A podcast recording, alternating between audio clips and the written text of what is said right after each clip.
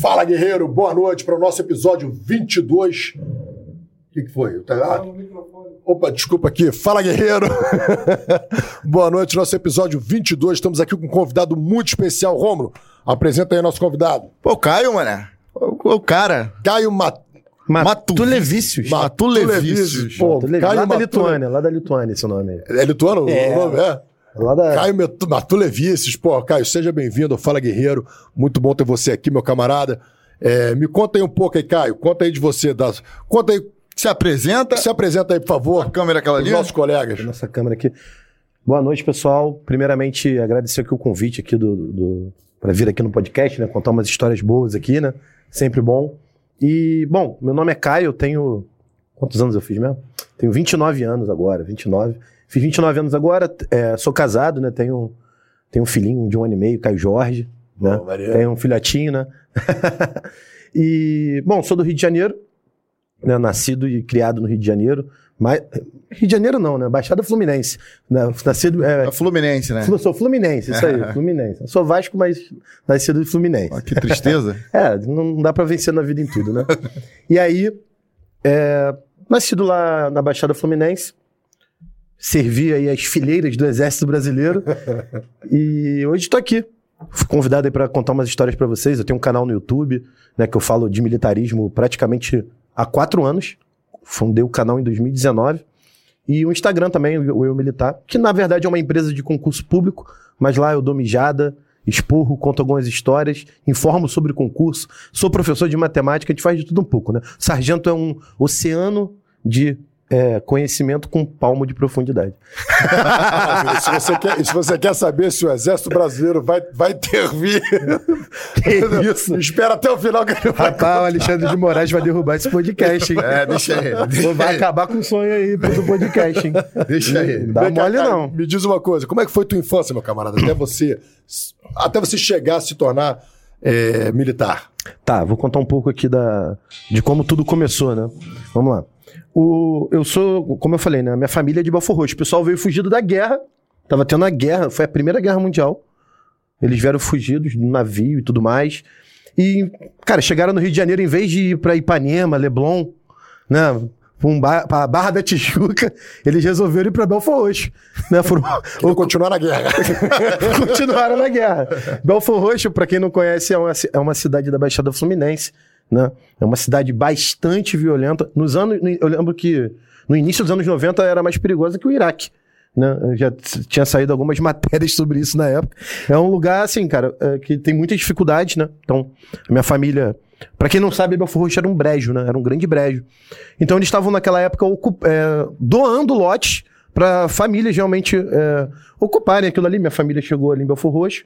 Então, é, o, o meu pai é Belfor Roxo, minha mãe também é de Belfor Roxo, eles se conheceram no bairro, né? Uma história bem bem tradicional assim, né? Você conhece a menina no... Antigamente não tinha rede social, né? Hoje em dia tu conhece gente de outro estado, conhece de outro país, vai visitar. Antigamente você geralmente namorava e casava com quem você tinha contato ali no bairro. Então essa foi a história dos meus pais.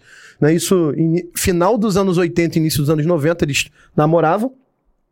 E engravidaram. Foi uma gravidez basicamente aí na adolescência. Minha mãe engravidou com 16 anos, meu pai tinha 19.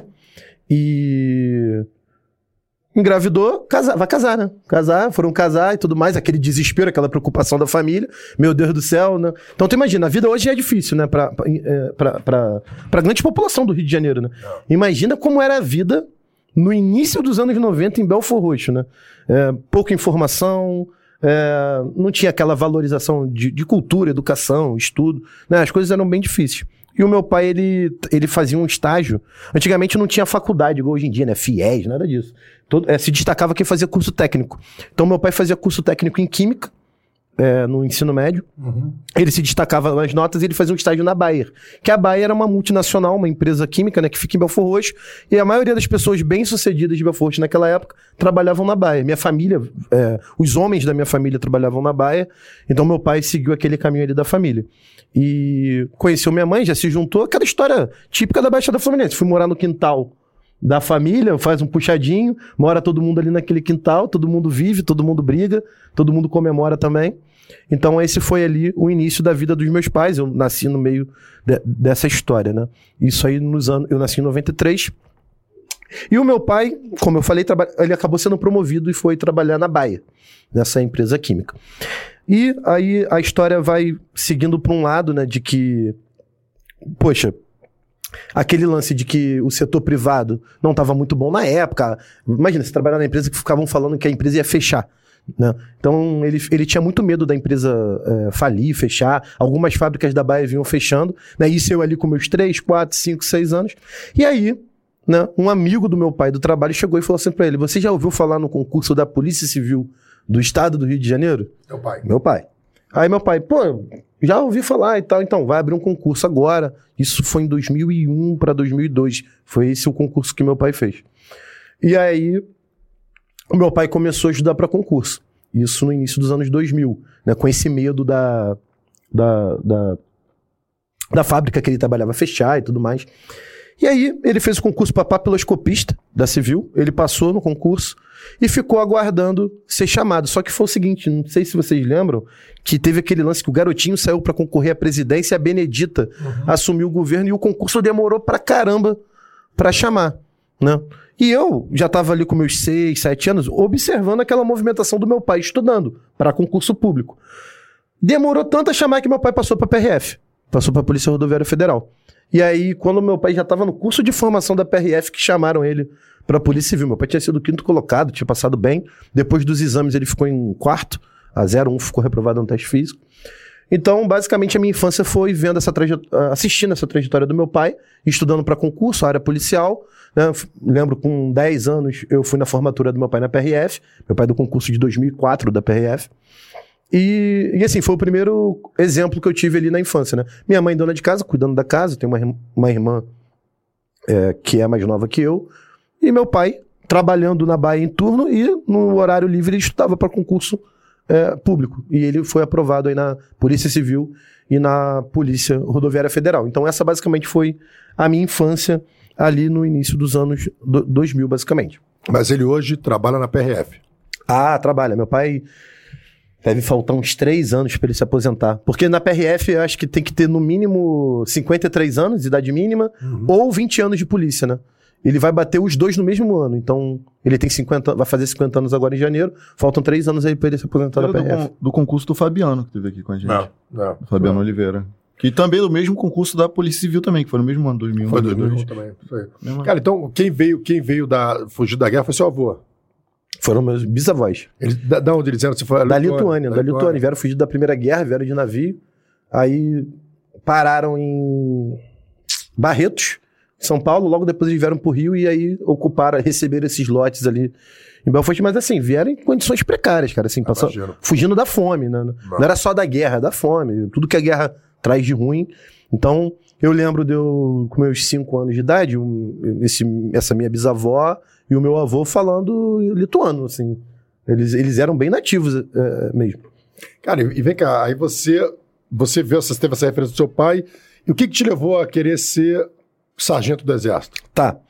E aí o que. Vamos lá, o que aconteceu, né? Eu, eu morava ali naquele bairro, bairro São Bernardo, em Belfor Roxo, e o meu pai, ele virou um exemplo, né, no bairro, porque. Caramba, passar no concurso da PRF no, né, no local daquele. Não eram tantas pessoas que tinham conseguido esse feito. Então, meu pai meio que virou uma referência. Todo mundo que queria passar no concurso batia lá na porta de casa e ela pediu uma dica pra ele, né? Ele estudou em casa e tudo mais. Tia, hoje em dia você tem vários cursos online, você entra no Instagram, você consegue achar um mentor pra te ajudar, o caminho mais fácil, a trilha da aprovação, o mapa da aprovação, o cronograma da aprovação. Antigamente não tinha nada disso. Então as pessoas iam lá e eu ficava observando aquela movimentação das pessoas admirando ele. Pô, esse cara aí passou na PRF, não sei o que e tal, ppp, Uma realidade completamente distante do pessoal do bairro, né? Não, completamente distante e também ele servia de alguma forma de inspiração ali para algumas pessoas. Então eu fui crescendo com aquilo e meu pai foi falando para mim, né, eu fui ficando adolescente, ele, ele, olha, ó, eu sou concursado público, eu não sou empresário, então a herança que eu vou te deixar é a educação. Se você quiser fazer um concurso público, tem meu apoio. E ponto, eu cresci com isso. Estudava num colégio particular, né, ali com todas as dificuldades para pagar na época e tudo mais. E quando foi chegando no meu terceiro ano do ensino médio, eu consegui um estágio no Ministério Público de Nova Iguaçu. Um amigo meu me indicou um estágio lá.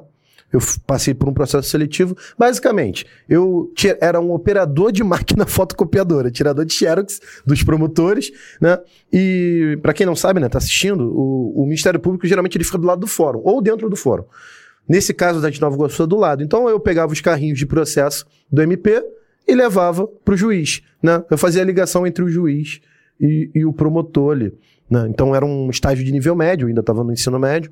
Só que é o seguinte, a- aquela chama do meu pai ter passado no concurso, ter melhorado de vida, porque assim, meu pai passou na PRF, ele mudou de carro, né? A casa melhorou, as coisas, a, a gente teve, começou a ter acesso a algumas coisas. Na época, né, não, não sei exatamente quanto é um salário de um PRF inicial hoje, mas na época era um salário que dava para ter uma vida, né, ainda mais um custo de vida mais baixo da Baixada, era, era um custo de vida legal. Assim, eu lembro de várias vezes, né, só pra galera ter uma noção. É, os meus amigos do bairro, a primeira vez que eles foram no McDonald's foi comigo. Primeira vez que eles foram num parque, aí tu bota aquele carimbinho, né? Pra ir nos brinquedos, aí ele paga 15 conto no Play City lá de Nova Iguaçu. Pô, os caras foram comigo. Então, era um, lugar, era um lugar muito simples, muito humilde, mas eu tinha uma condição um pouco melhor para aquela realidade ali. Então, meus colegas ali que estavam perto de mim, é, quando meu pai ia no shopping, ia num parque, alguma coisa, meu pai levava alguns amigos ali. Então, é uma, era uma realidade bem difícil ali naquela época. Mas, quando é, esse meu estágio no Ministério Público, que foi em 2010, que eu estava fazendo esse estágio, eu estava no terceiro ano do ensino médio, eu comecei a, a, a, a pensar no que eu ia fazer, meu, acabar o ensino médio. Meu pai já tinha falado que não ia pagar a faculdade para mim, ele falou: "Ó, faculdade é, para você é igual vagabundagem, porque eu não era fácil, não, quando eu estava no ensino médio. Gostava de sair, né, de festa e tudo mais. Aí eu comecei a ver a rotina do Ministério Público. Falei, pô, cara, pessoal aqui ganha um salário legal, se veste bem. Pô, as condições de trabalho eram muito boas, assim, né? Um computador e tal, promotor, e tinha um analista, tinha o, o técnico do MP. Então aquilo ali começou a me seduzir. Eu falei, cara, é isso aqui. Meu pai já não vai pagar faculdade pra mim. Do jeito que eu tô indo na escola, eu não vou passar em nenhuma faculdade federal que, eu, que seja boa e, e- e de graça, né? Então eu vou estudar pra concurso. E aí um amigo meu chegou, esse meu amigo que me indicou pro estágio, eu entrei no lugar dele porque ele acabou o ensino médio. O O estágio era só pra quem tava no ensino médio. Aí chegou pra mim e falou assim, cara, tá acabando o estágio lá? Eu fiz um concurso de uma tal de prova da ESA. Você sabe o que, que é isso? Eu falei, não, não faço ideia. A ESA é, é a prova para sargento do Exército Brasileiro. É um concurso que você faz entre 17 e 24 anos, né? nível médio. Caso você passe, na, na época era um ano e meio a formação, hoje em dia são dois anos. Você fica um ano e meio lá em Três Corações, Minas Gerais, e após formado, você vai é, ser sargento de carreira. Falei, porra, quanto que ganha uma parada dessa aí? Na época era 3 mil o salário de um sargento líquido. Isso em 2011, 2000, final de 2010, né? Falei, porra, dá pra comprar um HB20, né? Dá pra comprar um, um Gol, um Fox, né? Continuar morando aqui na casa da minha mãe e vou to- zoar o plantão. Agora eu vou pra pista com mais qualidade. Esse era o meu pensamento, né? Saí aos trancos e barrancos pedindo dinheiro pro meu pai e pra minha mãe. Falei, agora eu vou sair com qualidade, agora eu vou botar um combo, pô. Né? Não, vou ficar mais, não vou ficar mais rachando. Né? É- Esse era o meu pensamento, né? O kit faraona, né? Pô, eu vou botar um, um Invicta, pô, cordão cadeado, né? Pô, vou botar minha pistola na cintura e vou zoar geral na pista aí, vou tirar onda, vou ter um camarote no, na Via Show, na, na Rio Sampa, né? O pensamento era esse, né? Na época. E aí, é, eu consegui ali começar a estudar, consegui convencer meu pai. Aí eu lembro de chegar em casa, né? Meu pai já tinha passado em concurso público. Eu falei, poxa, pai, eu bem sei o que eu vou fazer agora do- da minha vida e tal. Aí ele, não é faculdade, né? Porque eu não vou pagar pra você. Na, na minha, na esquina da minha casa tinha uma Estácio de Sá. E, cara, era o antro da vagabundagem, assim. Ficava todo mundo carro de som. Os caras acho que botaram um chimpanzé uma vez fazer a prova e o, e o chimpanzé passou. Né? Sim, o, o estágio, é- o, o, o estágio... o- era ridículo. a, a faculdade, né, em si, a- o estudar era a quinta coisa que as pessoas iam fazer lá, né? Era chopada, festa e tudo mais. Só que o meu pai tinha estudado lá. Porque quando meu pai passou na PRF, ele se animou, né? Pô, você é delegado. Meu pai começou a fazer direito lá, né? A faculdade era tão sinistra que meu pai se separou da minha mãe depois que ele entrou lá. Pô, foi, caiu na ganda lá também. Sei lá o que, que aconteceu. Sei que minha mãe também fazia Você faculdade botar lá. uns combos ali com essa noitada. eu sei que o negócio não deu muito certo, não, cara. Ah, O negócio lá era difícil. Então, meu pai já tinha o seguinte, cara, esquece que eu vou pagar a faculdade. Se você quiser fazer uma faculdade, você passa numa pública. Até porque eu já paguei teu ensino médio numa particular, não é mais do que a tua obrigação. E ele estava certíssimo, é isso mesmo. Eu que deveria, né, ter aproveitado a oportunidade que ele me deu ali na época. E aí eu, aí eu cheguei pra ele, ó, eu vou estudar pra concurso, pai. Na época tinha um concurso do INSS que ia abrir, tinha um outro concurso. Ele, não, não, não. Cara, estudar direito, essas matérias aí, tu não tem maturidade pra isso, não, cara. Tu tá muito novo. Tu tem que estudar um concurso que tem é, as matérias da escola. Aí eu falei, pô, o Andros, que é um amigo meu, ele falou do concurso pra ESA. Aí ele, ESA, que é sargento do exército? Sei. Vários amigos do meu pai da PRF é, foram da ESA, foram da EAR, especialista da aeronáutica, porque naquela época a PRF era nível médio ainda. Né? Então o cara vinha desses colégios naval, EPICAR, o cara já estava acostumado a estudar pra caramba, pegava uma prova da PRF na época, arrebentava e entrava. Então o meu pai já tinha uma boa impressão das carreiras militares, porque muitos PRFs eram militares antes, né? E aí ele falou: olha, cara, do jeito que eu vivo os seus últimos três anos aí no ensino médio, você não vai passar em nada. Porra, não vai passar em nada. Teu pai é igual o pai do Rafa. É, igual meu pai.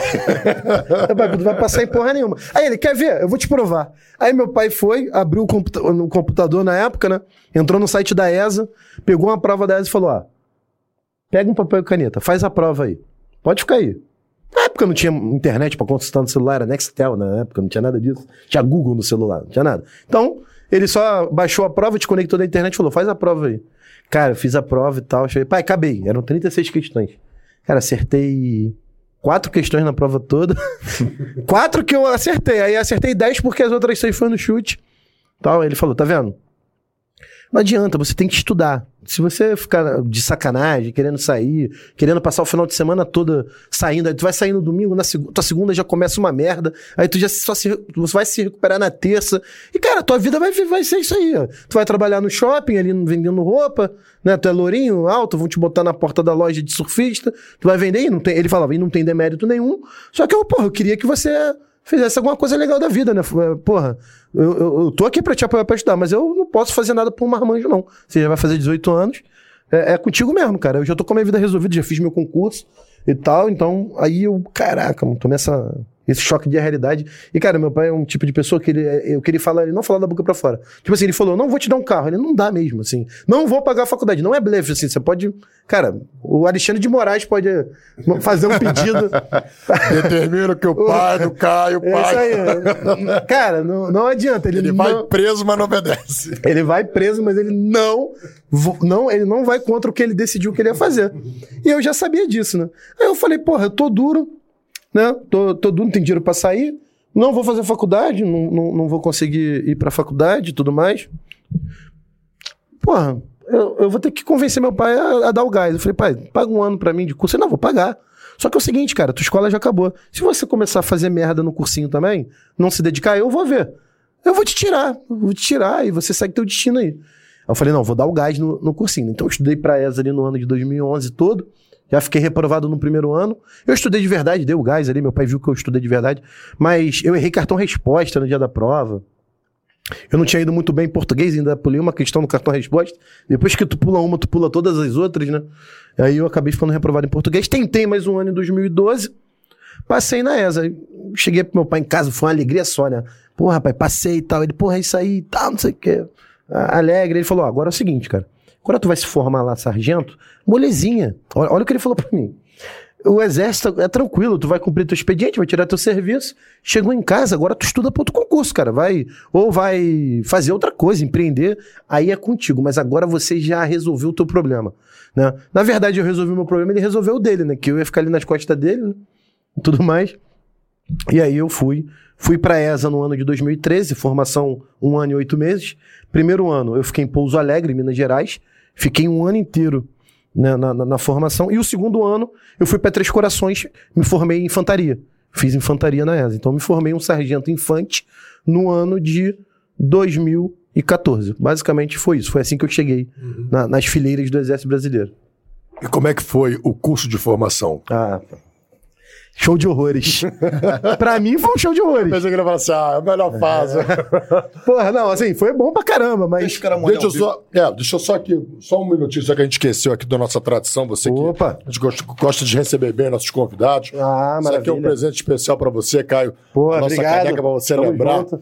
Sempre do Fala tô aqui de, de pico seco, pô, eu não queria começar a beber antes do convidado. Então, lá. Ah, o- vai tomar na caneca? Vai tomar, vai tomar. Então vambora. Deixa eu servir aqui, ó.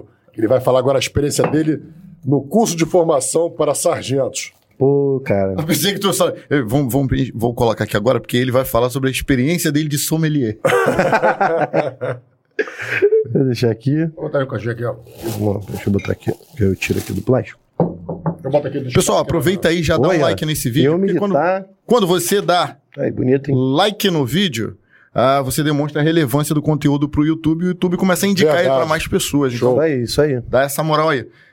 Dá um like aí, manda sua mensagem aqui também pra gente depois. A gente vai ler o, o, o chat aqui, qualquer pergunta, qualquer dúvida que você tenha.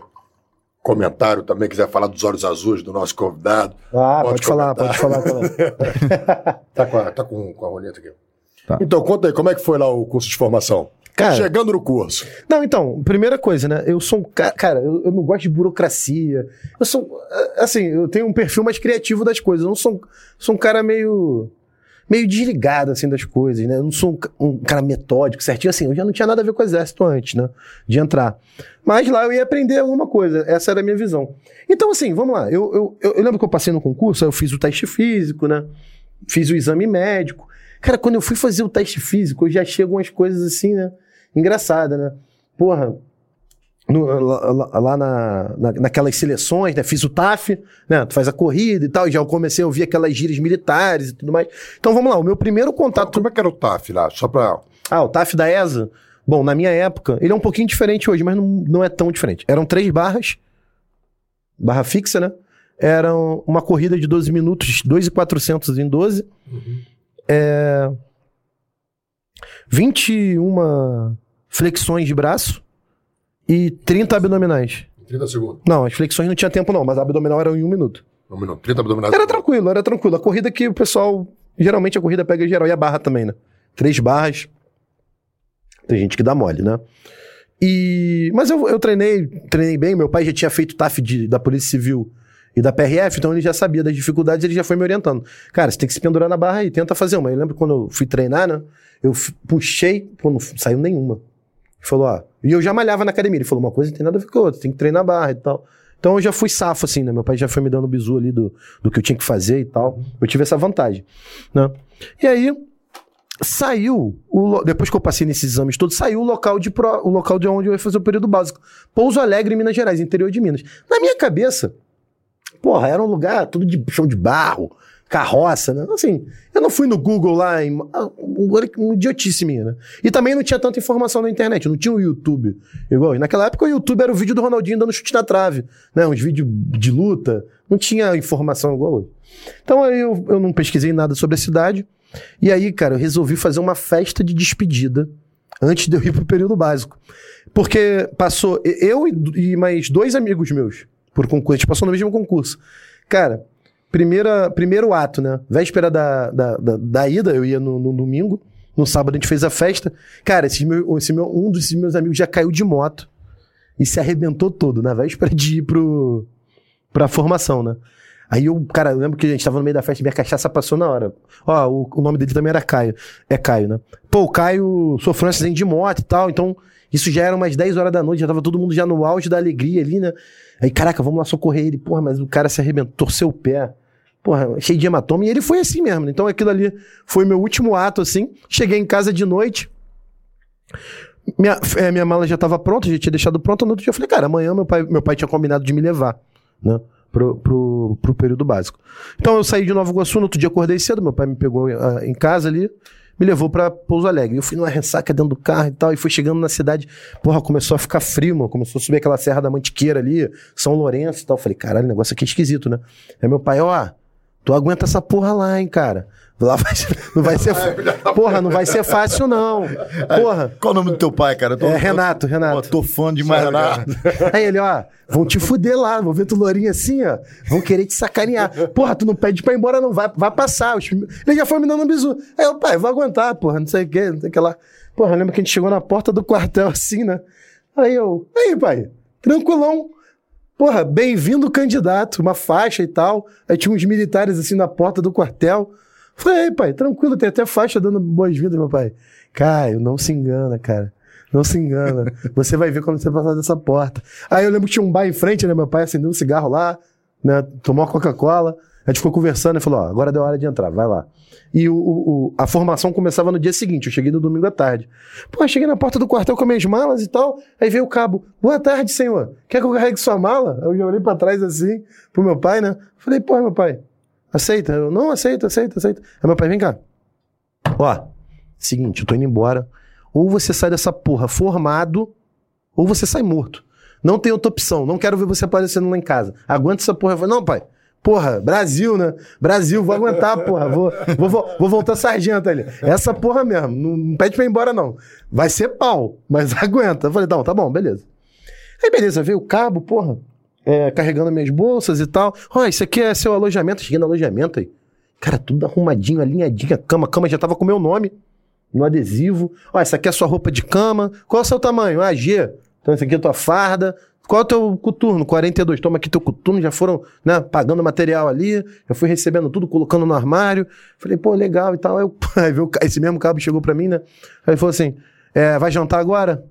Aí eu, não, não, não, vou jantar mais tarde. Ele, não. Tá entendendo, cara? Tem um horário da janta. A janta é de 5 às 6. Caralho, jantar às 5 horas da tarde. É 5 às 6. Se você não jantar até 6 horas, acabou, tu não come mais nada. Não tem cantina. Não tem nada aqui não. Vai lá jantar agora.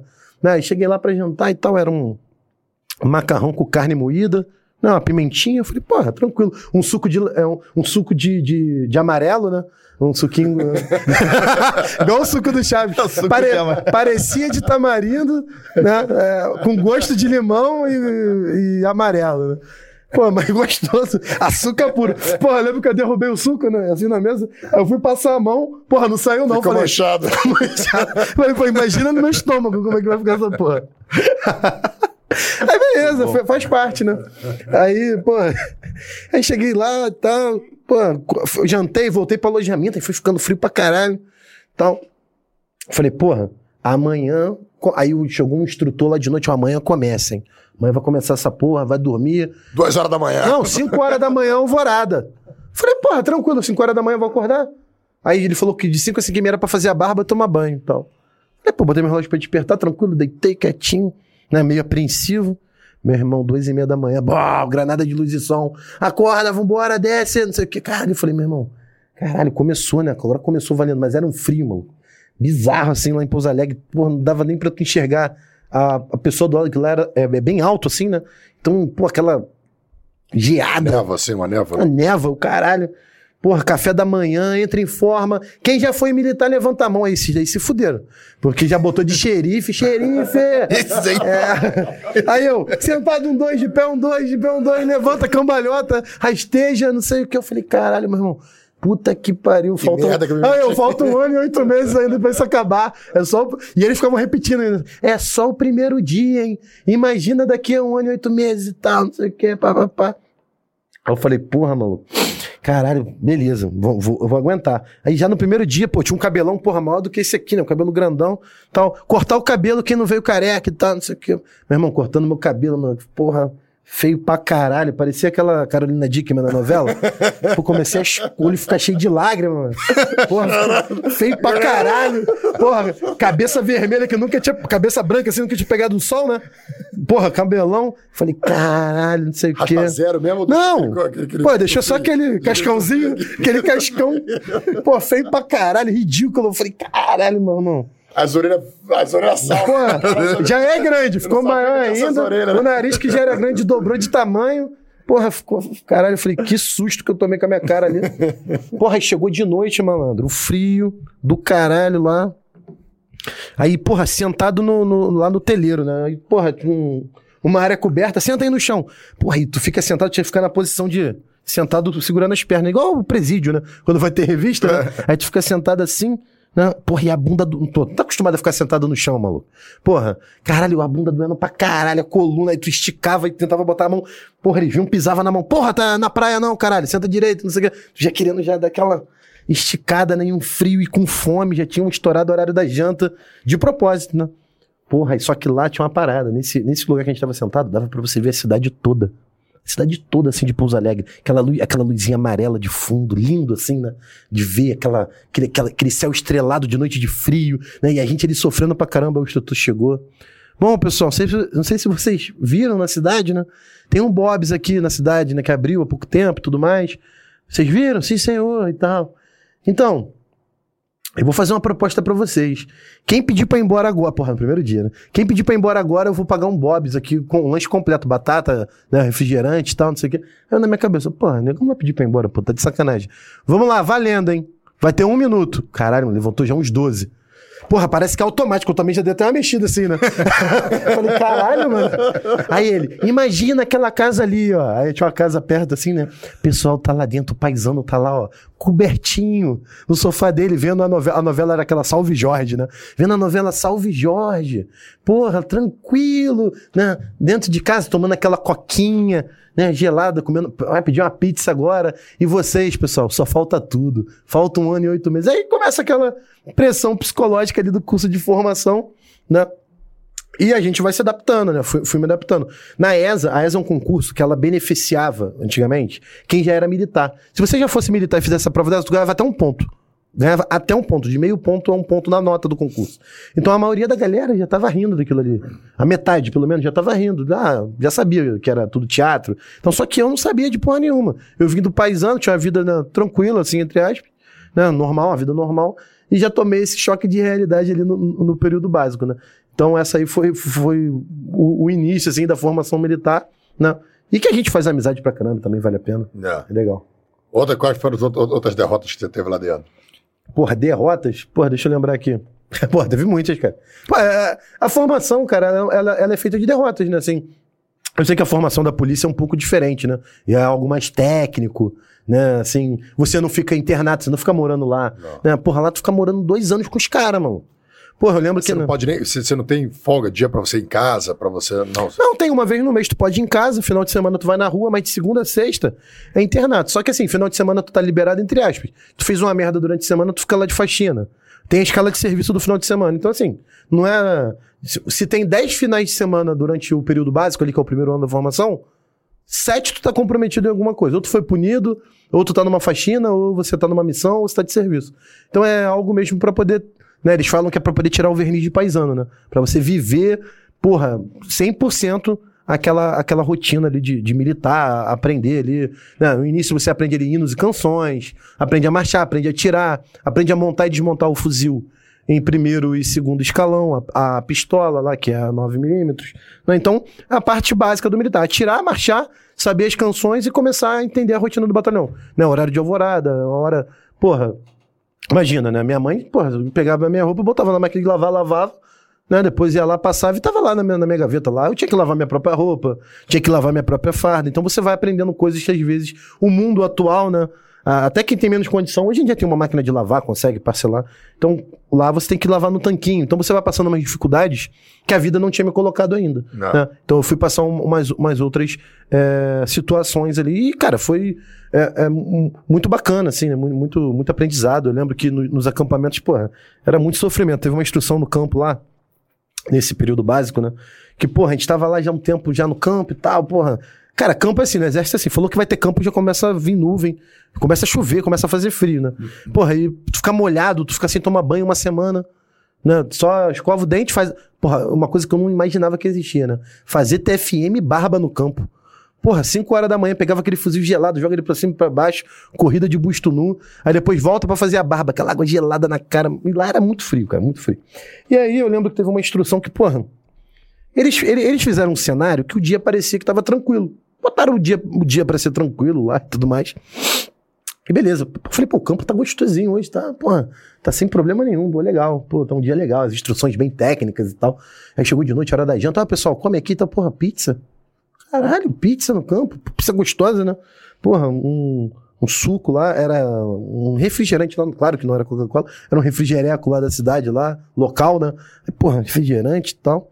Beleza, pessoal, pode comer à vontade, tem uma hora para comer. Eu falei, caraca, uma hora, todo dia era 10 minutos para comer, lavar o material de comida, botar de volta. Pô, tá muito estranho. Mas tá bom, vamos aproveitar, né? Porra, do nada, mano, a gente comia, a gente comia dentro da barraca, né? Tinha a barraca dos pelotões. Pô, os caras encapuzaram todo mundo dentro da barraca, e, cara, começaram a sacudir a gente, por dar umas porradas na cabeça também. Vambora, vambora. Porra, acabou a moleza, não sei o que. Eu falei, cara, já me botaram o campo. Eu falei, caralho, mano. Puta que pariu, fudeu. Vambora. Botaram a gente dentro de uma Cicutom. Pra quem não sabe, a Cicutom é um caminhão do exército. Aquele caminhão tem uma- é o maior caminhão. Tem a Marruá, que é a menorzinha, cabe seis pessoas atrás. A, a Cicutom cabe quantas o instrutor quiser que caiba. Pode. né? Aí- Quando, quando, quando o guerreiro tá falando que não dá, o sargento, fica tranquilo, aí vai lá pra frente e fala pro motorista. dá uma sacudida aí. Quem tá ali perto olhando o que tá acontecendo, ele sabe exatamente o que vai acontecer. Ele começa a avisar. Vem, vem. Irmão, ele fala, vem pro cabo motorista, vem, vem, vem. Do lado ele faz assim, meu parceiro. Dá um freadão. Todo mundo ali na cara. Organiza tudinho. Organiza todo mundo. E aí, cara, botaram a gente dentro desse, desse caminhão, dessa 5 tom, capuzado e tudo mais. E partiram puto. Ao infinito e além. Não tinham. Não falaram pra onde a gente ia, né? Foram só sacudindo a gente lá dentro pra ir todo mundo se organizando, meu irmão. Eu sei que a gente pararam num vale, cara, que tinha umas montanhas assim em volta, tempo nublado. No tempo tava. O céu tava 100% coberto nesse dia. Aí falaram, agora vocês vão se orientar pelas estrelas. Pô, não tinha estrela no céu, não. Tava tudo cheio de nuvem. E é o seguinte, vocês vão voltar agora pra base a partir daqui. O nome dessa instrução é Bicho Perdido. Então vocês. Aí cada chefe de grupo, né? Eles botaram uma esquadra, né? Quatro, quatro alunos ali. Toma uma bússola, um- uma lanterna e um celular. Tinha um celular por esquadra, porque se alguém. é, lá tinha muita cobra, né? Tinha muito escorpião, essas coisas. Então, se alguém fosse picado. E também tinha onça, né? Dessas. Não sei se é onça, jaguaratirica, sei lá, mas. Então, se alguém sofresse um acidente, né? é, tinha um celular que só podia usar ele em caso de extrema urgência. E realmente eles abandonaram a gente lá. Só que é o seguinte, cara. Eles andaram muitos quilômetros, assim, com a gente encapuzado. A gente, ninguém viu o caminho, né? E soltaram a gente no lugar que era a gente- Porque de dia teve instrução pra aprender a se orientar pelas estrelas. Só que o céu tava nublado, né? Aí, beleza, soltaram a gente lá. é, ne- ne- nesse vale, né? E, cara, tu- tudo que pode dar errado, deu, né? Desculpa. Porque de dia teve orientação pra gente se orientar pelas estrelas. Só que tava nublado, né? É, eles ensinaram, pô, vocês vão se orientar O pelas exército é o melhor lugar do mundo, mano. Não, é, o exército ensina muito, cara. Só que em Pouso Alegre tem um Cristo Redentor. Não sei se vocês pesquisam no Google aí depois. Tem um Cristo Redentor na cidade de Pouso Alegre. E ele fica no morro mais alto de Pouso Alegre. né? Cara, eu lembro que eu vi o Cristo, igual a gente vê daqui, assim. Pequenininho, assim, né? Falei, cara, lá do... Aí eu já pesquei. Falei, pessoal, lá do acampamento dá pra ver o Cristo. Então, porra, não tem como gente se orientar com nada aqui. Então vamos fazer o seguinte, cara. Vamos lá no Cristo e de lá a gente vai ver onde é a base. Só que era muito longe, né? Cara, aí você imagina, né? Vou contar só algumas coisas erradas que deram nesse trajeto. A gente começou a andar no meio do mato, no meio das fazendas e tudo mais. Cara, um foi picado por cobra. Mordido, foi mordido, não foi picado, foi mordido por uma cobra na hora do descanso. Não era uma cobra venenosa, né? Era uma. Mas só que a gente não sabia, né? A gente achou que tinha dado uma merda. Vai morrer. É, morreu, né, e tal. Aí a gente foi usar o celular que eles deram, o celular não funcionava. aí a gente foi carregando esse cara. Aí, ó. Olha o Cristo de Porra, eu fui aí nessa porra. A cidade, olha onde é a cidade, ó. O, o acampamento é, é pra esquerda ali, é lá no. No meio do mato. Lá no meio, é no meio dessa, é no meio dessa selva aí. Toda pra chegar no Cristo e falar, ah, é, é, aqui é de volta. É de volta, é de volta, isso aí. O quartel fica, fica mais ou menos ali naquela. No braço direito ali do, do, do Cristo, ali naquela parte ali da cidade, né? E, cara, a gente chegou. A gente, pra chegar aqui em cima, deu, cara, tudo de merda que tu imaginar. E, inclusive, a gente tava andando num mato, né? No matagal, e tinha um brejo, só que ninguém viu, tava muito escuro. Cara, imagina, essas cidades aí, cara, é, é só a iluminação da, da lua nessa parte do mato. Não tem poste, não tem nada ali. Né? Só tem antena, se tá vendo aí. Se tem alguma luz, é a luz roxa que ilumina o Cristo, que eles imitam o Rio de Janeiro. E só ali no Cristo que tinha alguma coisa. Cara, tinha um brejo, só que, porra, beleza, a gente começou a entrar no brejo, pô, porra, tá na canela, pô, tá tranquilo, continua andando e tal. Pô, fui pro joelho. Pô, vamos tomar cuidado, pessoal. Só chegou uma hora, meu amigo. Que foi o. num- tava igual o Oceano Atlântico. Não tinha mais fundo. Cara, e foi geral se afogando, se agarrando. Na... Cara, assim, parada de morrer mesmo. Não era parada de, de brincadeira, não. E a gente foi se agarrando e tal, só que nisso a gente começou a gritar. Meu irmão, o fazendeiro achou que tava invadindo a terra dele. Soltaram vários cachorros em cima da gente. Soltaram todos os cachorros do sítio e o cachorro tava só esperando. Tipo assim, imagina tá numa piscina se afogando e tu saber que se você conseguir sair, o cachorro tá ali pra te modelar. Olha, uns Rottweiler, maluco. E a gente indo e o caralho. Porra, cara, foi um inferno. E aí, porra. Sério, eu sei que o cachorro não mordeu a gente. Pô, perdemos o carregador de duas pistolas. ficou pelo caminho. Falou, cara, perdi o carregador da pistola, cara. Aquele reforçador de tiro de festim, que a gente usava festim, né? Cara, perdemos também, perdemos a porra toda. A gente só não perdeu o celular, que alguém foi com ele pra cima ali, mas mesmo assim ainda não funcionou. Quando a gente chegou nesse Cristo aí, aí a gente viu que a base estava longe pra caralho ainda, e a gente tinha que voltar. Cara, o cara machucado, mordido pela cobra, né? Foi mordido, tomou uma mordida. Cara, enfim, foi, um CS. Eu sei que, beleza, a instrução começou 6 horas, que era a hora da janta no campo. A gente chegou na base 4 horas da manhã, mano. A gente ficou andando, não, não sabia onde era. O céu... Quase 12 horas, então. Cara, quase 12 horas andando, carregando um ser humano que tava ferido.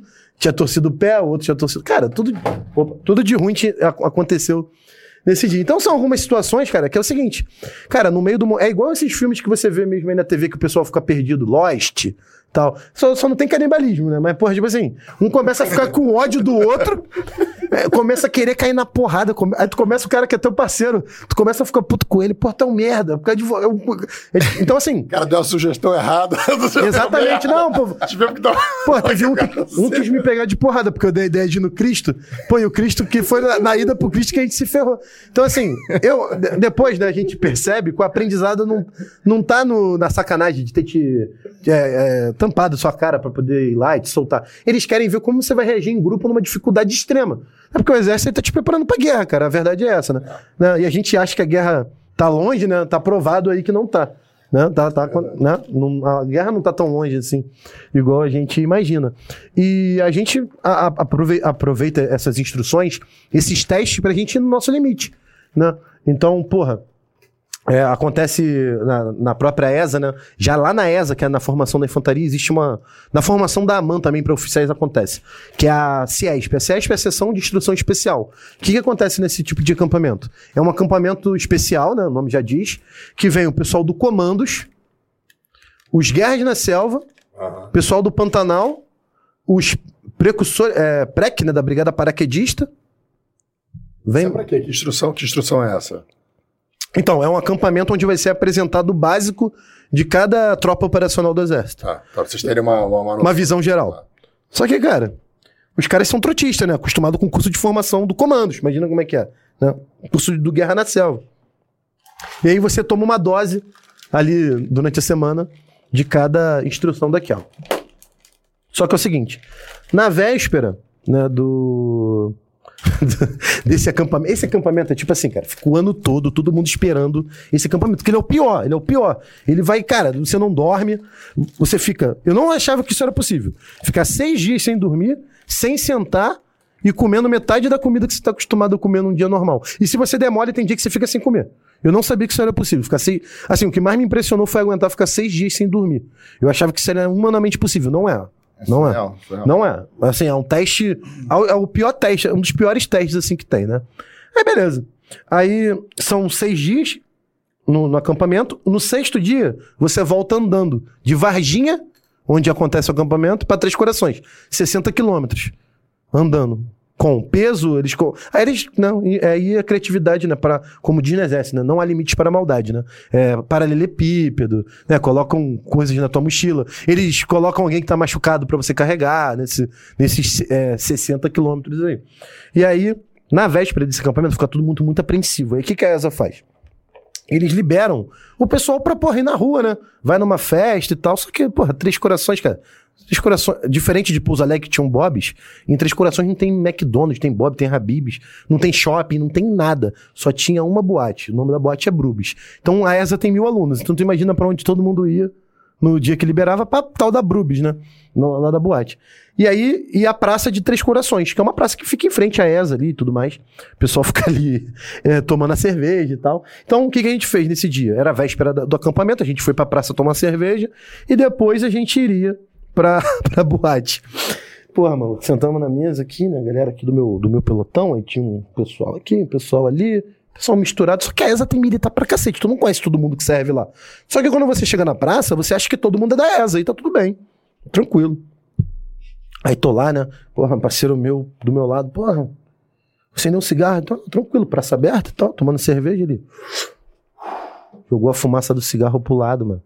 Aí foi na mesa dos caras que estavam aqui do lado. Aí o cara, ô, ô, pô, apaga essa porra aí. Porra, eu já fiquei bolado, né? Falei, pô, irmão, é assim que tu fala? Pô, beleza, o cara jogou fumaça aí, tá incomodando, pô, assim que fala. Assim que fala o quê? Como é que é essa porra? Não sei o quê. Falei, caralho, mano. Aí o maluco, não, cara, isso aí deve ser sargento lá da ESA, não fica arrumando confusão, não. E tal, não sei o quê. Eu falei, não, tranquilo, pô. Uma pela saco. Eu falei, ah, tá assim, porra, maluco mal educado, não. Aí ficou aquele clima estranho assim na mesa. Porra, fomos pra boate depois. Chegou lá na boate, qual a mesa que parou do nosso lado de novo? A mesa desses mesmos caras. Porra, tinha umas menininhas lá, né? Na época todo mundo era solteiro, era solteiro. Porra, os caras chegando na menina, botaram a menina na mesa deles. Porra, aquela cena, né? Combo, não sei o que. Pô, gente, durinho. Eu ganhava 800 reais, cara, quando eu era aluno na época. Hoje em dia, um aluno da ESA ganha 1.300. Não tinha dinheiro pra nada. Era pra tomar uma long neck ali ficar enganando né? No final, quando acabava o dinheiro, enchia no, na pia do banheiro da boate e ficava Só segurando. pra ter algo na mão, aqui, ó. só pra ter uma coisa Aqui, na mão. ó. Tampava com o dedão, ó. Só pra ter alguma coisa na mão ali, né? não tinha dinheiro pra nada. E os caras ostentando, eu já me liguei, né? Pô, cara, esses caras não são aluno, pô. São aluno. O cabelo deles estava um pouco maior do que o normal e tal. Beleza. As meninas na mesa e tal. Aí os outros parceiros, porra, foram lá na mesa deles, tomaram a menina e tal. Cara, enfim, eles ficaram putos e rolou uma encarada. Então, Vocês pegaram as meninas. não, é, um, esse, dois- esse mesmo, mesmo meu colega que jogou a fumaça na cara dele, chegou na menina da mesa. Cara, aluno, aluno é um bicho. Aluno é um ser sem luz, né? Que significa. Aluno. É um ser sem luz, ele só faz merda. Né? E aluno é, é igual. é, é, anda em grupo, né? Igual pombo. Né? Sai cagando tudo por onde passa. Né? E, e aí, cara. Eles saíram com, com as meninas lá tal. E beleza, esse, esse episódio passou. No outro dia, teve uma pronta operacional pra começar esse acampamento, todo mundo muito tenso, aquela ressaquinha de leve e tal. Porra, e começou o cerimonial da Ciesp no outro dia. Como é que funciona o cerimonial? Você vai. ele- a viatura te leva, primeiro você vai de viatura, você vai lá pro interior de Varginha, onde acontece o acampamento, né? Um loca... Cara, São Tomé das Letras, depois é Varginha. O acampamento rola entre São Tomé das Letras e Varginha. Depois que tiver curiosidade de olhar no mapa, pô, é são duas cidades muito doidas, né? São Tomé das Letras é uma cidade muito louca e Varginha também. E não tem nada lá também, é, é- é só mato, né? É... Da, da cidade? Do acampamento. Ciesp, Ciesp. Bota um vídeo aí no YouTube aí, eu acho, umas fotos aí da Ciesp. Bota assim, cerimonial da Ciesp. Vai aparecer ali como é que. pra galera ter uma noção. E, porra, Eu já fui a São Tomé das Letras. Já foi lá, eu também. Doidão né? naquela porra. É, eu já fui assim, fora de, de exército. Fui lá, só tem loucura, né, naquilo lá. Eu fui só ver o que, que, que, que, que acontecia. É, é, lá, lá é ver o que doido. acontecia. Ah, tá. Ventania, não sei o quê, tem os caras loucos lá. E aí, a gente vai de viatura pra esse acampamento, 60 quilômetros da ESA, chega lá no acampamento, é, começam, né, a- a- como eu falo, não há limite pra maldade, né? O cerimonial começa meia-noite e vai até seis da manhã. Basicamente, é, você tenta entrar em forma e eles não deixam, falam que tá uma merda e mandam voltar. E ficam nessa sacanagem aí a noite toda. Já pra você já ficar no estresse máximo. Só que ninguém sabia que ia ser assim. Beleza, cara. E vai e volta, e vai e volta. Mochila com 20 quilos, preparada pra seis dias. Eles mandam você colocar duas garrafas de Coca-Cola PET, né? De areia e duas de água pra simular munição e água na guerra. Quer dizer, a mochila já fica mais pesada do que já é. E tu vai, o ombro aqui, né? O material já não é tão novo, né? E eles botam de propósito mesmo pra você sofrer, né? Porra, mano. 700 cabeças lá fazendo a porra do acampamento, daqui a pouco só escuta assim. 37! Cadê você? Eu tô te procurando. Falei, caralho, 37, não sei o quê. Só que é o seguinte, na ESA o meu número era 51. Só que pra Ciesp muda, porque a Ciesp é por ordem alfabética, então meu número era o 37. Falei, ah, 37 não sou eu, né? Eu ia. Aí o colega meu, cara, tu que é o 37, mano. Aí eu, caralho, eu olhei pro fuzil, né? Que tu bota um, um esparadrapo com o número, falei, caralho, 37. Sou eu. E o cara tava chamando um tempão e eu não tava respondendo. Se acusa, 37, eu tô te procurando. Porra, mano. Aí eu, pronto, pronto, senhor. Quando eu apareci, fui ver quem era, porque é tanta gente, né? Tu vai ouvindo a voz. Quando eu bati de frente, quem era que tava me chamando? Aquele cara da praça. E ele estava com o gorro do Comandos.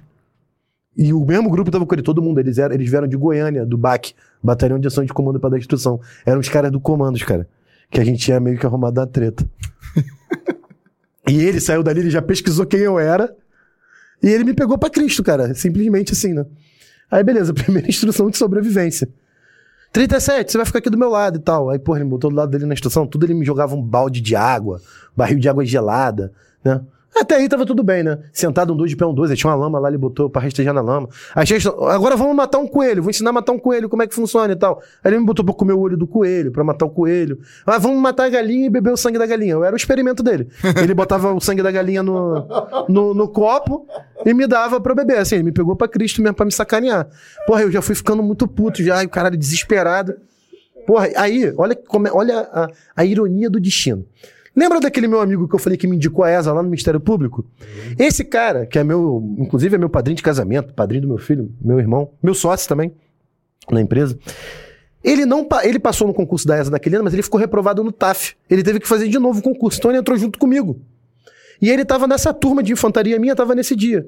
E ele era o meu canga. Canga ali, né? Pra quem não sabe que tá assistindo, né? É o cara que tá colado contigo ali. Teu parceiro ali de, de armário, né? De, o parceiro do dia a dia. Se tiver um problema, teu canga. Se tu se quebrar na- no acampamento, na guerra, quem te carrega é o teu canga, né? Ele vai te pegar ali no. Vai, vai, vai te salvar, né? Vai fazer teu curativo, vai te, vai te- Então, o canga é teu parceiro. E aí, ele perguntou pra mim assim: quem é teu canga? Depois dele já ter me sacaneado tudo, tudo que era possível, né?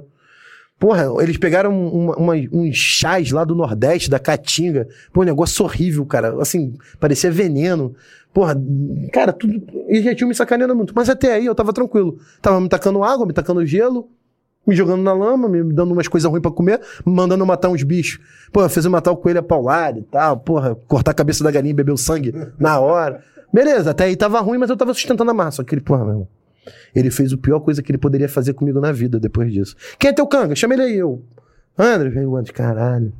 Parou lá do meu lado. Agora é o seguinte, cara, vou apresentar pra vocês. Vocês não são garanhão da noite? Né? Vocês não são garanhão da boate, da praça? Agora eu vou apresentar pra vocês a Kelly Key. Eu falei, caralho, Kelly Key. Vem, Kelly Key. Meu irmão, veio um barril branco gigante. Cara, com uma cobra. Meu irmão, sem sacanagem, devia ter uns três, sei lá, cara. A cobra é gigantesca e tal. Ele pegou, virou o barril assim, a cobra, pum, tacou. Cobra quietinha, assim, adormecida e tal. Essa daqui é Kelly Key. Tá vendo, 37? Eu falei, sim, senhor. Agora você vai pegar ela. Meu irmão, morro de medo, tem pavor de cobra, caralho. Já... Sempre tive medo dessa porra. Aquele ver aqueles filmes que tinha de cobra, ficava morrendo de medo. Falei, não, mas beleza, ela tá quietinha, porra, mano. Aí ele começou, mano. Pegou o gorro dele e começou a dar tapa, assim, né? Passar na cara da cobra, cobra. Tss, tss, começou a dar bote aí. Pá, pá, começou a ficar nervosa pra caralho. Falei, porra, meu irmão, fudeu. Agora olha só, vocês dois vão pegar aquela aqui agora. Meu amigo, a cobra dando bote pra caralho em cima da gente. E eu com medo do cacete ali de, de pegar aquela porra. Falei, caralho, mano, que merda, porra. Aí o que, que aconteceu? Ele botou o Andros, que era meu canga, pra pegar, ainda consegui me safar dessa. Porra, fomos pegar a cobra. Porra, pegamos o caralho, rapidinho, hein? Pegamos a cobra, não sei o que, porra, o Andros, mano. É, aí todo mundo comemorou, ele pegou e tacou a cobra no chão. Pum, tacou a cobra no chão de novo. Falei, caralho. Aí ele, 37. Você já sabe, né? Maltratando os animais e tal, não sei o que. Vem com... Vem comigo. Vem você também, o canga dele, porra. Levaram a gente pro, porra, pra uma porra lá que tinha uma porrada de cobra, que eles tinham várias, mano. Vai lá, vocês vão agora, porra, ficar cuidando das cobras aí, pegar todas, colocar, alinhar. Enfim, cara. É, porra. Assim, os caras me, me- me pegaram pra Cristo por causa dessa porra.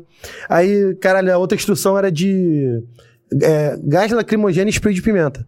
Aí, beleza. Pessoal, ah, quando você for numa manifestação, você tem que saber como que é, porra, no teu olho. Sentir na pele. Pra você, antes de tacar numa mãe, numa criança, ou num adulto, né, numa manifestação, você tem que ter sentido antes, né? Então a gente vai testar aqui o material, 37. Cadê você? Porra, mano, o maluco pegou o spray de pimenta, aquele tubão, porra, começou a jogar no meu olho pra caralho.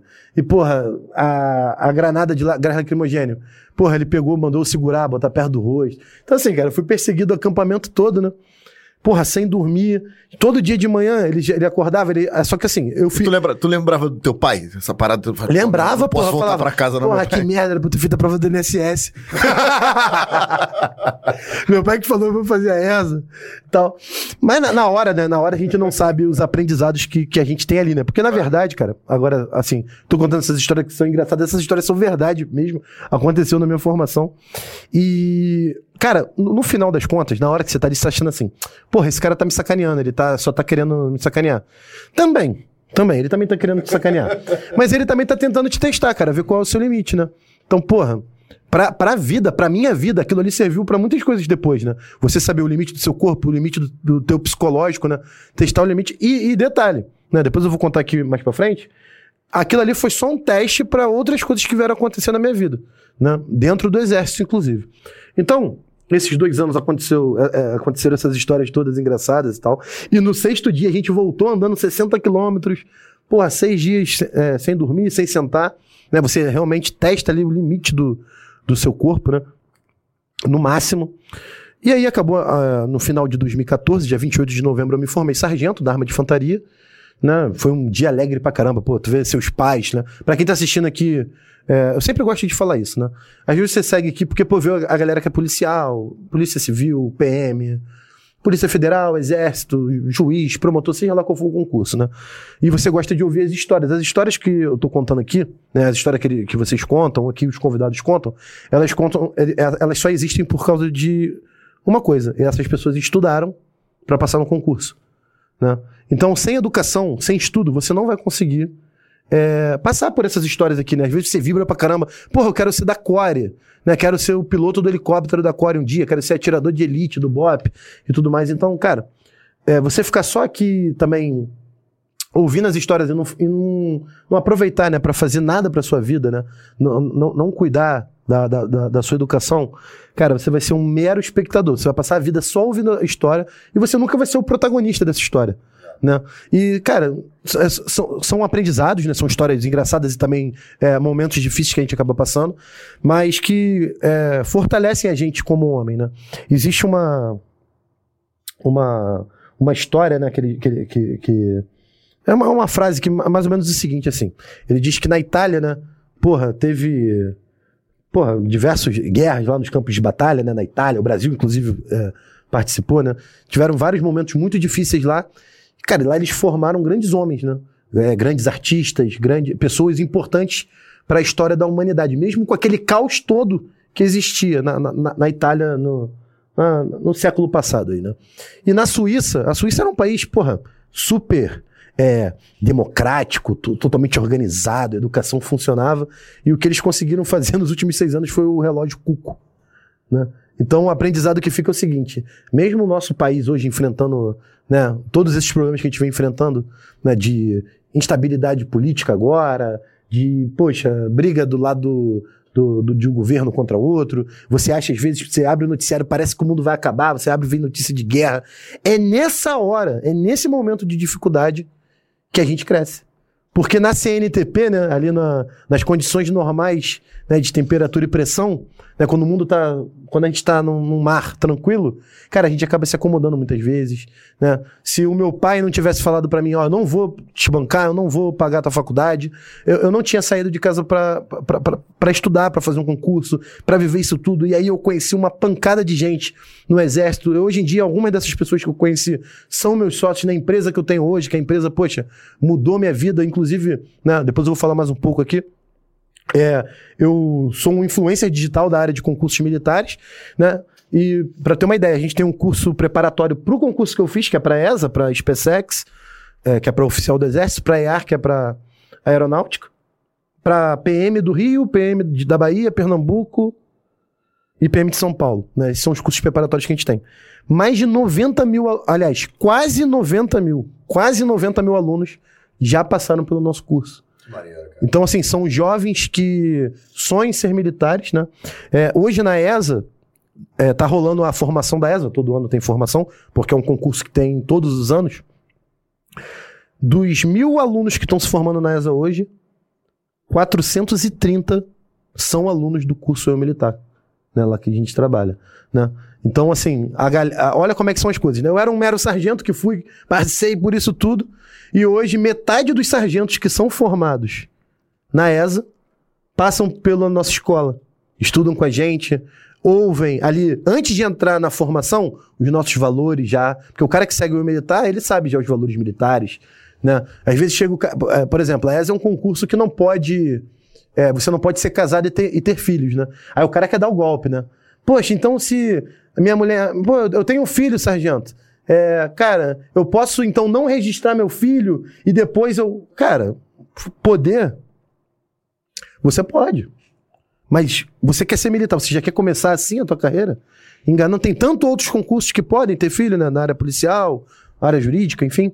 Pô, por que você já vai começar errado? Então, a gente tenta, além né, de, de, de ter a, a parte da educação, a gente também tenta conversar com esses jovens, né? E eu falo que muitas coisas que eu falo ali na página foi tudo que meu pai falou para mim. Estavam aqui falando, pô, teu pai era foda e tal, é, era rígido e tal. E eu sou lá na página bem rígido ali com os seguidores, né?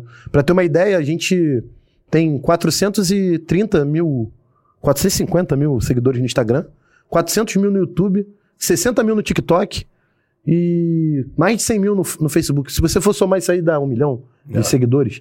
Então são jovens entre 17 e 24 anos, né? Que querem mudar de vida através do estudo, que querem seguir uma carreira militar, que querem é, é, conhecer mais sobre uma carreira que tem princípios, valores, de uma das instituições, né? Depois da Igreja Católica, né? A- as Forças Armadas são as instituições de maior credibilidade do país, né? Então, realmente ter uma carreira, mudar de vida, é, trazer uma dignidade para dentro de casa, para os pais, né, para ser referência né, no, no meio dos amigos. É porque hoje em dia, se você for ver, cara, essa galera, essa geração tá, tá, tá perdida, cara, tá, tá ferrada. Ninguém quer mais fa- fazer nada difícil, é, ninguém quer acordar cedo, ninguém quer ter um trabalho, todo mundo né, quer ir pra faculdade, porra, e ficar fazendo manifestação, ficar apoiando político, mas realmente estudar e, e mudar a própria vida, a gente vê muito pouco. De 88 maneiro. pra cá é, é- era pra gente ser um povo livre e a gente né, conquistou uma liberdade. A É inegável que a Constituição de 88 trouxe uma série de liberdades. As liberdades, tudo demais, né? E algumas pessoas olharam para os heróis daquela época, que hoje são os, que são os vilões de hoje, as pessoas que lutaram, né? Tem uma galera que lutou pela nossa liberdade e foi para as ruas e tal, e para conseguir poder, o Rafael tá mais inteirado politicamente. É, eu não vou ficar falando nomes aqui. A galera que, que correu atrás dessa Constituição são os que mais usam essa própria Constituição para deturpar valores, para corromper costumes. Porque para trás, os, os meus pais foram criados de, um- criados de uma forma, os seus, e para trás tudo muito rígido. Depois dessa Constituição de 88, você pode tudo, tá, filho? Você é livre, a sua liberdade de expressão, mais ou menos. Liberdade de expressão até onde você. Até, até onde eles querem que você vá. Quando chega um momento que você vai, que eles, eles começam a te forçar para baixo. Então, muita coisa é, de 88 para cá. Eu lembro que eu, eu, eu fiz faculdade de letras, né? Que é uma faculdade que pe- permeia ali numa, numa seara, seara complicadíssima de. de tinha, um, tinha um professor meu lá que falava, então, alguns estejam prontos porque eu vou falar. Eu não faço parte. Eu, eu gravei com esse Rogério Faustino, o nome do professor de literatura. Ele disse: Eu preciso que vocês entendam. Eu não deveria falar o que vou falar aqui. Mas vocês não vão se informar aqui com o I. Eles vão informar vocês com E. Então, algumas, algumas coisas aqui, eles vão te dar é, conotação de liberdade, mas não é. Eles querem colocar vocês dentro de uma ideologia, porque vocês serão professores de crianças e adolescentes e jovens. E você vai repetir essa ideologia. E, e é justamente isso que está acontecendo. Aqueles que toparam, e eu tenho vários amigos, irmão, que se formaram naquela época, que hoje se vestem de vermelhinho. E não há quem tire isso da cabeça do cara, porque aquilo entrou na mente do cara na época da faculdade e se impregnou. Isso corrompeu valores assim de uma forma que, que você, se você pegar dali de 2002 pra cá, o cara que nasceu em 2002, Tá fatalmente. com 20 anos agora, né? O cara que nasceu em 2002, parceiro, e de todo mundo que nasceu em 2002, se você pegar ah, os votos pro lado de cá, né? Meu irmão, é- eu escrevo com essa, sou destro, só pra você entender. Pro lado de cá, se você pegar é, é, os votos, você pode ter certeza. A maioria dos votos é essa galera que nasceu em 2002, Sim. que nasceu dentro de uma ideologia. E quem fez faculdade, como eu fiz letras, é, comecei em 2006, terminei no final de 2008. Eu fui treinado para implantar essa ideologia. Só que como eu nunca tive oportunidade de educar, eu fui direto para os concursos públicos, que era uma parada mais do mérito e tal, eu não tive oportunidade de participar dessa panela. Só para finalizar, porque afinal de contas o convidado Não, vamos conversar, pô. Bate convidado, convidado É bom aqui é você. Eu tenho, uma, eu tenho uma amiga que é professora de um colégio federal. Vocês já devem saber. Que tem o nome de um imperador. Nesse Hum. colégio federal, Porra, lá tá difícil. Eu já É, vi uns é. vídeos aí já. onde os, gar- os garotos de, de- de- garotos vão de saia pro, pra escola e tudo bem, não, porque aí também tudo bem. É. E ela é cristã, assim como eu. E ela fala, lá tá complicadíssimo. E ela é cristã, ela é cristã. Países comunistas perseguem os cristãos. Só você vai entender onde eu quero chegar. Lá tá complicadíssimo. Cara, ontem eu vi duas meninas de 11 anos se beijando na boca. 11 anos, 11 anos se beijando na boca. Meu irmão, tu pode, tu pode fazer a opção sexual que você quiser. 11 anos não é nem idade de se beijar, para com início de conversa, na minha opinião, tá? Isso é opinião.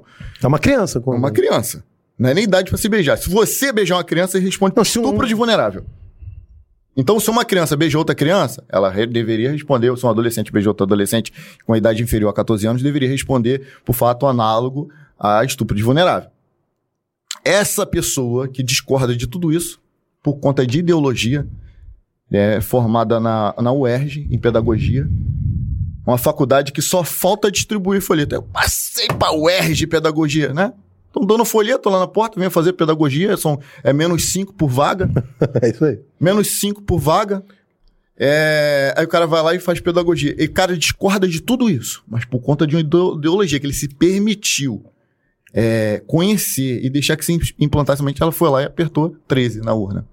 Ela discorda de tudo, mas com, baseado no negócio que ela chama amor, que o amor venceu, todo o ódio que ela tem por uma pessoa, ela praticamente está jogando o país no lixo por conta do ódio que uma pessoa que diz que tem amor por alguém. Não, eu vou votar aqui 13 por conta do amor, porque o amor vai vencer o ódio. É. Então ela usa o ódio dela para justificar o amor, olha que loucura.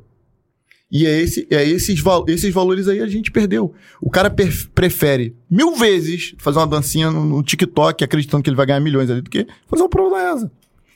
Não, Só que isso é, muito, é um preço muito caro, né, o, o, o Caio? É um preço muito caro. Cara, eu penso o seguinte, ó, minha visão sobre essa, essa situação, né, de política, tá? Primeiro ponto, que eu, que eu, que eu, que eu isso aqui é uma, é uma coisa que eu até converso com meus amigos e tal. Cara, eu acho que é o seguinte, a mudança tem que vir da gente. Esse é o primeiro ponto. Não adianta, a gente pode. Ah, o político A, o político B. Porra, vocês, né? Eu tenho 29 anos, acredito que vocês sejam. Fez faculdade em 2006, sejam mais velhos, bem mais velhos que eu, né? Ou um pouco mais velhos. Porra, cara, PT ficou 16 anos, né, no, no poder. Aí depois veio. Aliás, ficou 14, aí veio o Temer, né? Dois anos, Bolsonaro, quatro anos. E teve gente que venceu em todos. Em todos esses períodos. Fernando Henrique, teve gente que venceu no governo Fernando Henrique, gente que venceu no governo Lula, que venceu no governo Temer, que venceu no governo Bolsonaro. Esse é o primeiro ponto. Eu não acho que o Brasil vai virar Venezuela e também é, não, não acredito nessa teoria. Não, né, sinceramente, eu não acho que vai virar Venezuela. Também não acho que o Bolsonaro é genocida, que nada disso, que, que falam. Eu- Vamos, vamos pegar os extremos, né? Mas o recado que eu tenho pra geração, a gente que tá falando com a garotada nova, né? Acredito que aqui no podcast, né? Trouxe lá o pessoal do Militar pra assistir, o pessoal mais jovem. É o seguinte, cara. Ninguém vai mais poder fazer nada por você nessa vida. A não ser você mesmo. Então, é, tem um. Tem um filósofo, né? é, antigo aí, que é o Sêneca. Ele, ele diz que, cara, a gente não pode gastar nossa energia com coisas que a gente não tem controle. Né? Então a minha teoria com os jovens que eu converso é o seguinte, cara, você não tem controle de quem vai ser o presidente. Você pode ir lá e dar seu voto. Faz o seu papel. Você não pode ter, você não tem o controle, cara, de quem vai ser o ministro da SDF. Não somos nós que temos o controle. A gente tem num todo, né? Quando a gente vota, mas individualmente a gente não tem. Então a gente vai lá e faz o nosso papel. Todos os anos. Que, que ano você fez a prova da Polícia Civil? 2012. Quem estava no governo? Dilma. Dilma. Teve uma oportunidade para um grupo de pessoas. Você aproveitou essa oportunidade. Eu fiz a prova da ESA em 2012 também. Era o mesmo governo. Teve uma oportunidade. Teve alunos meus aprovados nesse governo agora, do Bolsonaro. Foram aprovados. Meu pai fez lá no governo Lula a prova da PRF. Teve aquela oportunidade. Então, eu sempre falo pra galera o seguinte: claro, né, a gente sabe qual é o, o, o melhor lado a escolher, né? A gente é que sabe. Mas eu tento levar pra, pra garotada que eu converso, eu converso, pô, meu story bate 30 mil, 25 mil visualizações por dia, vídeo ali no, no Rios, então tô sempre conversando com o pessoal. É o seguinte, cara, faça o seu. Tome conta dos seus. Quem são, quem é os seus? Sua família, né? Se você vai ter um filho, educar ele da melhor forma, a gente estava conversando aqui antes do podcast, né? Sobre a escola do teu filho. Eu vou tentar, cara, mostrar pro meu filho o seguinte: olha, olha, meu filho, esse aqui é, é a herança que eu vou deixar pra sociedade, meu filho. Olha, tem esse lado aqui e tem esse. Seu pai acha que esse lado aqui é o melhor. Então, vou te explicar, vou te, vou te provar por que eu acho que isso é melhor. Vou mostrar para ele e ele siga o caminho. Porque esse, esse pessoal, cara, que entrou nessa onda de, porra. Cara, é, é, você vê, né? Quem aparece defendendo? É a mídia, classe artística. Essa gente, cara, tá ganhando com isso. Tá ganhando muito. Olha, depois eu indico. É, vocês. Não sei se vocês já leram esse livro. O nome desse livro é Acredite, Eu Estou Mentindo. É do Ryan Holiday. Ele explica é... Parece que é um livro escrito pelo Lula, né? Acredite, eu, eu estou mentindo. mentindo. É do Ryan Holiday, ele é um americano. Só porque só falta ele dizer isso e ninguém. Ele, ninguém ele, ele, ele, explicou o por trás das mídias, né? Como que funcionam as, as redações de um, de um jornal, né? As redações da, da TV aberta, enfim. Ele explica como que são criadas narrativas e a indústria do clique. Né? Se você. Eh, eu vou tirar pela minha, pelos meus avós, né? Eu lembro que eu chegava em casa da escola, eles estavam vendo. É, eu chegava do, da escola de tarde, né? De manhã. Ah, aí, ó. Olha o livro aí, ó. É isso aí, Acredite, ó. eu estou mentindo. Confissões de um manipulador, manipulador das, das mídias. Legal. Cara, esse livro é raríssimo de encontrar, inclusive, mas se acharem, pode comprar, que é uma leitura, cara, que vale muito a pena. Eu acho, eu acho que esse livro, a dica que ele está dando, é, é muito legal você entender os métodos para você não ser manipulado. Então, sim, sim, porque. a consciência é tudo. Você, você entendeu, ah, então é assim que funciona. Então, quando você amanhã você está vendo alguma coisa na televisão, algum noticiário, algum editorial. Você toma cuidado. Você começa a ver determinados termos, determinada indução, você fala, opa, peraí, deixa eu relevar isso aqui, deixa eu considerar, não vou tomar isso aqui como, como uma verdade que. Que eu vou, não vou tomar minhas decisões ou minha posição a partir desse. Exatamente. E o, uma grande lição que esse livro traz é que ele, a, as mídia, a mídia, né, os noticiários, eles são feitos para te paralisar. Eles querem que você fique paralisado. Porque eu não era um cara muito ligado em TV, né? Eu gostava muito de ler antes de entrar na internet como influência. Mas de 2019 para cá eu comecei a ficar mais atento ao que acontecia no mundo para poder ter o que comentar ali, porque faz parte do meu trabalho, né? É, tá mais antenado. Então vamos lá, 2019 é, teve aquela a, a, então Terceira Guerra Mundial, que mataram um cara do Irã, lembra disso? O exército americano matou alguém do Irã, um líder lá, e vai ter a. Não teve. Aí, beleza. Veio a pandemia, que a pandemia e o caramba, e fica em casa, e não sei o que, e o cacete, e o mundo vai acabar, o mundo vai, cara, explodir. Realmente, infelizmente, tiveram, né? 600 mil mortes, muito triste, né? Mas teve no mundo todo, todo mundo sofreu, né? O que você falou na pandemia também, assim, tivemos muitas oportunidades. Esse, esse mercado da internet, por exemplo. Pô, explodiu, pô. Os podcasts começaram explodiu, na pandemia. Assim, muita Verdade. gente começou Não, a ganhar O Flow Podcast, pode Com internet, ou seja, é, era um momento de, de uma crise profunda mundial que abriu oportunidade. Eu acho que você está certíssimo na sua colocação, quando você diz que, é, independente assim do governo, da situação, de tudo, sempre apareceram oportunidades. Cabe a você pegar essas oportunidades e, e, um, fazer acontecer. Tem um influencer que eu, que eu sigo ele, que é o Icaro de Carvalho, ele fala uma coisa que ficou na minha cabeça. Tem gente que te vende medo e tem gente que te vende coragem na mensagem. Esses caras, eles estão te vendendo medo o tempo, o tempo todo, né? Como eu falei, eu chegava da escola, minha avó estava assistindo o, o RJTV, o programa lá do... Esqueci o nome daquele cara que, que não tinha uma perna, o Wagner Monte. Wagner Monte. Porra, era tragédia ali toda. Ela já emendava no programa do Datena e ia até de noite. O sequestro em São Paulo, o helicóptero agora está ao vivo, sequestraram, tiroteio na Avenida Anguera. Porque, cara, a notícia. Esse livro explica que a notícia ruim ela causa um efeito no nosso cérebro. Isso é científico. Que você fica preso e você o quer saber. O pânico que, por exemplo, o plantão da, da Globo causava. Lembra quando tu via aquela Tan, vinheta? tan, tan, tan, tan, tan, tan. Eita, meu irmão, para tudo. Para Deu- tudo. Deu merda, deu merda. Deu merda. E aquele lance que a notícia ruim chega mais rápido, né? É. Então, eles vendem clique, porque quanto mais. Eu explicando pra galera que tá assistindo. Quanto mais você clica nessas notícias, assiste, mais propaganda, mais tempo de tela você tem e mais propaganda eles vão poder aparecer na sua frente. Que o que sustenta eles são as propagandas. É. E vamos mais longe. Se você parar pra observar, é, as maiores empresas do planeta hoje, né, que é o Facebook, a Alphabet, né, que é a controladora do Google, e a própria Apple, que são as maiores empresas de tecnologia, e, e as maiores empresas em valor de mercado, né? Elas trabalham com a sua atenção. Porra, é comum você aqui no Rio de Janeiro sair aqui agora e você vê um motoqueiro mexendo no celular. Coisa que você não via há 10 anos de jeito nenhum. O cara anda mexendo no celular, ele, quer, ele tá lendo WhatsApp. Cara de bike, viu? Cara de Pilotando moto, né? O cara tá pilotando moto e. Mexendo. Porque a indústria do clique, a indústria da atenção, ela é gigantesca. Ela quer que você fique agarrado na tela. Então, não importa se ele vai falar uma mentira, uma verdade, se ele vai dar a pior notícia do mundo. Se você ficou agarrado ali, ele cumpriu a missão dele. Quando sai relatório de investimento da Meta, que é a dona do Facebook, do Google, né, do TikTok, eles nem olham o faturamento. Eles olham o tempo de tela do usuário, se aumentou ou diminuiu. Se você ficou mais. Se a média global aumentou ou diminuiu de tempo de tela. Porque quanto mais tempo na tela, vai, mais vai ter oportunidade para aparecer propaganda para você. E, a, e a Apple, que é a maior de todas, é onde ela armazena todos esses aplicativos. Então, cara, o, só pra você também, né, o mundo tá voltado para te dar notícia o tempo todo e te dar é, input o tempo todo, de você se mexer e ficar com medo e achar e opinar. Então, o que eu dou pro jovem, é, de conselho pro jovem hoje? Antes de você. É, quem fala muito isso é o. Tem um americano que fala agora, esqueci o nome dele. Antes de você resolver o problema do mundo, arrume sua cama. A gente que tá ficando mais velho, o tempo tá passando, a gente já tem o nosso emprego, já tem a nossa vida, a gente pode parar hoje e dar a nossa opinião. Não que você que é jovem não possa, tá? Mas primeiro, cara, porra, você já tem um plano de saúde? Você já tem um emprego?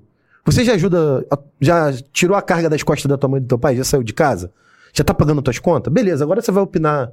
Da, a, a- a mensagem é essa, né? Quando eu falo arrumar sua cama, não é ir lá e dobrar a cama, é, é o, dobrar o travesseiro e a coberta. Não é isso.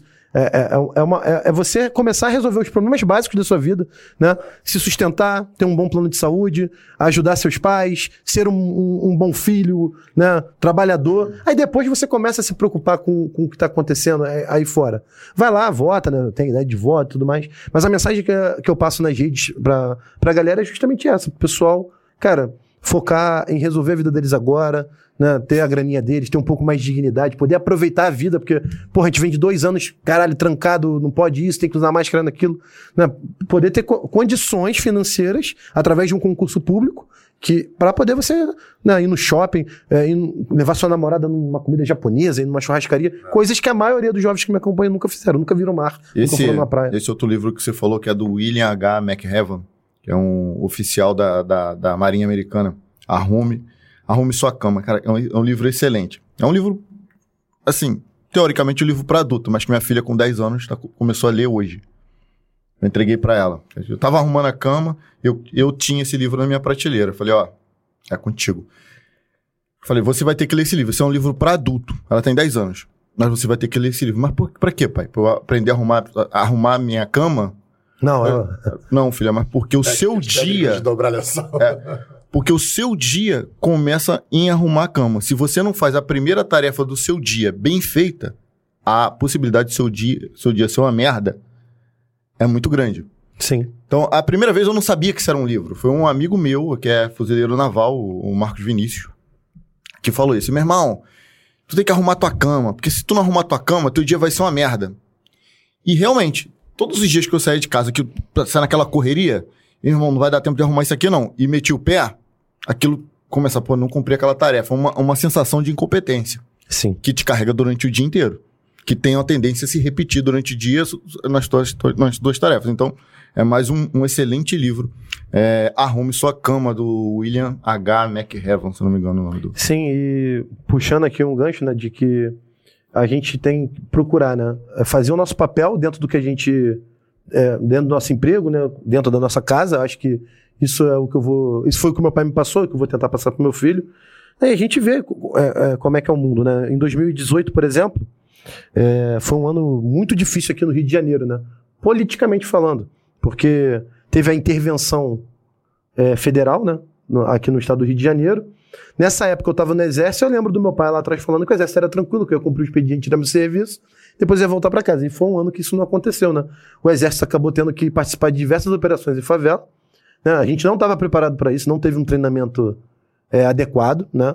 Mas a missão tinha que ser cumprida ali de, de, de lá e, e, e atender os pedidos do general. Na época, inclusive, era o general Braga Neto, que hoje ele foi, veio a vice-presidente, né? Uhum. com o Bolsonaro, ele era o comandante militar da, do leste na época, ou ele era o comandante da. Ele era o comandante da intervenção no Rio de Janeiro. Isso aí. Era o comandante da intervenção. E. Cara, é, você entra nas comunidades, né? Você percebe que não tem chance. Não tem chance para aquelas pessoas ali. Para 80% daquelas pessoas. É, a vida ali é muito, muito dura, muito difícil. Né? Se aquela criança que está ali realmente não recebeu uma, uma boa educação, né? uns bons exemplos, principalmente, né? a chance dela crescer e, e, ter um, e, e não ter sucesso, né? assim, não, não conseguir ter uma vida mais digna, é muito grande. É muito grande. Aquele ambiente ali, o ambiente é tudo.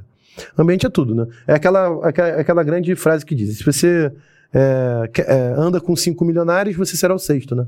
Então, se você anda com uma galera que, porra, os exemplos são um pessoal, cara, que tá ferrado, tá, a- tá atrasado, e você tá ali naquele ambiente, a, a chance de você se tornar mais um é muito grande. E, e eu lembro muito bem de uma das operações que eu fui no Complexo do Alemão.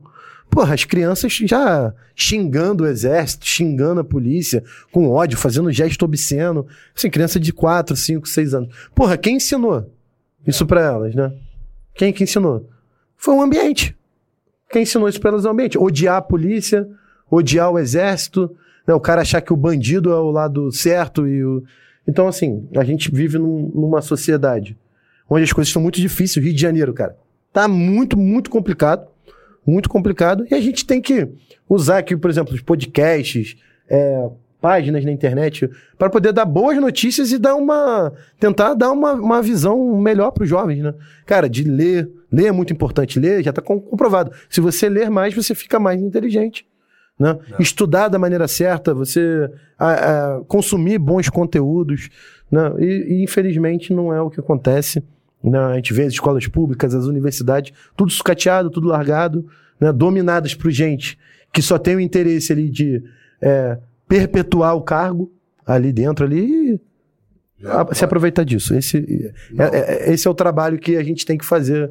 Eu acho é o melhor que a gente pode fazer pela sociedade hoje. Não, maneiro, bicho. Pô, parabéns aí pelo, pelo, pelo trabalho. Inclusive, o Eu Militar é um site, é uma página no, no Instagram, tem, tem, todo, tá, tá todas as plataformas, certo? Então, o eu militar. Eu Militar, tudo junto. é, Se eu puder botar militar. na descrição, É. o, já tá na tá. descrição. É eu, ponto militar, underline oficial. Então depois você entra lá no, Isso.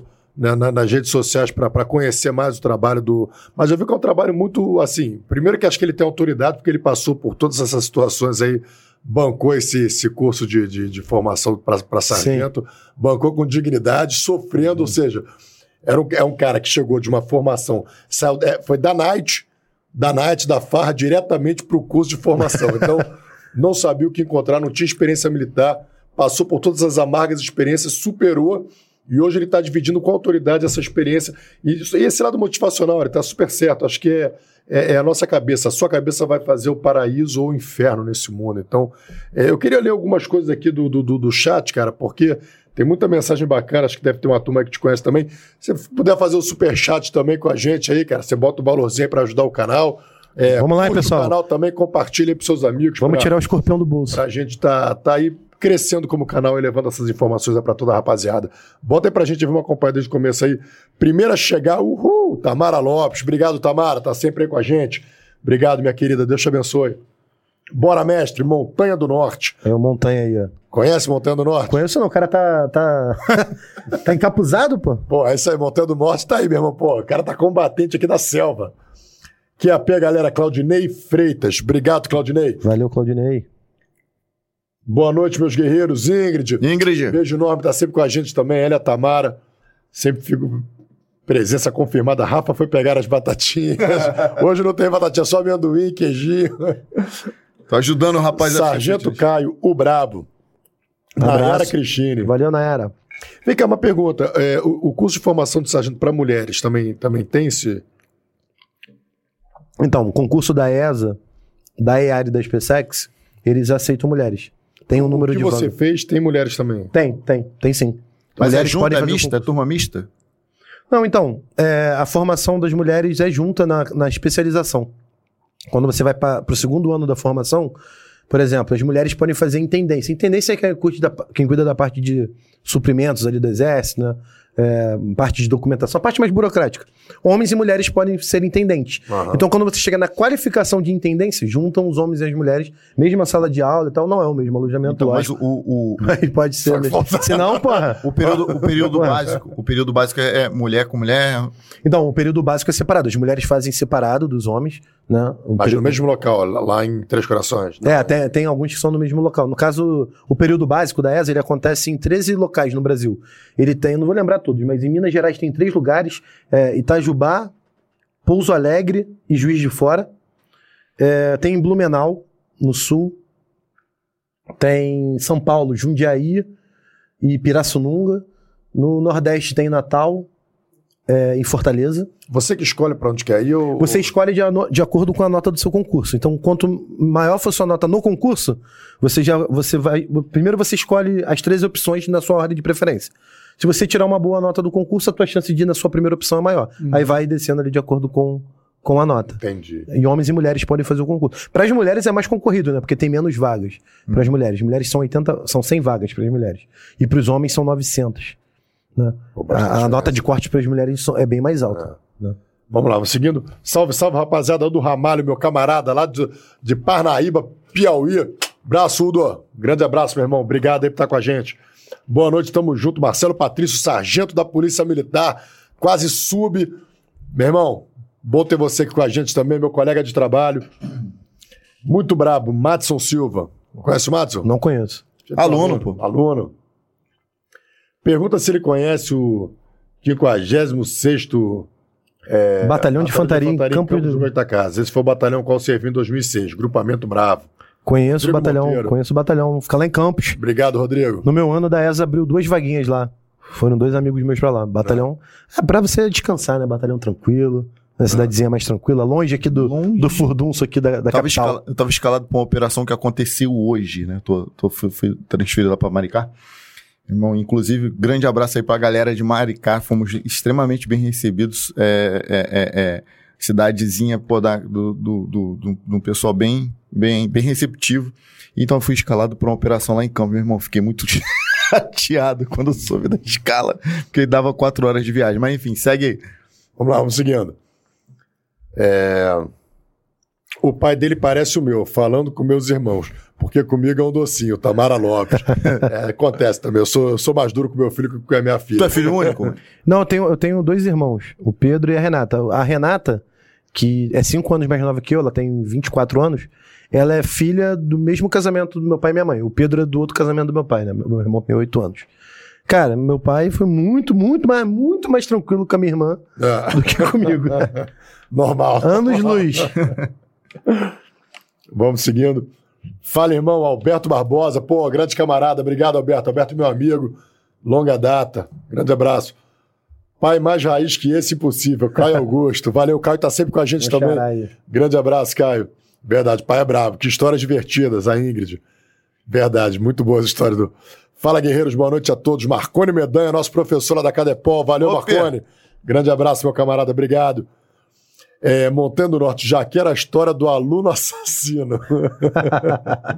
A história do aluno assassino é o seguinte, cara.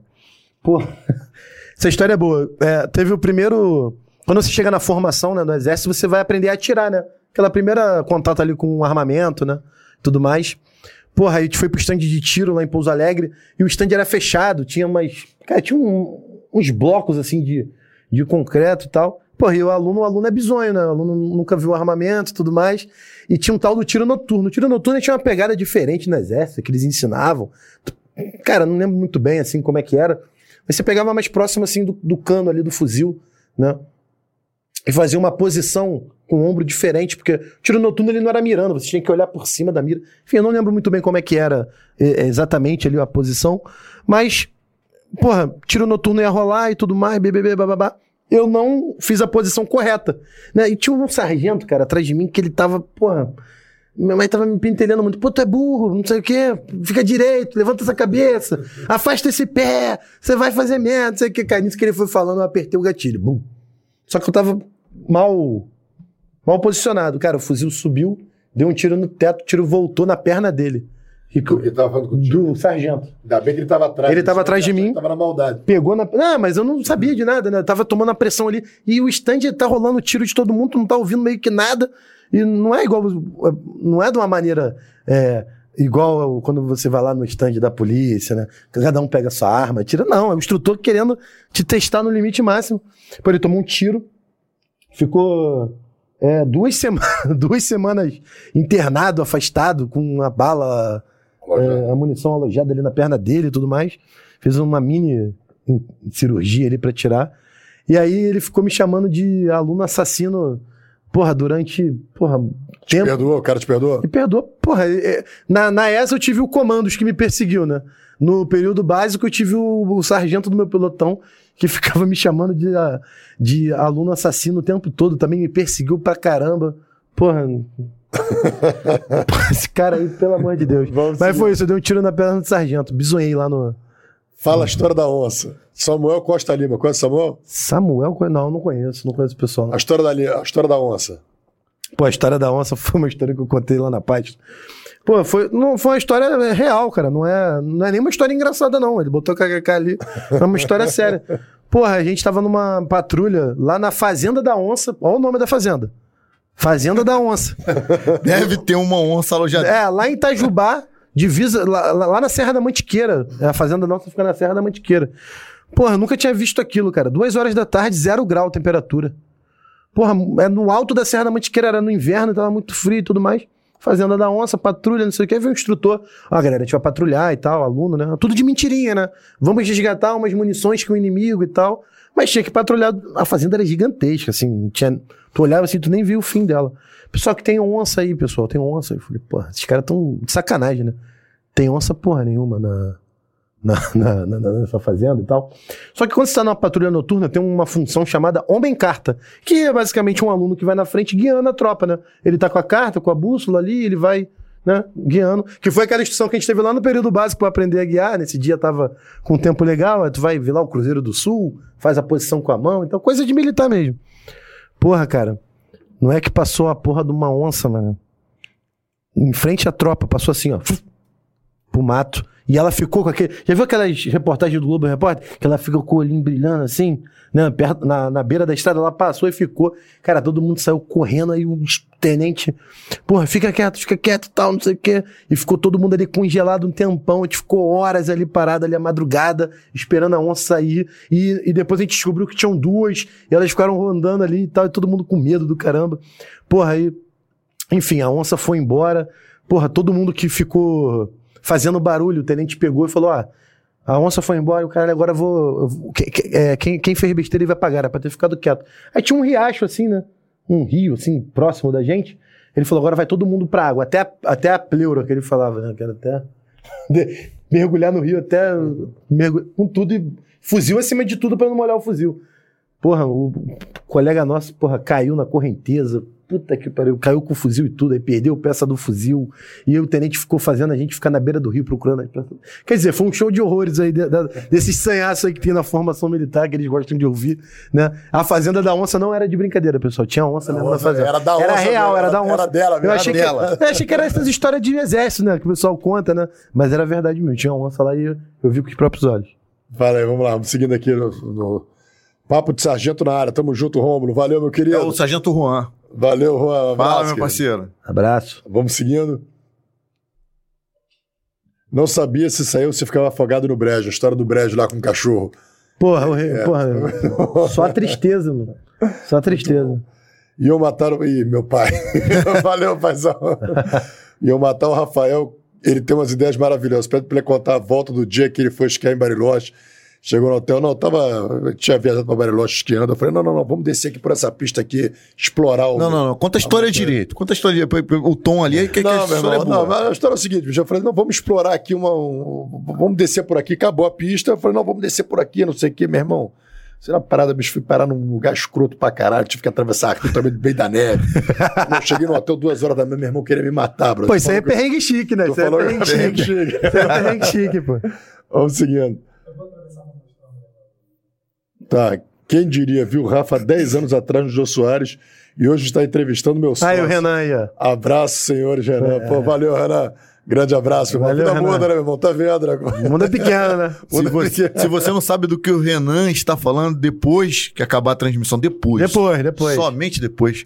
Você escreve assim: Rafa de Martins no Jô Soares. Ou depois você escreve então, melhor ainda, você assim: Rafa de Martins é comercial do carnaval, tá ligado? Esse aí eu não vi, não, é hein? foda. depois, bota no, é foda. depois bota no perfil do Fala Guerreiro lá essa propaganda. É uma propaganda de conscientização. Vai lá, vai seguir. Tem mais gente aí pra gente ir. Esse Comandos entrou em contato com você pra falar que foi ele que te fez isso? O... Não, não, depois não tem mais contato com o Comandos lá, o sacanagem. Não, nunca mais eu vi o exército, apesar dele ser pequeno, né? Pô, tu não vê mais os caras, não. pô. O cara voltou pra Goiânia, ele servia em Goiânia. É. Lá no BAC, né? No Batalhão de Ação de Comandos. Tu lembra o nome dele? Cara, não lembro também. Ah, eles não falam nome, é eles, A gente eles usam explana nome. ele. Nome, Aí, ó, volta, volta lá. o- nome diferente. Esse é o Caio. Não, a outra. a- a- Amo essas histórias. A meta é ter histórias do tipo pra poder contar. Isso aí, tem que estudar primeiro. Isso aí, estudar, passar primeiro, queimar a primeira etapa. Meu Deus, Primeiro bunda na cadeira, 37. depois faca na, na caveira. Caveira. Coitado do 37, a Tamara. 37 sofreu muito. Esse cara tá sendo um exemplo pra mim. Tô saindo da universidade, curso de engenharia mecânica. Estou estudando agora para ser militar e utilizando o material do curso preparatório Eu Militar. Valeu, Diogo. Diogo Oliveira. Pô, o cara aí, já é irmão. bom em exata, já, já passou em engenharia, faz É, engenharia. Vai arrebentar em matemática lá. Excelente, irmão. Boa sorte nos estudos. Obrigado, Diogo. Como é que foi o processo todo dele criar a empresa dele e fazer o sucesso que é? Caio Augusto. Caio Augusto. Isso aí, aí, vamos lá. Você, você ficou quanto tempo no Exército? Oito anos? Então, entrei no exército em 2013, lá em Pouso Alegre, foi aquele primeiro contato. Fiquei até aí, dois- aí até 2018. 2018 foi o ano que teve a intervenção federal, que eu participei de diversas aí operações, né? Lá na, aqui Ah, no, no Rio de Janeiro. Algum tiroteio, algum... Ah, teve, teve algumas situações, né? Vila Kennedy ali teve uma situação, Complexo da Penha. Como é que Né? foi essa situação na Vila Kennedy? Então, a Vila Kennedy foi o seguinte: a A gente vai chegar, ele só vai chegar nessa. Só vai pegar esse caminho para depois Tá. chegar no, no, Na- no, no- no curso. Na Vila Kennedy foi o seguinte: a gente já estava fazendo uma patrulha lá todos os dias, no nosso batalhão. Só que a patrulha ela, era de dia. Assim, a verdade é o seguinte: o exército, quem comanda as tropas no exército, tipo o sargento, que comanda um pequeno grupo, o tenente comanda um pelotão, o capitão comanda uma companhia, né? e o coronel comanda o batalhão. Né? Esses cargos de comando, eles são de sargento, tenente, capitão, coronel, são pessoas que fizeram concurso público. Então, naturalmente, é, como é um concurso nível nacional, é, é muito comum você ver gente que acabou de sair do seu estado, entrou no exército e foi servir no Rio de Janeiro por algum motivo. É difícil na Polícia Civil você ver alguém que vem de outro estado. Até tem, mas a maioria da galera realmente já é do Rio, já conhece o Rio, já quer trabalhar aqui. No exército não é assim. Então, por exemplo, o capitão da minha companhia era um baiano, o tenente era um mineiro, e era, e era mesmo, não tô chutando aqui não. Tô tentando lembrar que era isso mesmo. Aí tinha um, um sargento do meu pelotão, que era junto comigo, que ele era é, do Espírito Santo, o outro era do Sul. Então, esse pessoal não conhece o Rio de Janeiro, ele não sabe como é uma favela do Rio de Janeiro. Ele só sabe que ele é militar e que ele tem que cumprir uma ordem. E aí, né, nesse cumprimento de ordem, eu acho, eu- vocês devem entender muito mais do que eu, que numa favela, de dia, quando tá tendo uma patrulha dessa, se o cara não quer problema com o exército, eles devem recolher as barraquinhas dele lá das drogas, eles devem esconder as armas dele em algum lugar, e eles deixam o exército fazer a patrulha, porque tava no meio da intervenção, né? Já era meio uma coisa meio que avisar do exército, meio que fazer assim, ó, tô indo aí, hein? Vai se esconder, hein? Tipo assim, pra não, geralmente não ter confronto, a ideia não era que tivesse, né? Era mais trazer uma sensação de segurança ali pra, pra Avenida Brasil, né? Que tinha muito, tava tendo muito arrastão, tinham matado aquele sargento Kazuca, não sei se vocês lembram disso, era um sargento do Comandos, que ele foi vítima de um arrastão, ele reagiu. Então, foi mais ou menos nessa época. E aí, é, Essa patrulha ela acontecia de dia, só que nesse dia, que foi o meu pelotão, ela tinha que acontecer de tarde e acabava à noite. Então a gente nunca tinha ido na Vila Kennedy à noite. Então o circuito era o seguinte: para quem não conhece a Vila Kennedy aí no, no, Rio de Janeiro, ela fica. tem a Avenida Brasil, de um lado fica uma parte da comunidade, do outro lado tem a outra parte. Né? E aí tem um buraco embaixo na Avenida Brasil que você passa e vai para o outro lado né? da, da, da favela.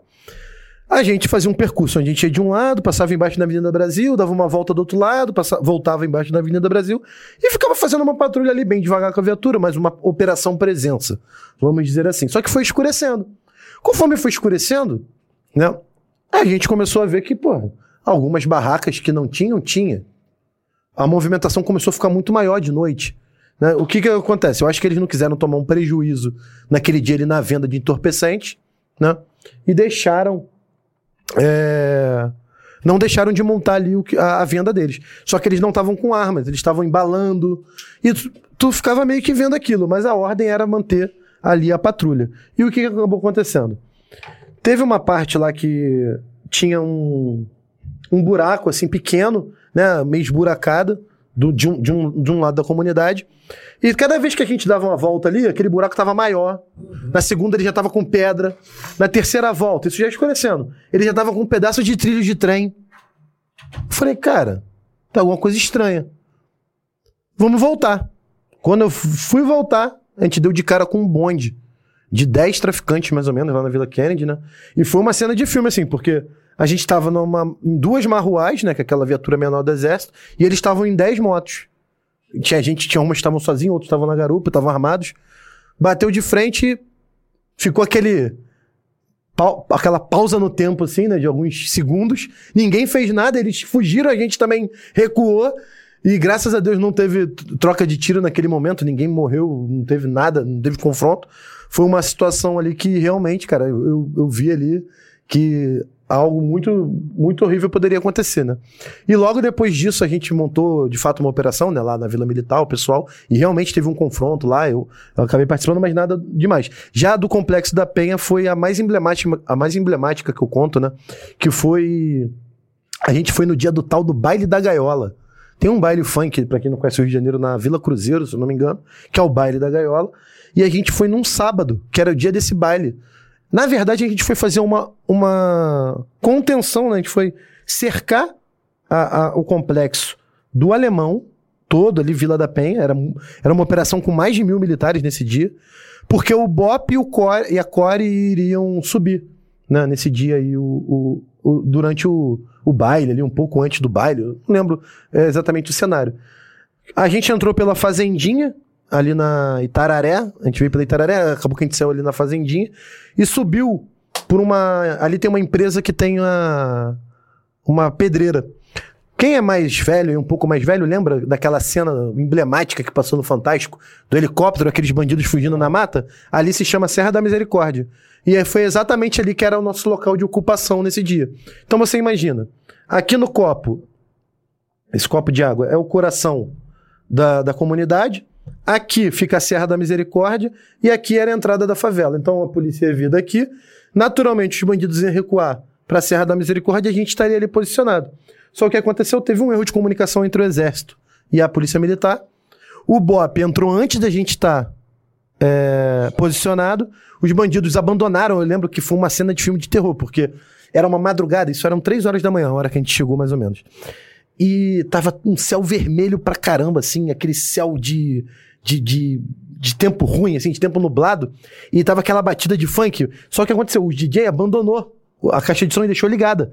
Então tu vê que o funk não parava de tocar e começou uma troca de tiro lá embaixo, eles correram, só que quando eles deram, quando a gente chegou, na verdade, os bandidos pegaram a gente de surpresa.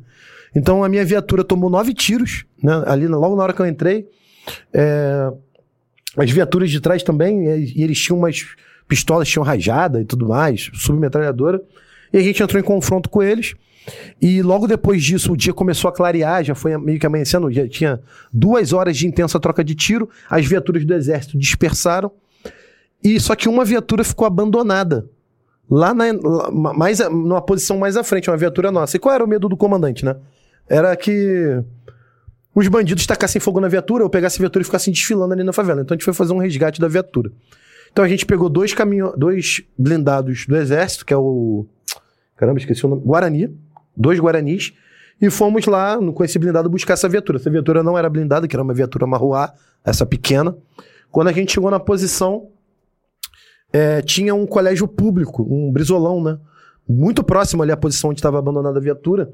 E quando a gente parou a viatura, eles começaram a dar tiro. Então, cara, é uma sensação muito estranha. Tu tá dentro de um blindado, tá batendo tiro de você ali dentro, né?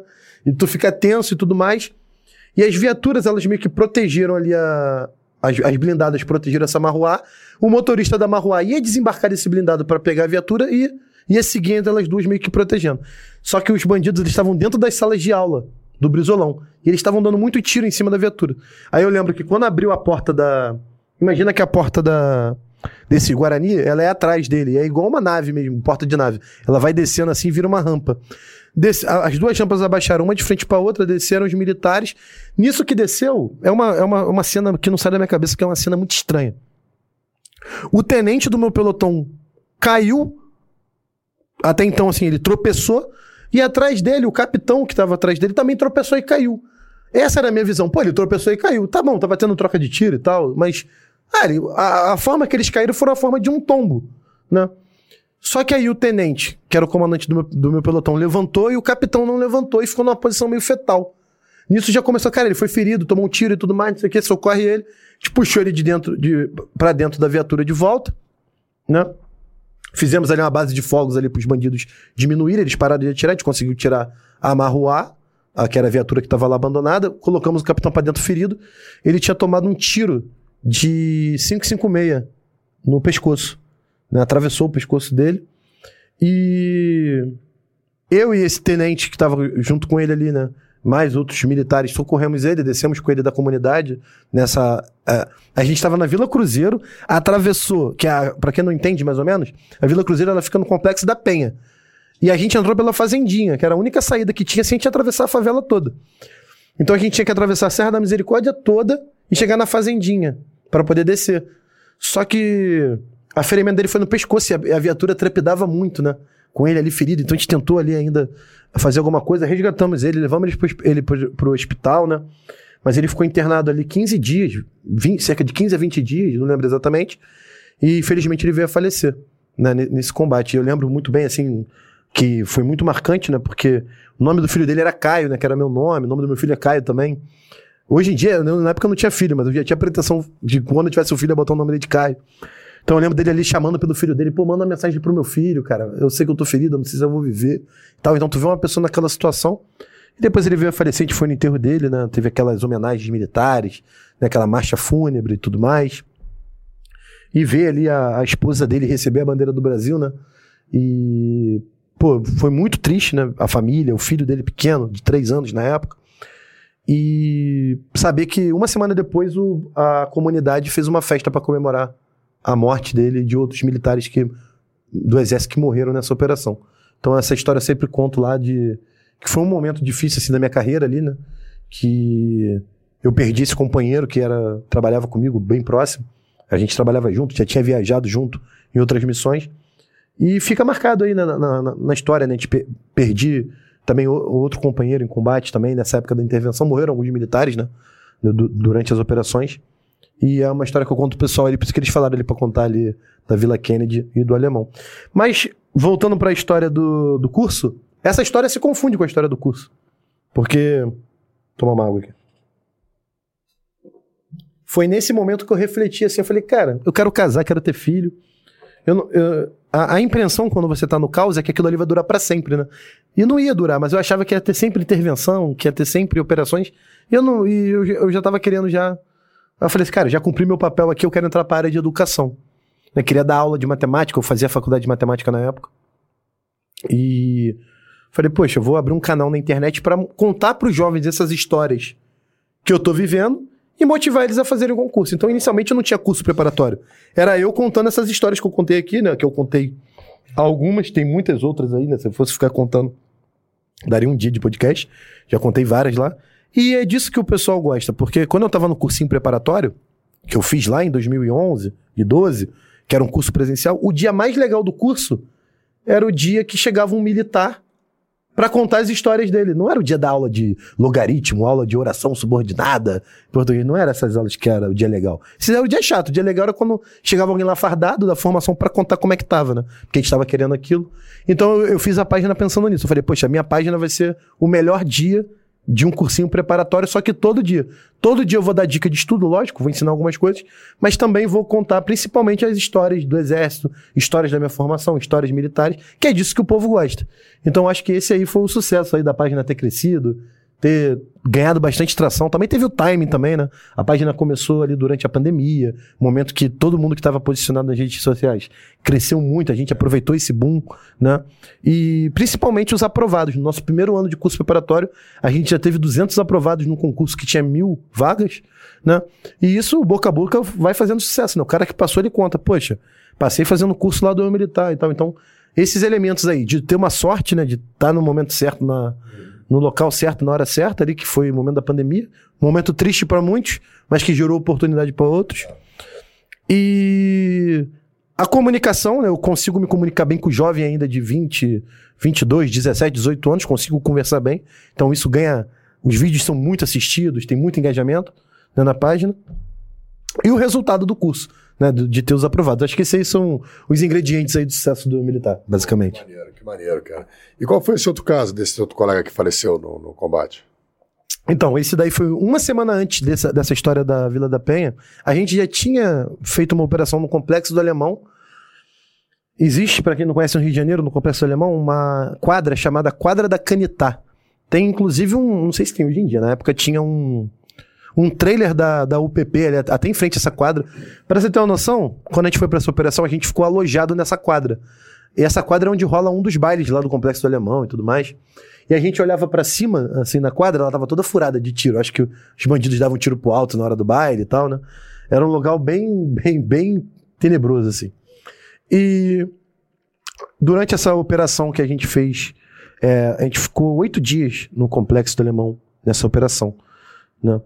E logo no primeiro dia, no dia que a gente chegou na operação mesmo, é, dois militares, na verdade, né, lá da, lá da nossa guarnição, bateram de frente com um grupo de bandidos dentro da viatura. E aí o bandido correu e andando para trás ele deu uma rajada.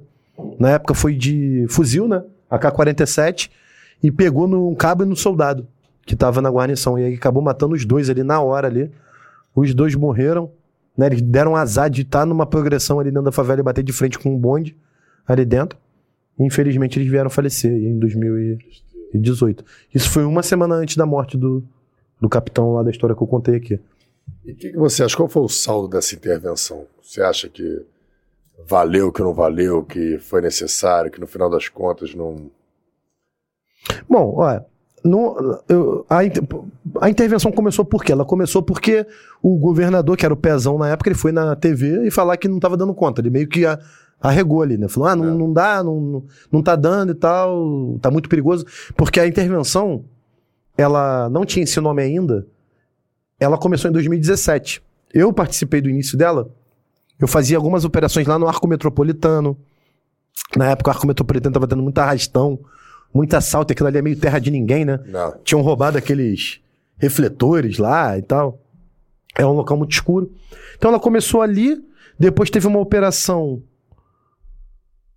próximo ali à Vila Militar, Muquiço, é, Batã, eu fui em algumas ali próximo ali da Vila Militar.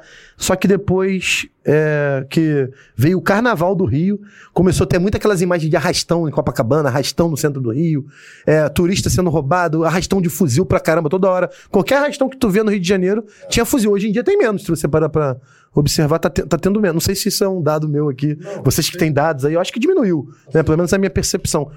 E locais que não tinha fuzil, tava tendo arrastão, tava tendo arrastão de fuzil na Baixada Fluminense. Né? Hoje, a galera que é mais nova acha que Belfor Roxo, Nova Iguaçu, Caxias é um local muito perigoso. É, mas há 15 anos atrás não era igual era o centro do Rio, onde tinha os morros. Lá não tinha morro do jeito que, que, que é hoje, né? Então, a intervenção começa né, nesse período ali no início de 2018, durante o carnaval. O saldo da intervenção na minha opinião, resolveu o problema daquele momento, que era passar uma sensação maior de segurança pro carioca, né? Mas no curto prazo, né? Foi só naquele momento. E logo depois o Witzel entrou e ele ficou um ano, depois teve o impeachment dele, né? Se eu não me engano. Veio aí o segurança presente.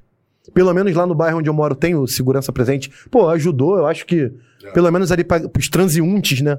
Melhorou ali pro, nos centros, centro de Niterói, tem o Niterói presente, tem o Lagoa presente, tem o centro presente, né? Eu acho que isso ajudou a melhorar a sensação de segurança. Agora, o, pro, o problema da criminalidade, do tráfico de drogas, pô, de longe, nem chegou perto de resolver. Não, não, resolveu. Ela foi só uma medida paliativa naquele momento para resolver um problema de sensação de segurança pro carioca. Mas ela não resolveu o problema do dinheiro, tanto é. que a violência é, não, não, é, não, existe solução fácil para problema difícil, né? Então, isso é uma coisa que precisaria de um trabalho de fronteira, precisa de um trabalho de inteligência, inteligência tecnologia. É, uma cooperação de, de outros órgãos também para segurar os caras na cadeia, manter os caras ali, não, não, não permitir essas coisas saidinha, alguma. ser mais, ser mais rígido com essa questão da progressão também, entendeu? Não é um direito, isso é um benefício. Sim. Então, quando passa a ser um direito é complicado, porque aí bateu aquele. aquele enfim, é fogo, né, meu? Você. Não, não é, não é uma situação fácil de resolver, né? Tem. Oh, parou, parou. Ih, rapaz! Oh, que isso? Que aí? isso? Que que é isso? Receber bem para receber sempre. Recebidos. Aí, ó. Opa, opa. Vem voltando aqui. O que, que é isso aí, brother? Isso aqui, parceiro, é frango no pote. Não tá frango no pote? Frango no pote. Pô, obrigado aí, frango no pote. Aí, Vem fortalecer aqui o podcast. Pô, na hora certa, é hora que já, já, já, já tava no final aqui essa. essa... Mandaram o programa certo. Parceiro. Pô, que isso, obrigado, frango no pote, ó. Fala, fala aí do frango no pote aí, você tem um. Frango no pote. Cara, é, é guerreiro, é guerreiro ajudando o guerreiro. O frango no pote pertence ao Jonas e à esposa dele. Que é a Cíntia, se eu não me engano. Cíntia, se eu errei teu nome, me perdoa. O Jonas é policial militar do Rio de Janeiro. Falou, pô, meu irmão, tu tava recebendo os guerreiros lá, vou mandar uma parada para vocês. Galera, dê uma moral pro, pro, pra galera do, do Frango no Pote, pro Jonas.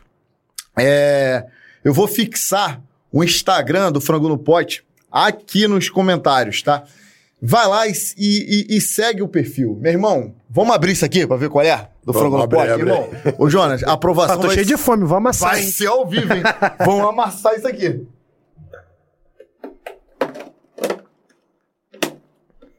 É, vai botando nos comentários aí enquanto a gente tá abrindo aqui o frango no pote. Que aí, eu, pô. Pode deixar na tela e abre o frango. É, pô. tem até uma pergunta aqui legal aqui. Do... A parada é maneiríssima, meu irmão. Ó, vocês querem? Deixa eu provar aí, deixa eu provar. Pô, também vou beliscar, hein? Aí, fica Meu sócio deve estar tá rindo agora se ele tá assistindo. Porra, aí Lá no escritório a gente vai até tarde. de frango aqui, ó. É Já arrebentou na asinha. Pô, meu parceiro, eu vou te falar. Porra. Aí, esculachou. Vou botar isso aqui pra botar o osso, ó. Bota o osso aí, ó. Aí, a parada é de verdade. Qual câmera que tá ativa agora, ô Igor? Hum. Irmão, a parada é de verdade, olha lá.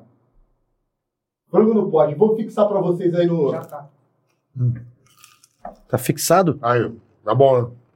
Ó, o sargento. Vou arrepiar, vou arrepiar, hein? Arrepia. Pronto. Arrepia, porque senão o Rafael arrepia pra você. Porra. Caraca, o frangão, malandro. Não é, bicho? Deixa eu olhar nos comentários aqui, porque a galera vai ficar vendo a gente comer, porra. Porra, porra nota 10, hein? Daqui a pouco vai vendo os olhos gordos aí da, da, da... Vou tirar os molhinhos aqui, ó. Pô, tem molho ainda, bicho? Tem molho. Porra. Tem refrigerante. Ó. Fala, mestres. João Vitor da Silva. Valeu, João. Obrigado, meu irmão. Vamos seguindo. Irmão, olha isso aqui. Tá bonito essa batata, hein? Porra, tá lindo. Um abraço pro Rafa, Alberto Basquim. Valeu, Alberto. Alberto, faixa preta lá do Dela Riva, casca grossa, gente boa, camarada, força amiga. Obrigado, meu irmão. Ó, ó o nosso Big Boss ali passando mal que o frango não vai pra ele. vem cá, vem cá, vem cá. Vem cá. Vem beliscar, pô. Vem. Vem cá. Bota a cadeira pra você aqui. Cadê? Claudinei Freitas, tem uma pergunta. Pergunta pra ele. Aí, até qual graduação o sargento da, da ESA chega na reserva? Claudinei, ótima pergunta. Vamos lá. Claudinei, você entra. Quando você passa no concurso da ESA, você fica dois anos como aluno. No final do segundo ano, você é promovido a terceiro sargento. E aí você vai para a tropa como terceiro sargento. Durante a carreira do praça, você vai ficar como terceiro sargento, depois vai ser promovido a segundo sargento, primeiro sargento, subtenente, depois de subtenente você vai a tenente e depois a capitão. Então a carreira da ESA, você pode chegar até capitão. Todo mundo que faz a prova da ESA e passa chega até subtenente. Mas uma boa parte da turma, cerca de 60% a 70% de cada turma de sargento, chega até o posto de capitão. Então você se aposenta aí como capitão do exército, tem paridade e integralidade no salário quando você vai para reserva. Ou seja, um capitão hoje formado na ESA, né, tá no final da carreira, ele ganha aí cerca de 13, 14 mil reais líquido, né? Então ele vai para reserva com esse salário, né? Um salário bem digno, dá para viver muito Quanto? bem. Quanto? 13 a 14 mil, final de carreira, que é o salário de um capitão, formado na ESA, que ele já pega todos os adicionais, né? Então, e você tem integralidade e paridade, né? Você fica com esse salário e toda vez que tiver alguma atualização no salário, você também recebe, mesmo estando aposentado, né? Então, Pô, maneiro, hein? é uma oportunidade pro jovem, né? Maneiro é isso aqui, ó.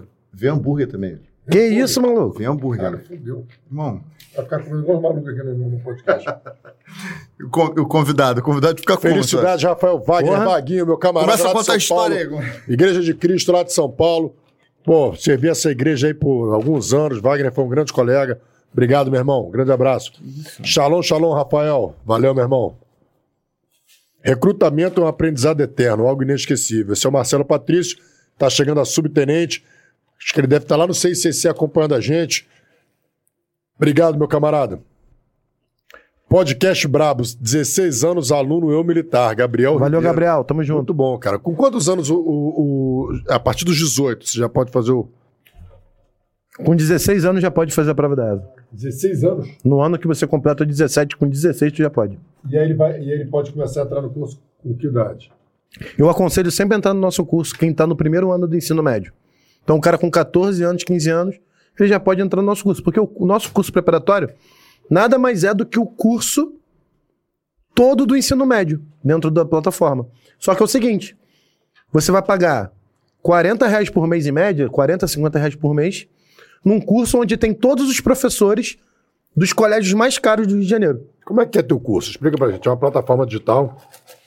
Deixa eu pegar.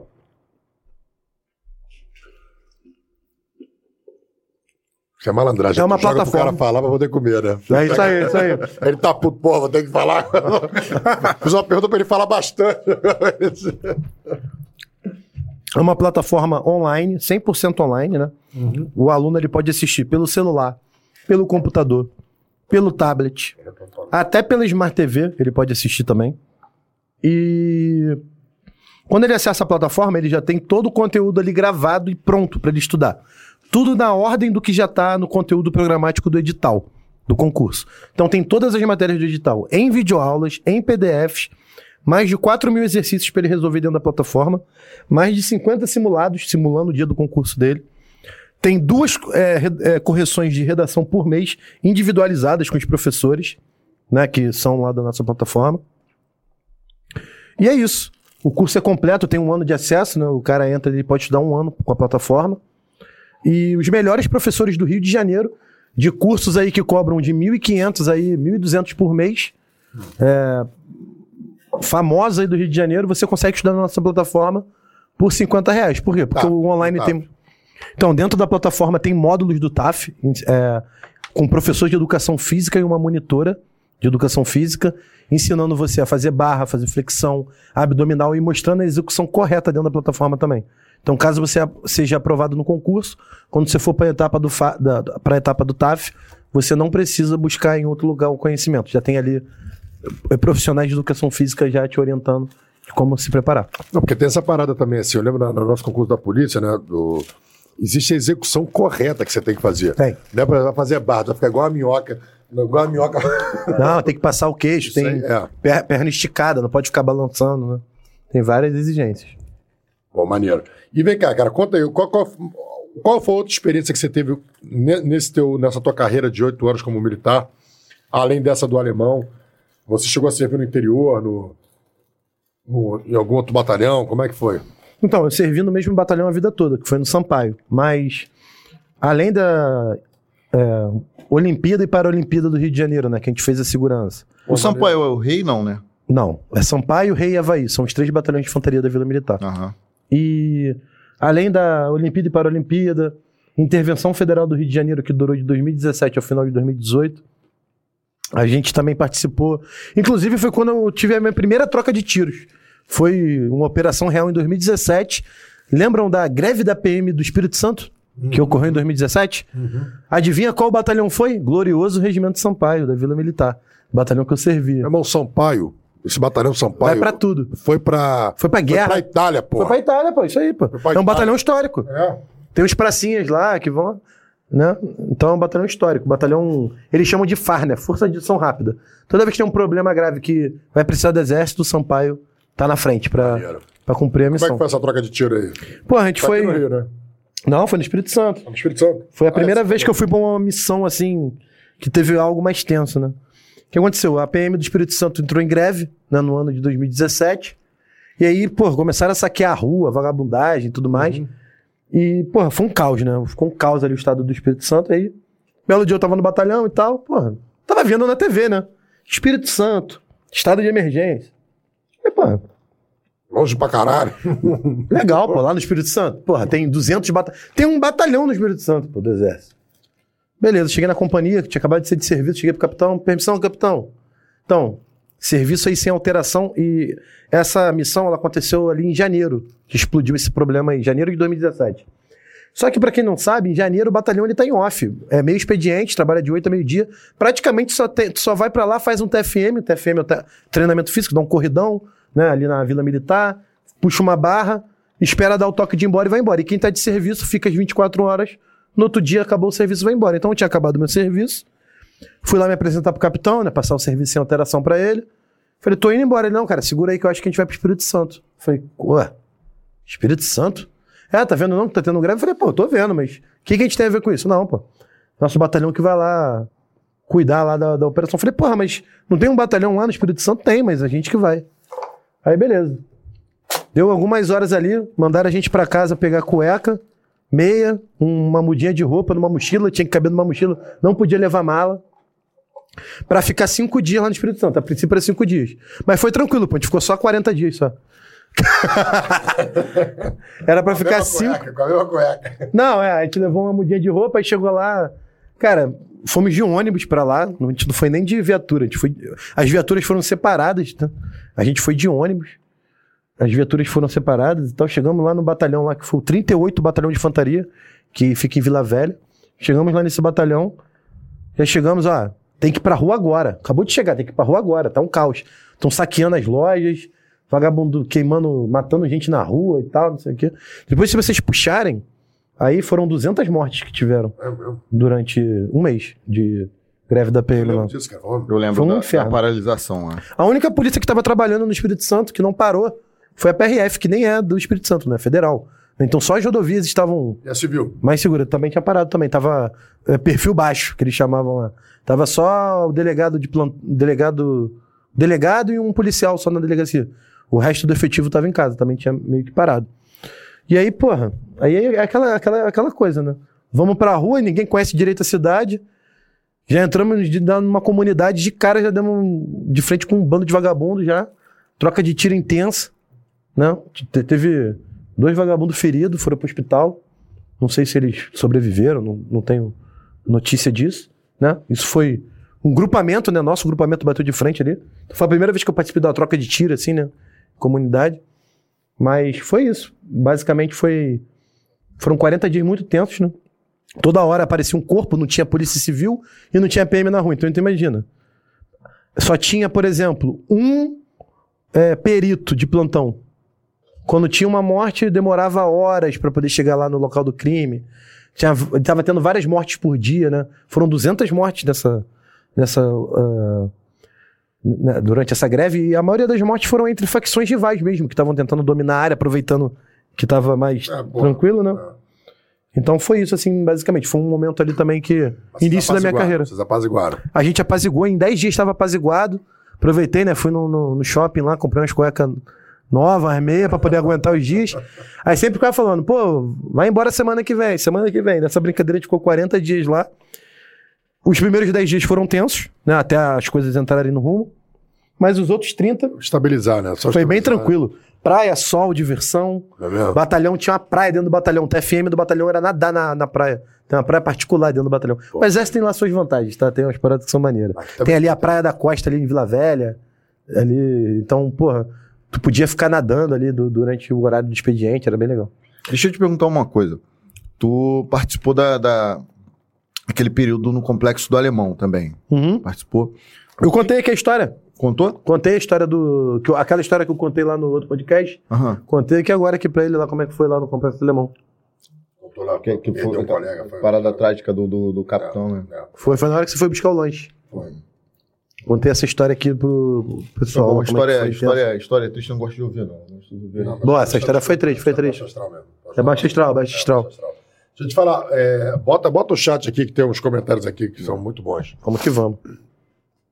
Pô, esse franguinho tá o assim. Tem um comentário do meu pai, tem um do Wagner e do meu pai, comentário do meu pai. Ah, é? É. Oi? É, ah, é, tem essa aqui, ó. Rômulo, operação hoje, comandada pelo Dr. Pedro Emílio da 146. Rodrigo Monteiro. Rodrigo Monteiro, foi uma operação que deu muito resultado. tá? Você foi para Campos hoje? Não, não fui porque a minha delega, a delega- as delegacias mais pro lado de cá foram dispensadas. As delegacias de Niterói e as mais pra cá, Maricá, Saquarema foram dispensadas porque era, é Campos, né, irmão? De, Não, não, de. Maricá pra Campos, tava dando três Você horas falou e comigo ontem, que vocês iam até dormir na delegacia para ir Eu ia, direto. eu- não, tava na delegacia. Quando a gente ia se levantar, a gente tava jantando. A gente, pô, irmão, vamos acabar de jantar aqui pra gente já meter o pé. A gente ia sair 11 horas pra chegar a Campos no horário do É, briefing. No horário do briefing. é. Irmão, mais de 10 presos, uma operação contra o tráfico. Pô, maneiro. É do doutor Pedro Emílio, Pedro e junto Emílio. com o doutor Gustavo, que tá no DPA lá. Pô, parabéns, aos aí, envolvidos parabéns na aí, operação. doutor Pedro. Rapaziada toda. Seguir. Qual a melhor estratégia de estudos para concurso? Aí a gente responde no final. a gente vai ler aqui umas relações responde no final. Vai seguindo. Meu pai, vocês estão descontrolados com o lanche. Pô, isso aqui tá muito bom, pô. Isso aqui tá muito bom, cara. Pena de quem não tá aqui. Tá muito bom. Ó, minha educação vem do senhor, hein, entendeu? Então você tá, Presta você tá atenção. passando vergonha aqui, você está sentindo envergonhado. Claudinei, meu filho está tá na ESA 2022, concluiu o primeiro ano em Jataí, que ele fala do batalhão de Jataí. O que você fala do... Você conhece esse batalhão de Jataí? Não conheço. Eu sei que fica em Goiás, né? Goiás. Mas é um batalhão que tem um período básico, né? Da ESO. Então provavelmente o filho dele tá terminando essa semana aí, né? Concluindo o período básico lá. Agora ele vai ou pra ESA, em Três Corações, ou pra Slog aqui no Rio de Janeiro terminar a formação dele. Parabéns, Claudinei, pelo filho sucesso Parabéns, aí Claudinei. na caminhada de Parabéns, vocês. Rodrigo Monteiro, as promoções do Exército é igual da PM, de 8 em 8 anos? Não, não é igual. Vou explicar. Mas a da PM também não é em 8 em 8 anos. Pelo menos a do Rio, a do Rio não é. Não é. Né? Você fica 6 anos como soldado, depois vai na PM do Rio, né? Depois vai a cabo, fica mais 6, com 11, 10 anos de serviço, você vai terceiro sargento. No exército, você já entra terceiro sargento, então você já pula o início ali, né? Pela ESA. Aí 10 anos pra você a segundo sargento hoje em dia. Quem entrou antes pegou 8 anos, era 8 anos, foi pra 10. Não, mas quem entrar agora vai ser 10 anos. 10 anos pra ser segundo sargento. É, 8 anos pra ser primeiro sargento. 7 anos pra ser sub, depois no finalzinho ali você tem três promoções rápidas ali até capitão, quem tiver apto a ser oficial. Pô, então só, você entrou 10 anos. Terceiro para segundo. Mais 8, 18 anos para ser primeiro sargento. Uhum. Aí depois mais 7, 18 mais 7. Com 24 anos tu vai subir. 25, 25 anos para Uhum. uhum. sub. Então você tem- chega para capitão É já. a, idade, é a idade que tu tá se aposentando, né? Você, Então. você, você, você, você é promovido para se aposentar, então. Não, então, como é que funciona? O exército, ele era, a carreira tinha 30 anos. Teve agora a reforma da Previdência, não foi? 2019? Aí o exército pegou uma cota também da reforma da Previdência. A carreira foi de 30 para 35 anos. Então, como a carreira foi para 35 anos, é, aumentou, eles tiveram que aumentar o intertício entre as promoções para poder compensar esses 5 anos. Senão o cara ia ficar cinco anos no final como sub ali e tal. Porque nem todo mundo vai a oficial, né? 70% da turma só. Então eles tiveram que dar um aumento né, na- ali. E o que acontece também é que, para ter aumento no salário, você não depende só da promoção. Você depende do governo. O governo dá reajuste todos os anos, basicamente. Né, Eu fiquei no exército oito anos. Todo ano eu tive aumento. Pelo menos eles ajustam a inflação todo ano. Não é aumento, é um reajuste. Por exemplo, a inflação foi 10 anos esse, 10% esse ano. O exército sempre aumenta 11%, 12%. E eles sempre botam assim. Eles, ah, porque existe um site, né? Existe um estudo pelo Banco Central, se não me engano, que ele já tem a projeção da inflação para os próximos anos. Só que quando você ganha essa promoção, por exemplo, assim, eles fazem um plano de 4 anos de aumento da- do- de, de reajuste. Só que ele pega os juros compostos, né? Então fica 6%, mais 6% dá um, dá um valorzinho a- um- a- que corrige um pouco acima da inflação, o salário. E aí, quando você é promovido, aí tu tem um aumento mais significativo, né? Aumenta ali 1.500, 2.000 reais o salário. É Já é a prestação de um carro, né? Já é a prestação de uma casa. Dá mil. comprar um HB20. Dá, pô. Dá pra, dá, dá pra passear. Dá pra botar o filho na escola melhor, dá pra fazer várias coisas. Avança. Aí, ó. Qual é o salário líquido de um terceiro sargento? Boa. Máquina de papiro, aluno. Eu militar. Máquina de papiro é como a gente chama nossos alunos, né? Eu falo que tem que estudar igual uma máquina, não pode ter coração. Você tem que sentar igual um robô mesmo. Esquecer que tem celular, que tem série na Netflix. Esse é o Maynard. Maynard. Legal. Qual é o salário líquido de um terceiro sargento? O salário de um terceiro sargento do Exército hoje, ele vai de 4.700 reais a R$ 6.500 inicial. Por quê? Líquido. Líquido. Por quê? Porque um terceiro sargento, ele vai, o salário dele vai ter mudança de acordo com o curso operacional que ele fez e de acordo com a guarnição que ele está servindo, o quartel que ele está servindo. Vou dar um exemplo. Servir na Vila Militar e não ter curso operacional nenhum, você vai ganhar 4.700 líquido. Mas se você tiver o PQD, curso paraquedista, e servir na Brigada Paraquedista, você ganha 20% a mais no salário. Então você vai ganhar líquido ali já uns 5.600, 5.700. Agora, se você servir numa guarnição especial, que são as guarnições de selva, também vai ganhar 5, 600, 700. Agora, se você servir num pelotão especial de fronteira, seu salário vai para 6.500, 6.600 líquido, já inicial. Olha, quanto mais perrengue, mais você ganha. É, porque senão ninguém quer ir, né? É. E outra, por exemplo, se você é do Rio de Janeiro e vai servir lá em Manaus, lá na Amazônia, né, lá no Acre, né, naqueles Tocantins, lá pra cima, você ganha uma transferência por isso. Então, em dois anos, e você pode ficar dois anos lá e voltar pro seu estado. Então, você ganha para ir e para voltar. Geralmente, uma transferência de terceiro sargento gira em torno de 42, 40 mil reais. Então, o cara consegue juntar uns 100 mil reais em dois anos ali no início da carreira. E pro garoto que quer fazer SpaceX? Eu quero ser oficial. Então, o SpaceX é a mesma coisa que sargento, só que os valores são maiores. Né? A diferença é que a ESA, a formação, são dois anos para ser sargento. Para você se tornar oficial, a formação dura cinco anos. Um ano na SpaceX, em, em Campinas, que é a escola preparatória de cadetes, e quatro anos na Academia Militar das Agulhas Negras, em Resende. Que é formatura agora em novembro, né? Tem agora. Aí Cinco você... anos, então. São cinco anos. E você sai lá bacharel em ciências militares, né, na, na AMAN, e sai como aspirante. Um aspirante ganha hoje líquido uns 7 mil, líquido.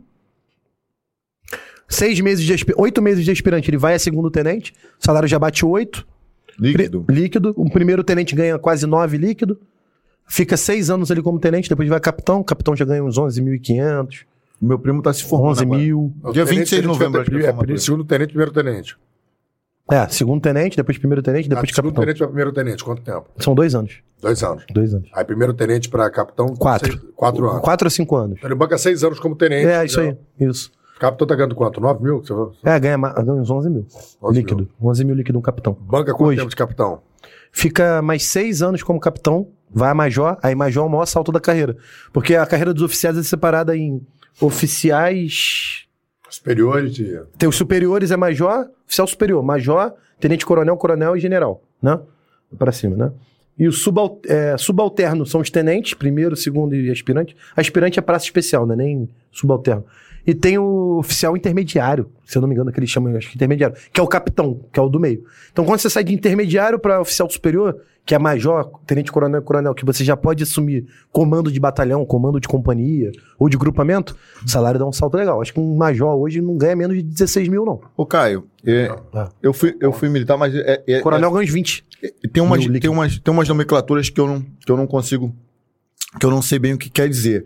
É agora, com, com toda essa movimentação, vem pra rua, Aham. não sei o quê. Aí eu comecei a ver, tipo, tem general de brigada, general de divisão. Sabe, Ah, tá. sa- sabe essas, quais, são as diferenças? Sei. Então, é, para você chegar ao generalato, não é tempo de carreira. Você tem que ser, ter sido um bom militar durante a sua formação e durante toda a sua carreira. O que que é ser um bom militar? Um militar que realmente viveu o exército brasileiro. É um cara que tirou boa nota na AMAN, né, foi sempre bom aluno, um cara que nunca tomou punição durante a carreira, um militar que fez vários cursos operacionais, que serviu no exterior, que fala mais de dois idiomas, né? Geralmente ele pede que você fale, se especializou em francês, é, inglês e espanhol no mínimo. Se você tiver um francês alemão, você ganha mais pontos. Um militar que fez cursos, que se movimentou, que serviu no exterior. Carreira do oficial aparece muitas oportunidades para servir nos Estados Unidos, Europa. Então, e só vai quem é habilitado. O habilitado é o cara que é fluente no idioma, né? Uhum. Então o cara tem que estudar bastante durante a carreira. Ele não pode ser aquele cara que se formou, se encostou no batalhão e ficou lá. Não tem problema nenhum fazer isso, não. Você só não vai ter nenhuma chance de ser general. Né? Então é um cargo mais político, né? Você, além de. Você tem que preencher alguns requisitos, né? E no final tem uma cúpula ali dos generais que falam: pô, beleza, essa turma de coronel aqui tá, tá no ano de que decidir quem vai ser general ou não. Aí eles vão, avaliam a carreira de todos, votam lá e o cara chega general. Aí a pergunta que você fez, né? Primeiro tem o general de brigada. O que, que é o general de brigada? Vou te dar um exemplo. A Vila Militar é uma brigada. Então, todos aqueles quartéis da Vila Militar, eles formam a nona brigada. Então, um general comanda aquela brigada. Mas, por exemplo, tem a brigada paraquedista. Então, tem um general que comanda a brigada paraquedista. Ah, Então, Que não é o mesmo da Vila Militar. então a brigada paraquedista são vários quartéis ali. São vários. Tem os de infantaria, de cavalaria paraquedista, de artilharia paraquedista, de engenharia paraquedista. Tem o DOMPSA, que dobra ali os, os paraquedas e tudo mais. O que, que é um general de divisão? É um general mais antigo que o general de brigada. Ele já, tá ele já era um general de brigada antes e ele foi promovido a general de divisão. Então ele comanda uma divisão de exército. Uhum. Então tem a primeira DE, que é a primeira divisão de exército. Então ele comanda a brigada paraquedista, ele comanda o general que comanda a brigada paraquedista, ele comanda o general que comanda a nona brigada, que é a Vila Militar, ele comanda o general que comanda uma outra grupamento de batalhões, Uhum. né? E acima dele tem um general de exército. O que, que é o general de exército? É, geralmente é um, ele assume um comando militar de área. Vou te dar um exemplo. O CML é o Comando Militar do Leste. Uhum. Quem comanda o comando militar, o comandante militar do leste, ele é necessariamente ele tem que ser um general de exército. O ca... Então ele já é um cargo bem mais antigo. Ele já passou pela função de general de brigada, de general de divisão e agora ele foi promovido a general de exército. Esse cara ele tá no exército há no mínimo 55 anos. Então, para ele chegar no cargo esse cara que é o Ele comandante, abre mão da aposentadoria, tem que- segue. o comandante do político. CML, É o ele general manda de- em todos os quartéis do Rio de Janeiro, Ele comanda todos os quartéis do Comando Militar do Leste. Que é o, o Rio de Que é Janeiro. o Rio de Janeiro, Espírito Santo, Minas Gerais. Caraca, eu achei que era. Ele é o comandante dessa área. Aí tem o comandante militar do Sudeste, Uhum. que inclusive quem não do Sul. Quem foi comandante militar do Sul um tempo atrás, justamente foi o Mourão. Ele era comandante militar do Sul. Então todos os o- todos os quartéis que existem no Paraná, Santa Catarina e Rio Grande do Sul, ele era o comandante de todos. Todos os generais de área, de brigada, de divisão, respondiam ao comandante militar do Sul, que na época, antes de ser vice-presidente, era o Mourão. O Mourão era o comandante militar do Sul. Pô, maneiro. Bom dia, muito preparados, né, meu? Ah, sim, estudaram a vida toda pra isso. Porra, muito preparados. Tu já viu já as entrevistas do Mourão? Ele é um cara muito bem, muito bem preparado. Muito inteligente. Moral, General Heleno. Esses caras têm muito tempo, eles leem muito, estu- é, vivem fora, vão pra fora estudar, voltam. E a academia também exige muitos caras. Por exemplo, o meu, o meu primo, Khaled, tá se formando agora. Grande abraço, Khaled. Ele escolheu, inclusive, infantaria também, né? Por- Porque é a arma do meu tio, que também, que também é militar. Meu tio é, é sargento e fez, uma, fez alguma coisa interna que eu não vou saber te explicar, mas você deve saber o que, que é, que não é o QCO. Ele é capitão. Meu tio é capitão. Então, ele é o capitão pela ESA.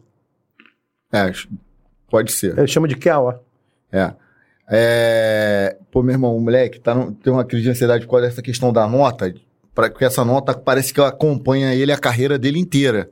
Não vai, igual ele falou, não basta só você ser um bom militar a carreira inteira. Lá, tua- a tua nota da final da academia vai te, vai te acompanhar junto com essa boa carreira. Uhum. Então, se você fizer só uma boa carreira e tua nota for ruim aqui, o cara que tiver uma boa carreira e uma boa nota, o cara vai passar na tua frente. O moleque, o moleque tá tão, teve meio que uma crise de ansiedade, brother. Ficou com, se- começou a se coçar. E, e, tipo assim, uma cobrança, assim, muito É. grande, brother. E Sinistro. dia 26, tamo Vai lá, lá, hein? bota, bota aí no, no, no, no- Dia 26 o quê? Formatura dele. Formatura da... Ah, da maneiro, maneiro. Rômulo super animado com frango, é verdade. Fiquei animadão mesmo. Valeu, Tamara. É, Sargento Caio, sou seu aluno, manda um abraço e uma motivação. Lucas Almeida. Forte abraço aí, Lucas. Vai estudar, que quem não estuda não passa em nada, não tem jeito, vai ficar aí pra trás aí. Quer ter uma boa vida, né?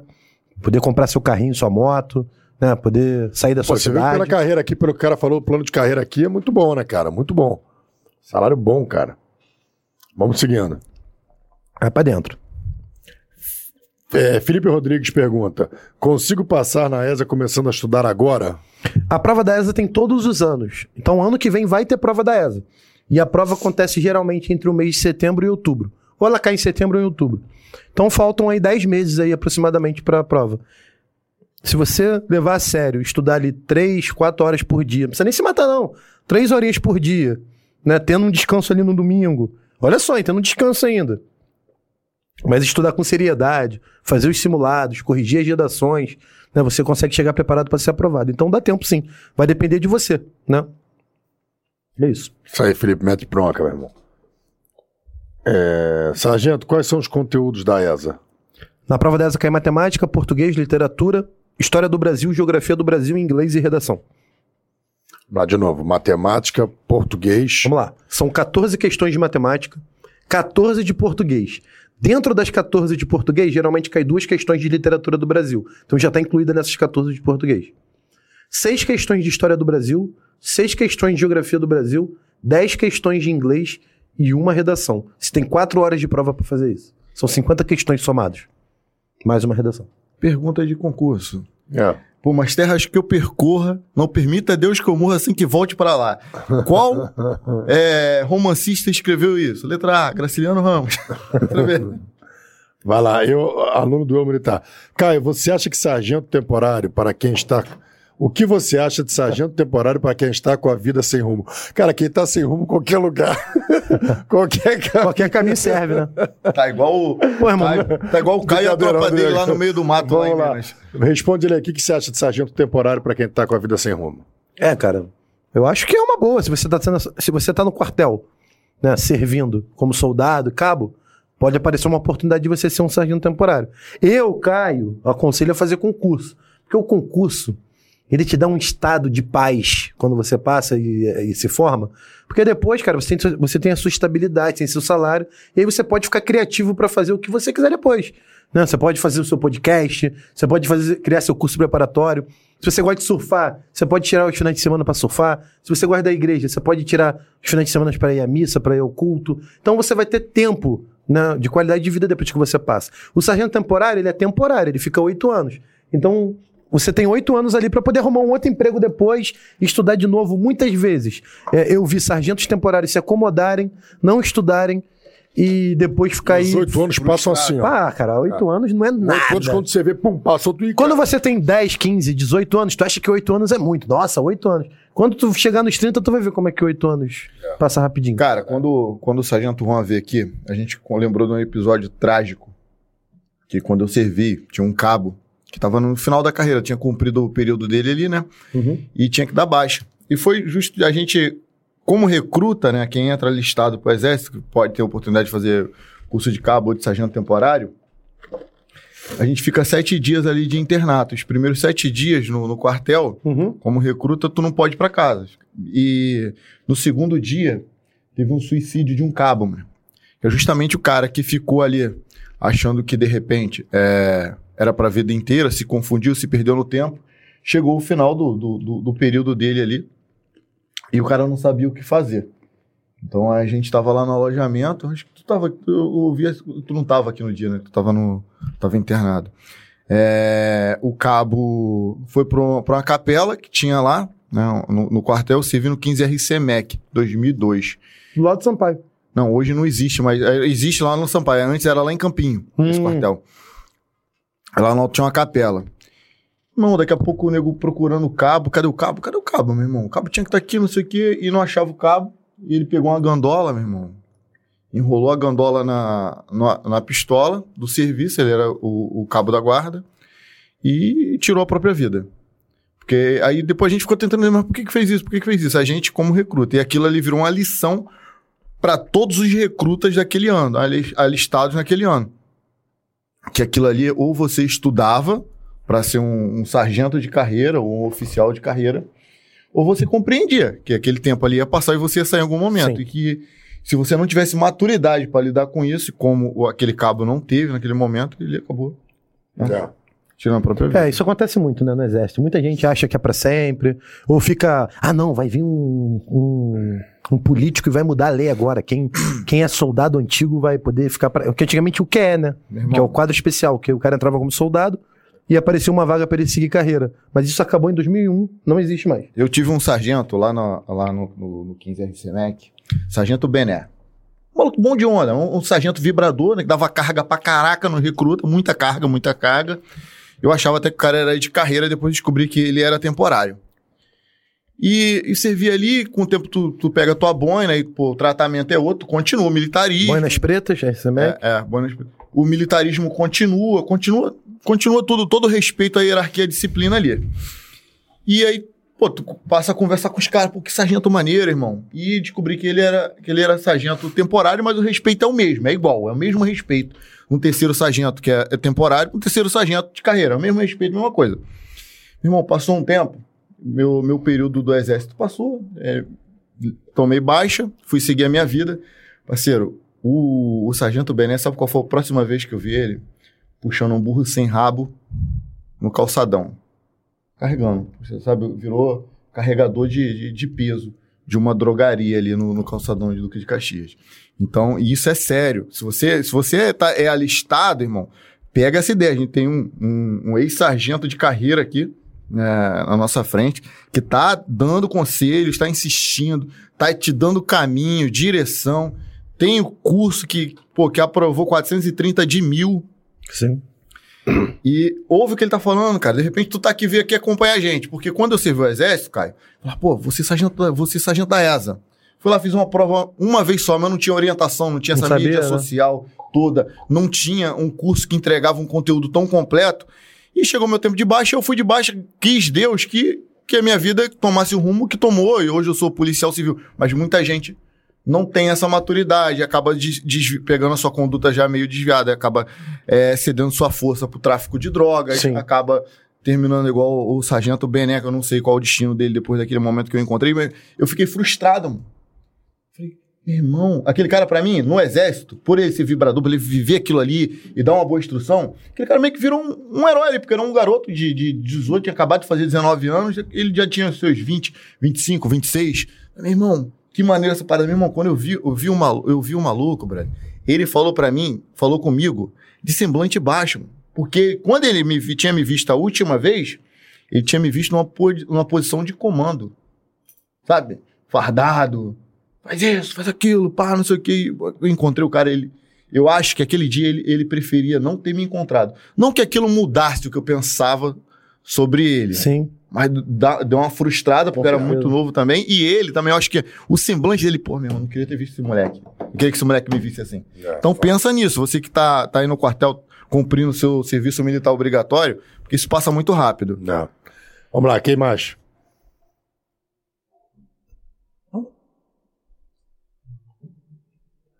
Vascão, Sargento Caio. Pô, João esquece isso Vitor aí. Zanotto. Esquece o Vasco. O Vasco não dá nada pra ninguém. Qual o limite de idade para a ESA e SpaceX? A ESA é de 17 a 24 anos e a SpaceX 17 a 22. Eu pergunto ao João Vitor. Sargento Caio, a ESA é uma boa base de estudos para concurso a nível federal? Exemplo, Polícia Federal, Polícia Rodoviária Federal e até cargos mais altos dentro destas instituições? Tá, em relação à matéria que você vai estudar para ESA, ela, isso não vai te ajudar em nada passar para. Assim, vai ajudar muito pouco você passar na PF, PRF ou qualquer outro concurso desse nível superior, né? Mas você aprender a estudar, que é o que você vai ter que fazer para passar na ESA, vai te ajudar a passar em qualquer outro concurso na sua vida. Então, a base que você vai ganhar, na verdade, é aprender, aprender a aprender. Né? Que é a coisa mais importante que a gente pode ter na nossa vida. Ler um texto, entender o que está escrito, saber interpretar, ver uma questão de matemática e conseguir montar ela. Então isso tudo vai criando ali na nossa cabeça uma estrutura, né? Vai criando uma inteligência que depois, cara, você vai conseguir estudar para qualquer outro concurso. Lógico, o nível de profundidade das questões da PRF e da PF serão mais profundos que o da ESA. Mas só que você já vai saber o caminho de como estudar, então vai acabar tornando mais fácil. Então a base é essa, não a base em relação ao conteúdo programático, mas sim em relação a você ter desenvolvido a sua inteligência. É, a musculatura, né, que você é treina em relação ao estudo, né? Exatamente. Sargento, tem alguma dica para mandar bem na corrida do TAF? Simon Moreira. Tá, um conselho que eu te dou é procurar um profissional de educação física, cara. É o melhor conselho que eu posso te dar. Né? Comprar um bom tênis, eu sei que não é barato, mas é um investimento. É melhor pagar caro no tênis agora do que fazer uma cirurgia no joelho daqui a 10 anos, né? Mas vai na academia do seu bairro, procura um profissional da academia aí, conversa com ele, que é a melhor coisa. Eu não sou formado em educação física, não posso te dar um conselho né, que, que foi para mim. Cada pessoa vai ter sua, sua forma de se desenvolver na corrida, cada um tem um peso, né, tem um lastro aí de treinamento físico. Então, o melhor conselho que eu posso te dar, procure um amigo, alguém da família, um conhecido ou alguém que algum profissional de educação de educação física que trabalha na academia do seu bairro é, pede conselho a ele. O que eu observei que você falou, se o TAF, ele não é, não é um TAF que exige o cara ser um atleta, também o cara não pode ser um sedentário. Não pode. Mas o importante é você se preparar para o curso, que você viu que o curso é... É muito pior. É, é bem pior, então... Não, o cara tá que passa forma... no TAF, ele consegue iniciar o curso, que o curso é gradativo também. Você vai chegar no primeiro dia do curso e vai correr muito mais do que teve que correr no TAF, não. Eles começam devagar e tal. Até porque uma das maiores desistências que tem no curso não é o cara querer ir embora porque ele tá com medo da formação, nada disso. É o cara se lesionar. É o maior motivo de desistência do curso, são lesões. Então, os próprios instrutores tomam muito cuidado para poder. É, pelo menos nisso, eles tomam muito cuidado no, no início da, da, da, da, carga de exercício físico, para você ir se acostumando e se adaptando. Daqui a pouco, tu vai estar tá correndo 15 km lá no quartel, 12 km, corridão tal. Mas começa com 3, 4, 5, vai aumentando ali Maneiro. conforme as semanas vão passando. Maneiro. Tem mais? Caio, minha baixa em dezembro de 2006. Chorei muito. Aconteceu isso contigo também quando saiu da ESA? Rodrigo Monteiro. Cara, eu chorei de alegria quando eu saí da ESA. Não por ter saído da ESA, né? É, mas porque eu saí para algo melhor, né? Não foi diferente do caso que você contou. Tipo assim, eu fui muito feliz na minha carreira de sargento.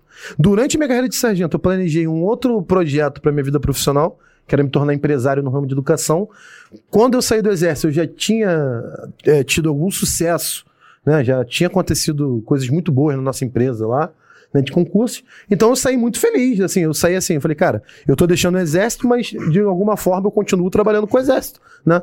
Eu coloco gente no exército lá todos, eu coloco não, né? O aluno estuda, se prepara com o nosso material e, e a gente ajuda na orientação para ele entrar.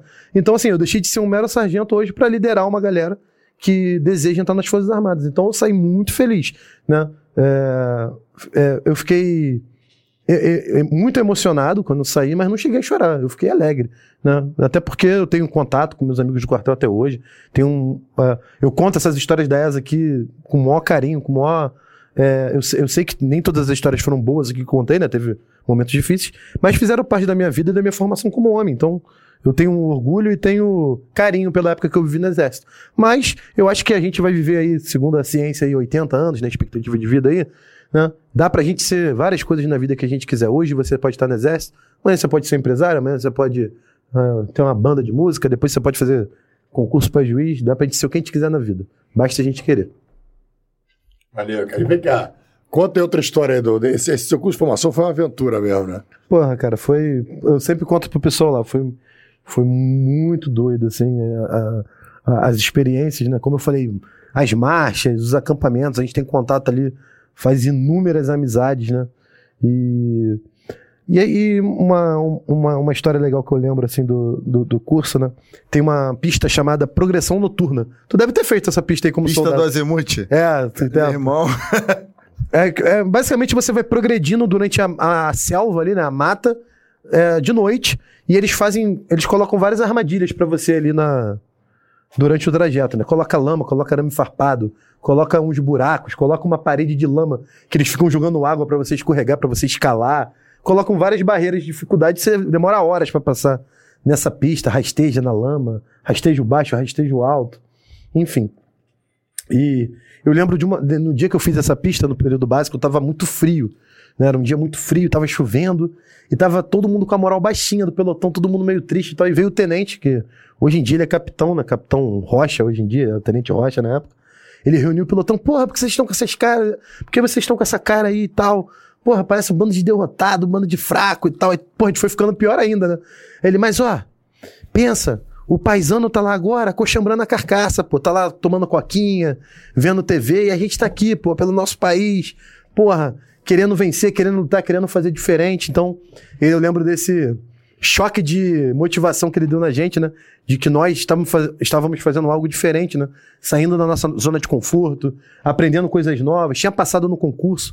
né? Quando você passa no concurso desse, você começa a fazer parte de 0,1%, 1% dos jovens do Brasil, pô. A maioria não quer porra nenhuma. Quer dizer, você já passou no concurso, tá tendo uma vivência militar, aprendendo ali os princípios e valores da instituição. Então eu lembro dele levantar a nossa moral assim, né? Nossa, o nosso, nossa é, melhorar a nossa autoestima ali na hora, para que a gente conseguisse completar aquela pista que estava frio, chovendo.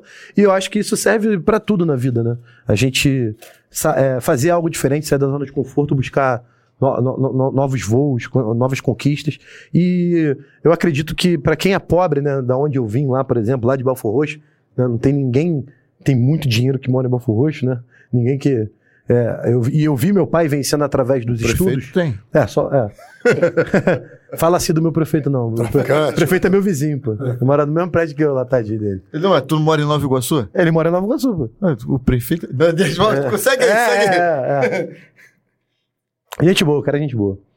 É, como pessoa, gente boa. E. O... Então, o que eu tenho pra falar é isso. Eu vim lá de Belfor Roxo, um local onde não tinha tantas oportunidades, muita dificuldade, muita violência. Né, e, e eu vi meu pai ali vencendo através dos estudos, eu consegui vencer. Então, pra quem é pobre, pra quem vem de uma família humilde, né? é, poxa, eu acho que só a educação faz a gente vencer com honestidade, né? Através dos estudos, de sempre bato nessa tecla, ler mais, estudar mais. Não precisa ser só concurso militar também não. Você pode fazer um concurso civil, pode fazer um concurso civil, pode fazer concurso militar, pode fazer uma faculdade. Poxa, eu lembro que na minha rua, cara, olha como é que são as coisas, né? Eu não via ninguém falar que queria ser médico, porque na cabeça daquele, das, das crianças daquele bairro, era uma realidade distante ser médico, né? Era algo muito longe, ninguém nem. Eu nunca lembro, não lembro de um amigo meu da infância falar, poxa, eu quero ser um doutor um dia, quero ser médico, né? Quero, poxa, ser um neurocirurgião, quero, sei lá, ser um político até, um político que seja honesto, que seja um bom político. Nunca ouvi ninguém falar aquilo. Esses cargos de importância né, na sociedade, que são bem mais. é, bem, também bem mais remunerados e tal, uma posição ali é, diferenciada, a gente não vê aquela, a- aquele- aquela gente ali querendo buscar, né? E pra galera que tá assistindo mesmo, procura aí no seu bairro se tem algum. Quantos policiais civis você conhece pessoalmente? Ou são da sua família? Policiais federais? Oficiais do exército? Cara, de repente você conhece um, ou até nenhum. Né? Porque não é fácil passar no concurso desse, mas ele muda a sua vida. Então, eu sempre bato nessa tecla. Eu criei a- o canal, né? Virei um influencer. Fui convidado hoje porque eu tenho uma relevância na internet, você acaba conhecendo, né? Fui convidado aqui pro podcast, porque a minha missão é essa, é alertar o jovem de que o, o único caminho pra gente vencer na vida honestamente é através da educação. E até mesmo se você quiser abrir uma empresa, né? Ter um negócio, cara, você vai ter que estudar, né? Eu, eu, eu até falo com meu pai, né? Meu pai é, concurseiro, né? Fez Polícia Civil, PRF. Eu falo, pai, eu estudei 10 vezes mais para aprender a montar um negócio, é, fazer a gestão do negócio, do que eu estudei para passar no concurso. Foi muito, foram muito. Só que é uma, uma maneira diferente, né? Não tem uma prova final. Né? Todo dia você aprende um pouquinho e aplica um pouquinho, vê o resultado, repete, melhora, ajusta, né? Então, até para você empreender, também, se você quiser, né? Você vai ter que estudar. Né? Vai ter que aprender com alguém, vai ter que ter uma mentoria de alguém, alguém vai ter que ajudar, vai ter que ler livros. Então eu sempre bato nessa tecla. Se você está jogando seu tempo vendo TV, vendo notícia na internet, brigando por político na internet, sem ter antes resolvido a sua vida, sem ter antes arrumado um emprego, sem ter antes estar tá trazendo uma segurança é, financeira para sua família, não está na hora de você estar tá fazendo isso agora, está na hora de você estar estudando. Depois você vai lutar aí é, 100%, mas primeiro arruma a sua cama, arruma sua casa. É, cara, isso que ele falou é interessante, porque às vezes tu vê o, o, o moleque debatendo política na internet com 22, 23 anos de idade, tu vai ler o texto dele, tu, tu, para na terceira linha, porque praticamente não, dá, não parece nem que ele escreve no mesmo idioma que a gente. Aí esse maluco acha que ele tem gabarito. Tá, Tupi-Guarani para discutir para discutir política. Isso que, que você falou mais uma vez, né, de procurar alguma referência no bairro. Eu sei muito bem, porque eu era divisa contigo ali na em Belfor Roxo, né? Que lá de acaba, 15? É, não, cara, era pelo outro lado. Era a divisa Caxias, mas é ali no Parque São José. Conheço, pô. Acaba o Parque São José, começa Belfor Roxo, Eu né? pegava o ônibus, pô, Parque São José. Do, eu sabia porque muda a cor do paralelepípedo. Não tem aquele ônibus da Flores? É o 445? Não. 4... Não, o que eu pegava era. Tinha um era, Flores que é pro centro de Nova Iguaçu, né? Bom Pastor Caxias. É o Bom Pastor Caxias, que vem, vem uhum. lá de, de Bel e vai para Caxias. Pô, Bom Pastor é um lugar barra pesado hoje em dia. Meu irmão, é isso que ele tá falando. É tipo, eu trabalhava numa empresa ali na Penha. E eu lembro, cara, eu, já contei isso aqui umas três vezes, mas não canso de contar também. Eu tava, eu era office boy numa empresa ali na Penha, ganhava um salário mínimo e tal. Tava vendo, deixei o papel cair assim e baixei pegar o papel. Meu irmão, quando eu baixei pegar o papel, eu dei de cara com um fuzil. Porque caiu, eu fui só, não tava vendo o que tava acontecendo ali. Dei de cara com um fuzil. Falei, caraca, meu irmão. Aí me afastei, eu já tinha passado pelo exército, sabia cara, o que era um fuzil. Falei, meu irmão, fuzil. Aí falei, meu irmão, vou aqui na, na, na, na, na encolha. Peguei o papel, levantei. Quando eu olhei, um moleque que devia ter seus 26 anos, eu, na época eu devia ter uns 21 ou 22, um moleque que devia ter uns, uns 26 anos, encostado numa viatura da Polícia Civil. Falei, caraca, que parada maneira. E falei o que ele falou, mas isso aí não é pra mim, não. Porque não era, não era a minha realidade. Pô, isso aí, isso aí não é pra mim, não. Aí fui, fui voltei pro meu ambiente de trabalho lá, falei, pô, que parada maneira aquele maluco lá, vestido assim, como eu estou hoje, com um distintivo. E o, o, fuzil aqui, segurando o fuzil, provavelmente esperando o colega voltar e entregar uma intimação, não sei o contexto. E eu fiquei com aquilo na cabeça, parceiro, durante pelo menos uma semana. Falei, parada, mas por que, que aquilo ali não é para mim? E isso ali eu já tinha 21, 22, e só foi reacender novamente quando eu tinha 29. Mas por que que não é? Antes eu falava, aquilo ali não é para mim. Aí com 28, com, com 27 para 28, eu falei, mas por que que não é? Pô, já fiz uma faculdade. Então, um, um, uma dica que eu dou para as pessoas é, cara, termine aquilo que você, com, que você começou. A primeira coisa que eu terminei e que mudou a minha vida, eu tinha tentado tirar CNH. Tinha tentado, aí abandonava. Tentava e abandonava. Eu simplesmente abandonava, não ia nem fazer a prova. Abandonava. Quando eu me interessei pela polícia, eu sabia que tinha que ter CNH.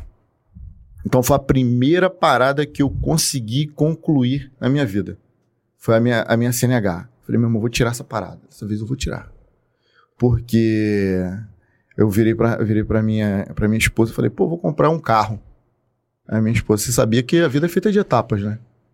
Você vai comprar um carro para andar e legal ficar tomando, tomando enquadro da PMI se você não tem habilitação?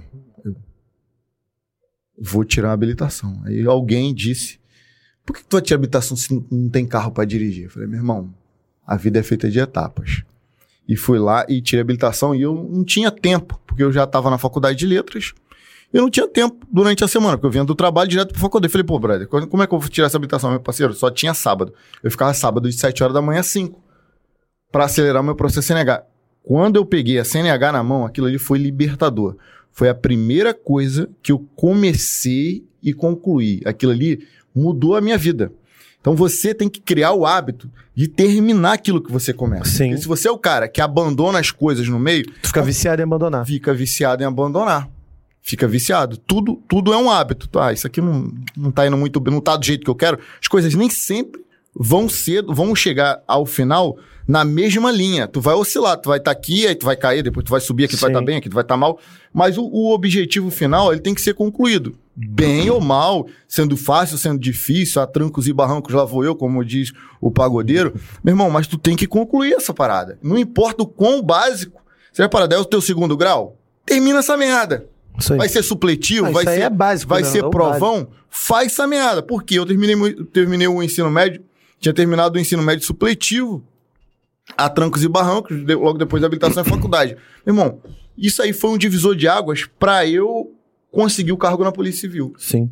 Meu irmão, não teve o concurso. Enquanto não saiu o concurso, eu não vou parar de estudar. Mas eu parecia louco mesmo. Se você viesse falar comigo sobre filme, eu não queria falar com você. Só queria falar de Se concurso. você viesse falar sobre novela, eu não queria falar sobre você. o único filme que eu vi e o cara que escreveu, eu vou ter a honra de. Olha isso. Eu vi um filme que mudou a minha vida em termos motivacionais, deu um gás. Eu ouvi a música Tropa de Elite pra ir pro Glioche e pra voltar de casa. Eu só ouvi essa música do Tijuana, que era a música tema de um filme. E mês que vem a gente vai receber o cara que escreveu o livro que motivou o filme aqui. A gente vai estar frente a O frente Rodrigo com o Rodrigo Pimentel. Pimentel. Você tá entendendo a importância de, de terminar aquilo que você começa? Isso aí. É muito louco. Isso aí. Porque só a polícia civil permitiria o cara que foi criado, em- veio do Nordeste, foi criado no Pantanal, em Duque de Caxias, encontrar o cara que nasceu em Copacabana, foi criado ali porque os pais dele e o avós lutaram para chegar ali. Meu irmão, só, só a polícia civil permitiria isso. Eu só encontraria o Rafael em duas circunstâncias. Ou nessa, ou ele me prendendo. Eu preferi que fosse nessa. Mas é, é aquilo, né? Arrume sua cama. A gente falou Sim. várias paradas importantes. Não, é engraçado você falar isso daí, porque é, quando você começa a abandonar as coisas no caminho, você, a primeira vez você fica muito chateado. Você fica mal com você mesmo, assim, pô, deixei de terminar o projeto. Só que depois você vai repetindo, chega uma hora que você não fica nem mais com peso na consciência de abandonar os projetos. E essa é a hora perigosa. E olha que coisa, né? Na ESA eu pensei em desistir várias vezes, porque é difícil, né? É, Tem dia que é, tem dia que é muito difícil, tem dia que é ruim, é, que as coisas não vão bem, você fica com saudade de casa e tal. Mas, como você falou, a coisa mais importante que eu acho que eu fiz na minha vida foi ter terminado a ESA, porque é algo difícil. É, é muito punk a rotina, não, é, é- é bem puxado. Eu consegui terminar, consegui me formar. Pô, vim pro Rio de Janeiro e olha como é que são as coisas. Eu vim pro Rio de Janeiro, servi no Rio, passei por essas operações aí que eu contei algumas histórias. Fundei o curso preparatório online. Passaram quase 90 mil alunos pelo meu curso. Aprovei uma, uma pancada de gente na ESA. Tudo porque eu não desisti de estudar pro concurso. Tudo porque meu pai ficava me dando esporro. Depois de eu não ter desistido na ESA. Aí eu abri a empresa. E a empresa começou a dar certo, só que eu tava com um tempo muito corrido. Minha esposa tava grávida. Eu tava no exército, eu saía do quartel, ia pro escritório é, trabalhar. Rotina muito puxada, meio de pandemia, né? Aquela coisa toda e tudo mais. E aí eu li um livro, na época, que se chama Ponto de Inflexão, do Flávio Augusto. Não sei se vocês conhecem o Flávio Augusto. Não. Ele é um empresário. Esse livro, ponto de inflexão. Ele é um empresário, ele é dono da WiseUp, É, curso de inglês e tudo mais. Ele é dono do Orlando City também, que é um clube de futebol lá nos Estados Unidos. Cara rico pra cacete. É, ele é um dos bilionários brasileiros. E aí eu li o livro dele, Ponto de Inflexão, né? E no livro dele ele conta uma história de que. de alguns pontos de inflexão na vida dele. Decisões importantes que ele tomou e que mudaram o rumo da vida dele até ele ficar bilionário. Né? Lá no livro. E aí eu li aquele livro, me inspirei naquela história. Eu falei, caraca, cara, esse cara viveu algo extraordinário porque ele arriscou muito e tudo mais. Pô, eu vou arriscar, eu vou sair do meu emprego público, vou sair do quartel e vou ficar 100% no curso preparatório. Vou botar todas as minhas fichas nisso. E aí em 2020 eu saí do exército, em dezembro de 2020. 2021, 100% na empresa, trabalhando pra caramba, fazendo o negócio crescer. No final de 2021, quem me manda mensagem? Quem troca mensagem comigo? Flávio Augusto. Ele viu a empresa crescendo, viu os resultados, né? A gente trocou o WhatsApp. Durante um tempo, a gente entrou em negociação e ele comprou uma parte da minha empresa e hoje eu sou sócio dele. Ele é um dos donos do Eu Militar, a Wiser Que Educação. maneiro, meu Olha irmão, que, maneiro. que doideira, né? Porra. Você contar essa história aí. Não, porra. Cara, essa aí foi legal, né? Essa foi foda, essa foi foda. E hoje eu sou sócio do cara que escreveu o livro. Você contou do cara da música. Eu tava... O cara que escreveu o livro, que me inspirou a tomar uma decisão de arriscar 100% no negócio que eu amava fazer lá, que eu tava empolgado, que eu tava querendo fazer crescer. Eu virei sócio do cara que eu li o livro. Ele é sócio do, do- da- empresa. Ele é sócio do Militar. Ele comprou uma parte da empresa, virou nosso sócio, investidor e conselheiro da empresa. A gente tem algumas reuniões é, por mês, né? Onde É ele você, aconselha. ele e o Renan. Não. Somos quatro sócios do Militar, né? é, que fundaram a empresa. Eu, Renan, Suelen e Andrews, né? Eu, eu e Renan fundamos a empresa e depois O, chamamos... Andrew, o Andrews é, é militar, foi, foi que fez essa contigo? Fez, foi o que fez essa comigo. Somos nós quatro. E agora tem a Wiser Educação, que é uma holding de educação, que é dona da Conquer, da WiseUp, curso de inglês, meusucesso.com, editora é, Buzz, é, enfim, o dono de uma série de empresas na área de educação, né? Eles são donos, né? E eles também compraram né, a nossa empresa, né? E são sócios hoje do meu militar. O Flávio Augusto ele é o CEO e maior acionista da Hold Wiser Educação, que é dona da Wise Up. E nós somos sócios, cara, hoje em dia. Olha que, Maneiro, olha que doideira. Que história incrível, brother. Que história incrível. Cara. Tudo é o poder da internet, cara. Tu começa a fazer Porra, um belo caralho. dia, o jogo muda. É porque a, a- a internet, cara, ela é, ela é um leque absurdo de oportunidade. Cada, Sim. cada byte que você gasta errado ali é um dinheiro que você está deixando de ganhar, é uma oportunidade que você está deixando passar, uma discussão inútil que você se mete, um, um comentário que você vai responder ali no, no Instagram, no Facebook, ou uma, um hater que você vai dar na, na postagem de alguém que está construindo alguma coisa. É uma oportunidade, é um dinheiro que você está deixando de ganhar. Sim. Com certeza. É, bota aí, tem uns comentários legais aí que, que chegaram agora.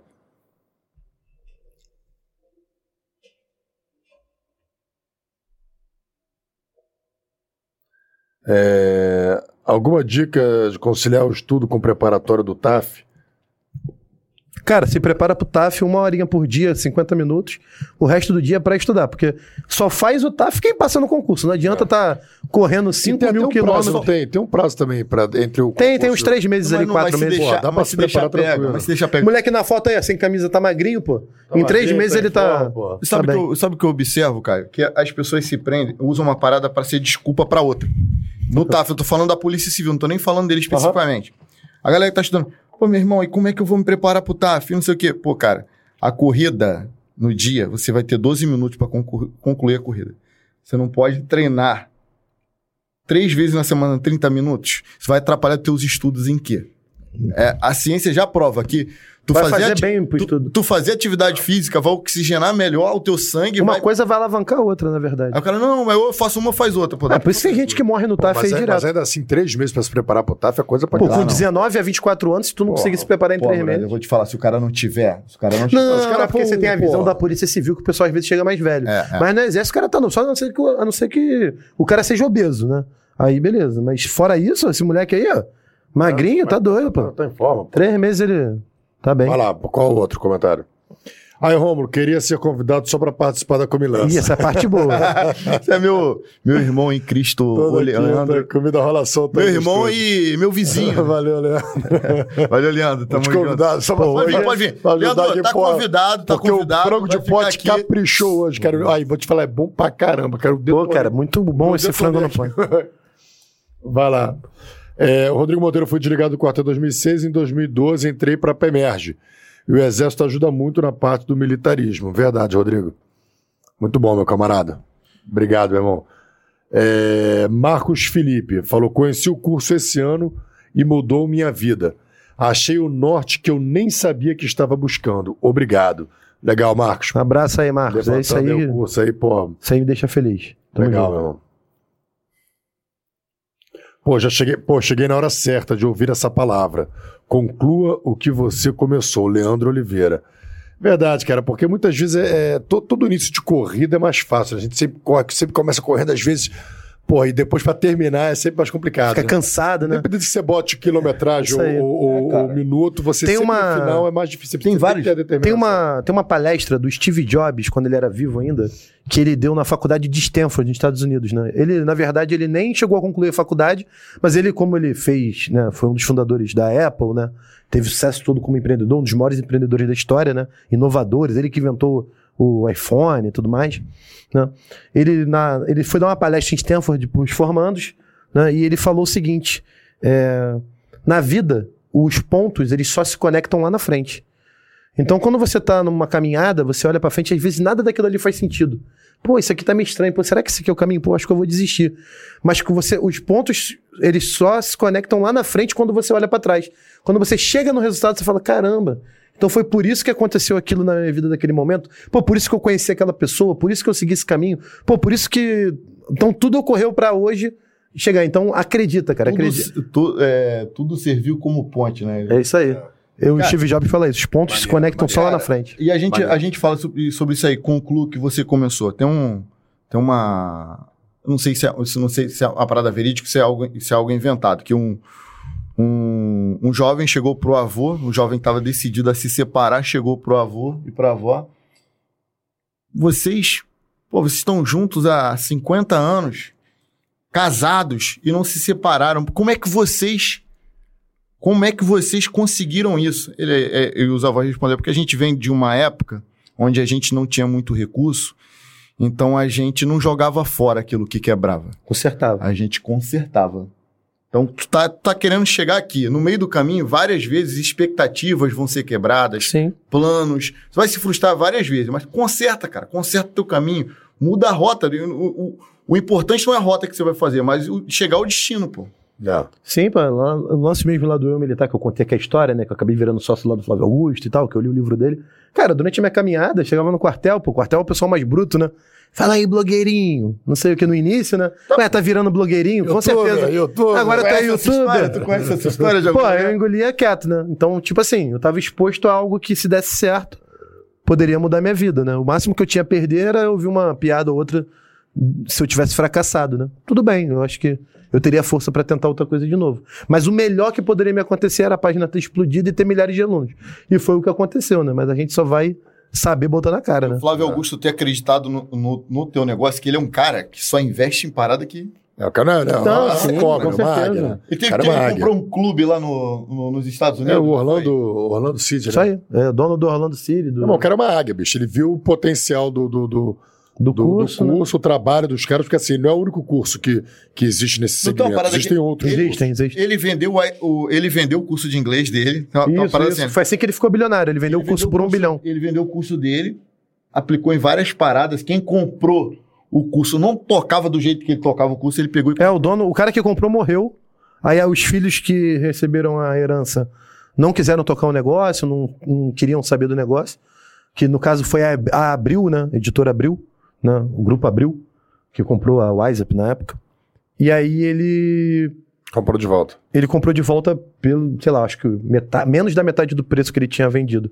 E aí ele levantou o negócio de novo, aí criou a holding, comprou outras empresas, e nesse meio termo ele tinha investido já nos Estados Unidos, ficou lá durante, acho que, sete ou oito anos lá no Orlando, vendeu agora o Orlando por 2 bilhões para um outro grupo, e está focado só no setor de educação do Brasil e EdTech. Investiu tudo no eu militar. Investiu em algumas empresas do setor né, de educação. a qual você- Uma dessas aí foi a nossa empresa, o Eu Militar. Né, ele é um investidor, conselheiro né, lá da empresa. Maneiro. Maneiro. Vamos lá, segue aí o. Sargento Caio, se o senhor pudesse, largaria o emprego para estudar mais, voltando a ser bancado pelos pais? O ego é seu inimigo. Se você tiver que voltar, e seu- se você tem uma boa relação com seus pais e eles estão fazendo essa proposta para você, topariam te bancar? Saia do seu emprego um tempo e estude. O ego é seu inimigo, não tenha ego. Se teus pais estão te propondo, eu acho que a melhor forma que tem para você estudar é ter o dia todo livre, ter ali, né? É, e faça por merecer, tá? Se dedicar, né, É, se bicho? dedica. Não é pra, Não é pra ficar na sacanagem. é. não. É. Pra se dedicar, pegar a oportunidade. Mas tá aproveita a tendo. oportunidade. Sargento, eu não estou vendo muitos resultados no simulado. Como melhorar nessa parte junto com a redação? Tamo junto, Sargento. Mensagem do Bruno Andrade. Bruno Obrigado, Andrade, valeu, Bruno. Cara, se você tá mal no simulado, é um problema de base de matéria. Então, o conselho que eu te dou é voltar lá nas aulas básicas, né? E assiste de novo as aulas, faça seus resumos, né? Então, é o que eu sempre falo: a aula serve pra gente estudar, pra gente entender. A aula serve pra gente entender a matéria. A gente só aprende estudando. E para aprender, você tem que se tornar, de alguma forma, um autodidata. Então, leia mais ali os PDFs, faça seus pequenos resumos, seus esquemas e estude um pouco todos os dias, sempre. Não deixe de dar todos os dias, tá? Não adianta você querer estudar 12 horas no dia e ficar 3 dias sem estudar. Tá? É melhor você estudar duas horinhas, três horinhas por dia, só que todos os dias, do que ficar com essa com falta de constância nos estudos. Então volta um pouquinho nas matérias e cai para dentro do simulado de novo. Vamos lá, obrigado aí pela dica. Bruno Andrade. Vamos lá. Quais as diferenças de curso online e presencial no que tange o ensino em si? Bom, se o Eu Militar tivesse hoje um presencial e comparar com o próprio online do Eu Militar, a diferença seria o seguinte: no online, o professor deu a melhor aula dele. Ah, tá. O- no online, o professor deu a melhor aula dele, né, no nosso curso online. O que, que é dar a melhor aula dele? O professor chegou num dia ruim, num curso presencial, ele tá brigado com a esposa dele, ou que ele pegou um trânsito ruim, ou que ele pegou uma chuva, ele vai dar uma aula, às vezes, que não vai ser a melhor performance dele e a aula dada no presencial tá dada. Se você faltar aquela aula ou pegou uma aula ruim do professor, vai ficar por isso mesmo. Você vai ter que correr atrás sozinho depois. No online, a aula fica gravada. E antes da gente subir na plataforma, tem uma curadoria. Se a gente sentiu que o professor não performou bem naquela aula, a gente pede para ele gravar de novo. Então, todas as aulas estão no melhor é, a gente tentou tirar o melhor do professor para dar aquela aula, né? Outra coisa, você poder voltar e assistir a aula quantas vezes quiser, como eu falei. No presencial, se você faltou, você vai ter que pegar só resumo de um colega, alguma coisa, né? É... Outra diferença do online para o presencial. Tá. O, ah, o, a vantagem do presencial é você estar tá em grupo ali todo dia com as pessoas que estão no mesmo objetivo que você. Isso dá uma moral. Poder tirar dúvidas ali imediata, né? É, uma plataforma do Militar também tem dúvidas no curso online. Você deixa a dúvida no comentário das aulas, a gente tem uma equipe de professores que responde em até 72 horas ali a sua dúvida. Né? Eu vivi Mas essa, é isso. Eu vivi essa transição do, online, do presencial para o online. Quando a gente tá, estudava para o nosso concurso, isso tava, tava mudando. Aí tinha cursos tipo como concurso virtual, o Eu Vou Passar, que foram os pioneiros na época. Eu lembro que o Eu Vou Passar, que é com o professor Emerson Castelo Branco, detonando, detonando o nordestino, chapa quente, meu irmão. E depois que eu conheci o online, eu não queria mais ir para o presencial. Eu não precisava me deslocar da minha casa é, ah, ainda tem essa parte, né? Eu não precisava gastar com alimentação. É tempo, né, bicho? Esse deslocamento é tempo que você está estudando. Não né, precisava né, gastar com alimentação. Tinha Sim. essa parada. Pô, esse professor, voltar, voltei o vídeo. Não entendi, voltei o vídeo. Não entendi, voltei o vídeo, pausei, não tô entendendo. Sim. Deixa eu dar uma olhada aqui na doutrina. No nosso caso é, dá uma olhada aqui na doutrina, o que diz fulano de tal. Ah, não tá fluindo. Deixa eu dar uma olhada aqui no PDF. Naquele mesmo assunto onde eu parei de compreender. Aí eu ah, era essa palavra aqui. Agora solta o vídeo e tu volta a assistir tua aula. Tu para e você faz o que você quiser e volta naquele ponto. E é o que você falou. É, você, quando vai gravar um history, quando você vai tirar uma foto hoje com o celular, tu vai tirar 10 fotos e escolher uma. Por quê? Tudo mexe com um pouco da vaidade. O professor, ele vai querer ser o melhor professor do curso. Sim. Ele vai querer ser. Porque ele, vai, ele sabe que várias pessoas vão ver o vídeo. Ele quer se ver bem no vídeo. Ele quer entregar um quadro bem organizado no vídeo. Sim. No quadro, filhão, se ele não estiver gostando muito do quadro dele, estiver olhando no, no, no, presencial, daqui a pouco ele taca o apagador ali e acabou, meu irmão. Não tem prova daquilo ali, tá ligado? O vídeo tem. É, é acho que o online é mais prático mesmo, né? Hoje. Muito mais. mais é. Mas o online requer uma coisa que o presencial também requer, né? É disciplina. Se você não tem disciplina e fica toda hora parando pra, pra é. mexer no celular, toda hora parando pra ver o que tem na geladeira, aí... aí, aí não, e outra coisa, o que eu falei, a aula ela não serve... Ninguém aprende nada numa aula, você entende. Você aprende quando você pega aquilo que você entendeu e vai estudar. Vai depois sozinho. aqueles dados. Né? Mesmo com online ou presencial, você vai ter que se tornar um autodidata para aprender. Isso já está comprovado cientificamente. Só aprende de verdade quem acaba se tornando de alguma maneira autodidata. É, vai lá, segue aí, velho. Romulo e Caio conhecem um bizu da graxa no ah, aí, aí loucubrou demais. Pra deixar brilhando? Porra, aí tu pegou, é, pegou é, é. longe. É. Quando, quando, quando, na minha época o pessoal já tava comprando aquele coturno brilhoso. Já vem brilhando é só, agora. É só pra parada diária, tá ligado? Só pra parada é diária. É o coturno de parada. Coturno de parada. E tu vai, vai pro alojamento, bota o pior e volta lá pra guarda. Isso aí. Vai lá, segue. A característica mais comum que encontrei nas pessoas de sucesso é que elas venceram a tentação de desistir Peter Lowe. Lindo. camarada Wagner Cordel. Wagner, Vaguinho lá do. Craque de bola, bom de bola. Obrigado, Vaguinho, pela, Excelente. pela mensagem. Muito bom. Característica mais comum que encontrei nas pessoas de sucesso. Muito bom. Eu militar na área, Matheus Dias. Valeu, Matheus. Valeu, meu camarada. Sargento Caio é o melhor de todos, melhor curso de todos. Valeu, Matheus. Obrigado. Valeu, um Matheus. Sargento Caio, tenho muito problema para aprender matemática. Às vezes não consigo fazer conta. Fico com dificuldade. Help! Volta na matemática básica, matemática do ensino fundamental. A mate... a... Quando você estuda história e geografia, é igual construir um condomínio. Você pode construir numa casa do lado da outra. O que, que isso significa? Aí. Que se você está aprendendo ali a matéria de, vamos supor, um período pré-colonial, né? Você não entendeu o pré-colonial, não quer dizer que você não vai entender a era Vargas quando te explicarem. Entendeu? Então é uma coisa que não depende necessariamente da outra para você entender ali, tá? É, de uma maneira mais simples, para concurso, né? Já a matemática é como se estivesse construindo um condomínio, só que condomínio de prédios. né? Se você tem uma base ruim desse prédio, ele vai desmoronar. Então, se você, se o sexto andar for mal construído, ele vai prejudicar o sétimo. Então, a matemática você precisa voltar na básica, que só se você entender a matemática básica você vai conseguir avançar na matemática no ensino médio. Esse é o conselho que eu dou para os alunos lá no curso. Boa, obrigado, meu irmão. Sargento, o senhor é muito bom, adorei a motivação, mas a minha única crítica é que o senhor é vascaíno.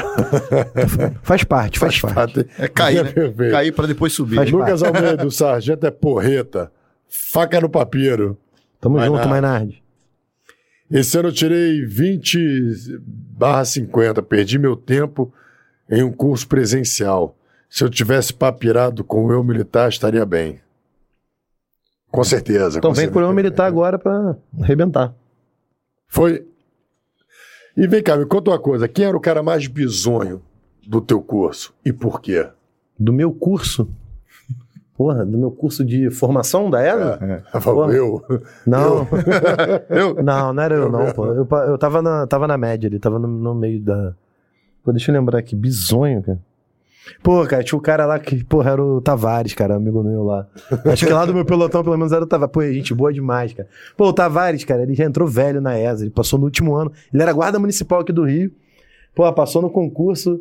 Pô, Com Tavares 24. era. Com 20, ele passou com 24, aí eu conheci ele, já tava com 25. Você né? tem que se formar com 24 ou se você en- Não, tu tem que pisar lá com 24. pisar com 24.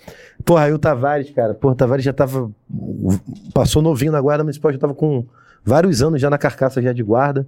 Chegou lá, bizonho e sem saco ainda, que é o pior. Tava meio sem saco Tavares. Pô, mas o Tavares é gente boníssima, coração gigante, cara. Gente, porra, do Mas o bem. que, que é? Que chegava atrasado? Pô, ele chegava atrasado, ele perdia tudo. Ele, pô, perdi meu coturno, me ajuda. Aí o instrutor apitando, tudo dele tava atrasado, tudo ele perdia. Até o fuzil ele perdeu no campo, cara. Teve que procurar o fuzil dele no campo. Tavares Esse era muito perdeu o fuzil no Rio, não? não, não, não. Esse daí ele perdeu numa instrução lá de. No Rio, per- vários perderam ali porque foi uma situação que tava fora da normalidade. O Tavares perdia no 12 por 8. Situação tá tranquila, do nada ele, ele se colocava num sanhaço que, meu Deus do céu. Sem fim. Mas gente boa demais. Mas se formou, fez carreira. se formou. Inclusive o Tavares, acho que ele é instrutor hoje em dia da ESA. É mesmo? é do, do instrutor de aluno. Gente boa demais. Caio, Mas ele era muito bizonho. história, coisa escrota que você fez como sargento. Vou, con- vou contar uma parada escrota que eu fiz como sargento. Aí depois se tu vê, fez uma parada como uma parada desse tipo. Não, eu Você posso chegou te a sargento? depois uma Você chegou a sargento, Romulo? Oi? Você chegou a sargento? Che- Cheguei a fazer o curso de formação de sargento. Então tu tira guarda normal. Tu tira guarda, faz as paradas todas que o sargento faz e depois tu. Fica esperando a promoção. É isso aí. Mas é, o sargento espera bem menos cabo. O cabo demora um tempão. O sargento se forma, meses tu, tu vira sargento temporário. Então, cheguei a atuar uns dois meses como sargento já formado. É, eu tava de sargento da guarda, era aluno, já na, na reta final da conclusão do curso de- do, do CFST. Aí já amarelona no peito lá. E chegou um conscrito, um can, para se apresentar. Quem é conscrito? O inscrito é um alistado, o cara se alistou no exército, ele tá com, ele tem um, ele tem um certificado de alistamento militar que tem, tem vários espacinhos ali para preencher carimbo. Pum, se alistou, primeiro carimbo. Dois, pum, se apresentou. Três, engajou, é teste físico. Quatro, psicotécnico. São vários carimbinhos, são uns, uns seis, uns cinco, deve ser, perdão, são cinco linhas em cima, cinco baixo, dez carimbos mais ou menos, até o ingresso ou é, excesso de contingente. Agora, sobra. Meu irmão, o moleque chegou no dia errado, de regata e bermuda no quartel. Aí veio o soldado, que por acaso era da minha turma, né? Porque, pô, faz o CFT, o CFST junto com a, com a galera que, do, teu, do, do teu concurso, ó, do, da tua, do teu alistamento. Moleque, aí, aí, sargento, chega aí. Falei, qual foi? Pô, o moleque tá se apresentando hoje aí, mas hoje, hoje não tem nada aqui no quartel. Falei, não, deixa o moleque, pô, deixa o moleque. Se o moleque quer se apresentar hoje, ele vai se apresentar hoje. Manda o guerreiro entrar aí. Aí Ele entrou, eu vi lá, mano, no CAN dele, que é o certificado de alistamento militar, tava escrito que era pra ele se apresentar, tipo, no mês que vem, naquela mesma data, mas no mês que vem. Falei, guerreiro, olha só, tu tem que, vai ter que voltar em casa, mano. Tu não pode ficar aqui no quartel de regata e bermuda, não, guerreiro. Tu vai ter que ir em casa, botar uma calça, uma camisa, um, um sapato, e tu- aí tu volta aqui. Meu irmão, o quartel era no 15º RCMEC, era em Campinho. O moleque morava em Nova Iguaçu. O moleque bateu em Nova Iguaçu. e voltou no quartel. Só que, pô, você tem que levar em consideração que eu tinha 19 anos, 19 e meio, não tinha nenhuma maturidade. O moleque voltou. Quando o moleque voltou, falei, guerreiro, ó, tu tem que ficar esperando. Aí tinha um, tinha um campo lá. O moleque tem que ficar esperando, mesmo hora, sol, purinho. O moleque lá sentado, meio dia, assim, esperando. E ele não conseguia entender que tinha uma parada diferente. Só tinha ele ali, que não era militar. Daqui a pouco, o, o, o, o moleque da guarda, aí, sargento, tem aquela parada que o plantão tem que fazer? Bota esse moleque pra fazer, pô. Ô, guerreiro, avança aí. Ó, vista o pátio. Varra aquelas folhas. Todo quartel tem amendoeira pra caraca. Por quê? Eu não sei.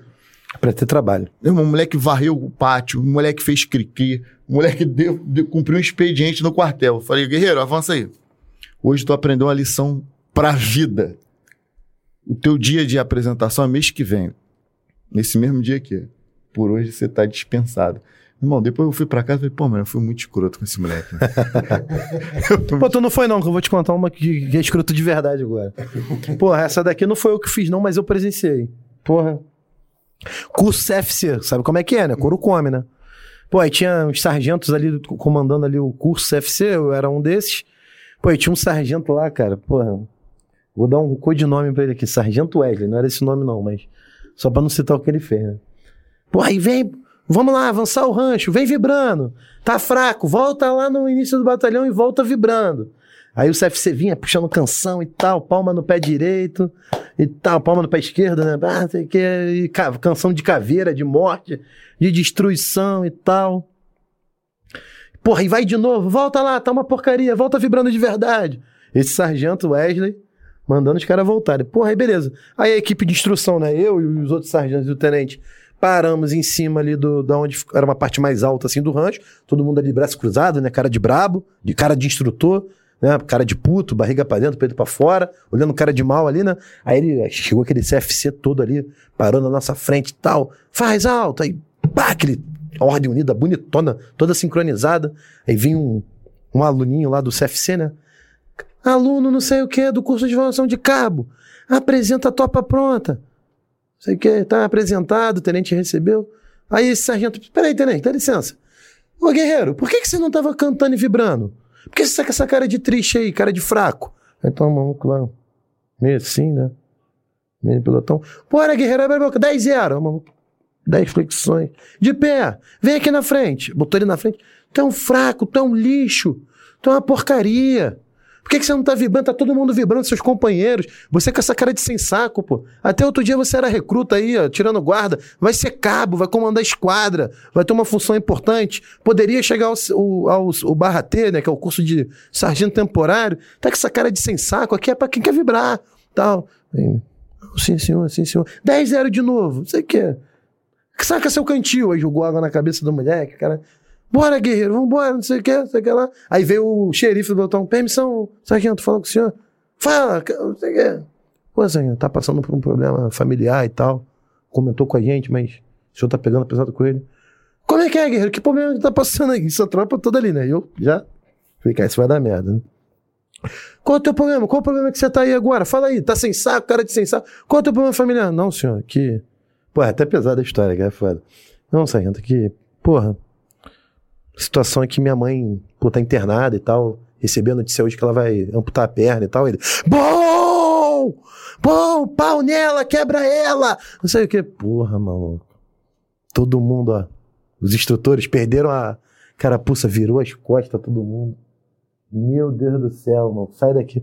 Porra, tenente, pegou o sargento. Deu uma punição nele porque ele fez isso na frente da tropa. Coronel ficou sabendo, resumindo. O sargento foi mandado embora. Porque fez isso. Mas de carreira? Temporário, temporário. Pô, o cara foi meteu essa por o. Cara que tava na Então, mesma- assim, o cara. Na mesma situação que ele. É aquele né? negócio, não há limite para a maldade. O cara perdeu a linha. Falou que a mãe dele perdeu a perna, ia perder a perna. O cara, bom, essa porra mesmo, não sei o que. Tipo assim, isso aí é o nível de escrotidão que eu já vi no quartel, presenciei. ach- Achei uma, uma bosta, né, o que aconteceu, todo mundo achou. O tenente, inclusive, não ficou do lado dele, ficou do, do, do, do sargento, né? Ficou do lado do, do aluno lá, com certeza.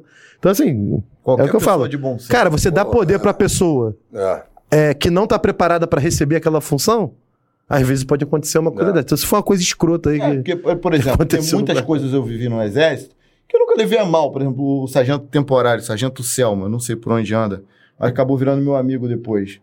Tinha uma, tinha uma parada que tu deve ter vivido várias vezes, que é o. É meio que uma disputa do, do recruta que vai desmontar e montar o fuzil em primeiro escalão mais rápido. Então, tu vai fazer isso, pá, desmontou e tu volta montando. Pá, É. tu levanta e dá o pronto. Pronto! Levanta o braço. Meu irmão, eu esqueci a placa de. A placa. a- a- esqueci o nome daquela peça que fica lá em cima. Esqueci, eu esqueci uma peça, irmão. Uma peça simples, mas eu esqueci de colocar a peça. E deu pronto. Pronto! E eu olhei e vi que a galera tá. Porra. É, normalmente, quando ocorre dentro de um, de um- Comemora, né? de um tempo razoável, é tipo assim: é, pronto! Aí dá um, dois, o outro, pronto! Um, dois, o outro, pronto, pronto, pronto. Aí todo mundo. Mas eu fiquei pronto, e aí deu cinco segundos, dez, ninguém ficava pronto. Daqui a pouco o sargento Selmo colou em mim assim, de frente pra mim assim. Irmão, ele chegava a jogar perdigoto, filho. Falando. O 726? Olha pro seu fuzil, 726. Aí eu. Tá pronto o seu fuzil, 726? Sim, senhor! Aí ele. Só se você for um porco, imundo, um nojento, trapaceiro, pessoa não grata aqui nesse regimento que a gente não quer nas fileiras do glorioso exército brasileiro. Aí eu, maluco, me esculachando aqui por nada. Olha pro seu fuzil de novo. Eu olhei e tava faltando a peça. Naquela peça parece que brilhou naquela hora. Ô, recruta, eu quero 10 voltas no aquartelamento. Pra ter ideia, o TAF, 3 voltas era o TAF no quartel. Eu dei 10 voltas. Eu fiz 3 vezes e meio o TAF praticamente. Mas é uma parada que tu não leva mal. Porque não é essa parada aí, meu irmão, que não afronta. Porque teve gente que, por muito menos em curso operacional nosso, correu atrás do instrutor com um pedaço de madeira, né? Enfim, o moleque tem que ser sangue de barata pra aguentar isso aí que você falou. É, o moleque também pediu pra ir embora do curso, falou que não queria mais. E o sargento foi mandado embora. E a parada é muito maneira, essa parada. Depois que passa. É o assédio moral, né, meu irmão? É aquele É, viagem, viagem, pode isso aí, acontecer. isso aí vai além, porque o assédio moral a gente tolera, não exerce a verdade que o assédio moral. É, Entendeu? Informação, mas- principalmente. Mas, mas- mas- mas- mas no exército, desculpa.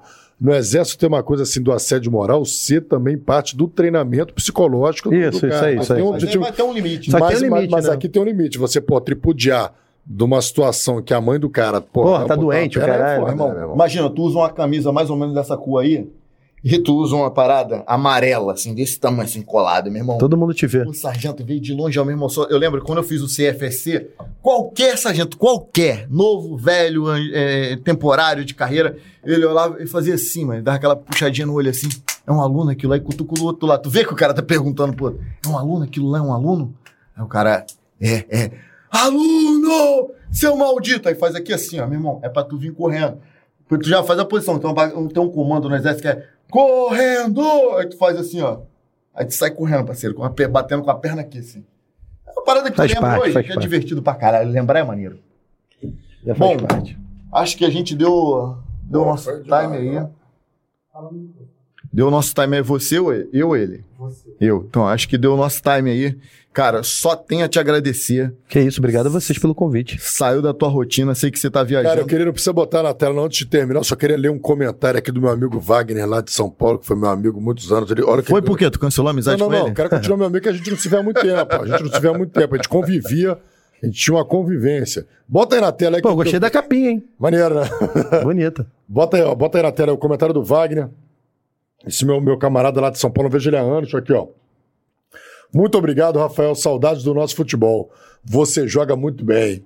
Estou trabalhando com futebol aqui em São Paulo. Só para lembrar que eu já fui um bom jogador de futebol. E dançarino, e ator, e Eu policial civil, Eu tô aposentado. professor de Eu jiu-jitsu faixa preta. Futebol hoje em dia é horroroso, horroroso. Mas, pô, mas obrigado. Eu, eu- eu quis ler isso aqui porque, pô, bicho, foi.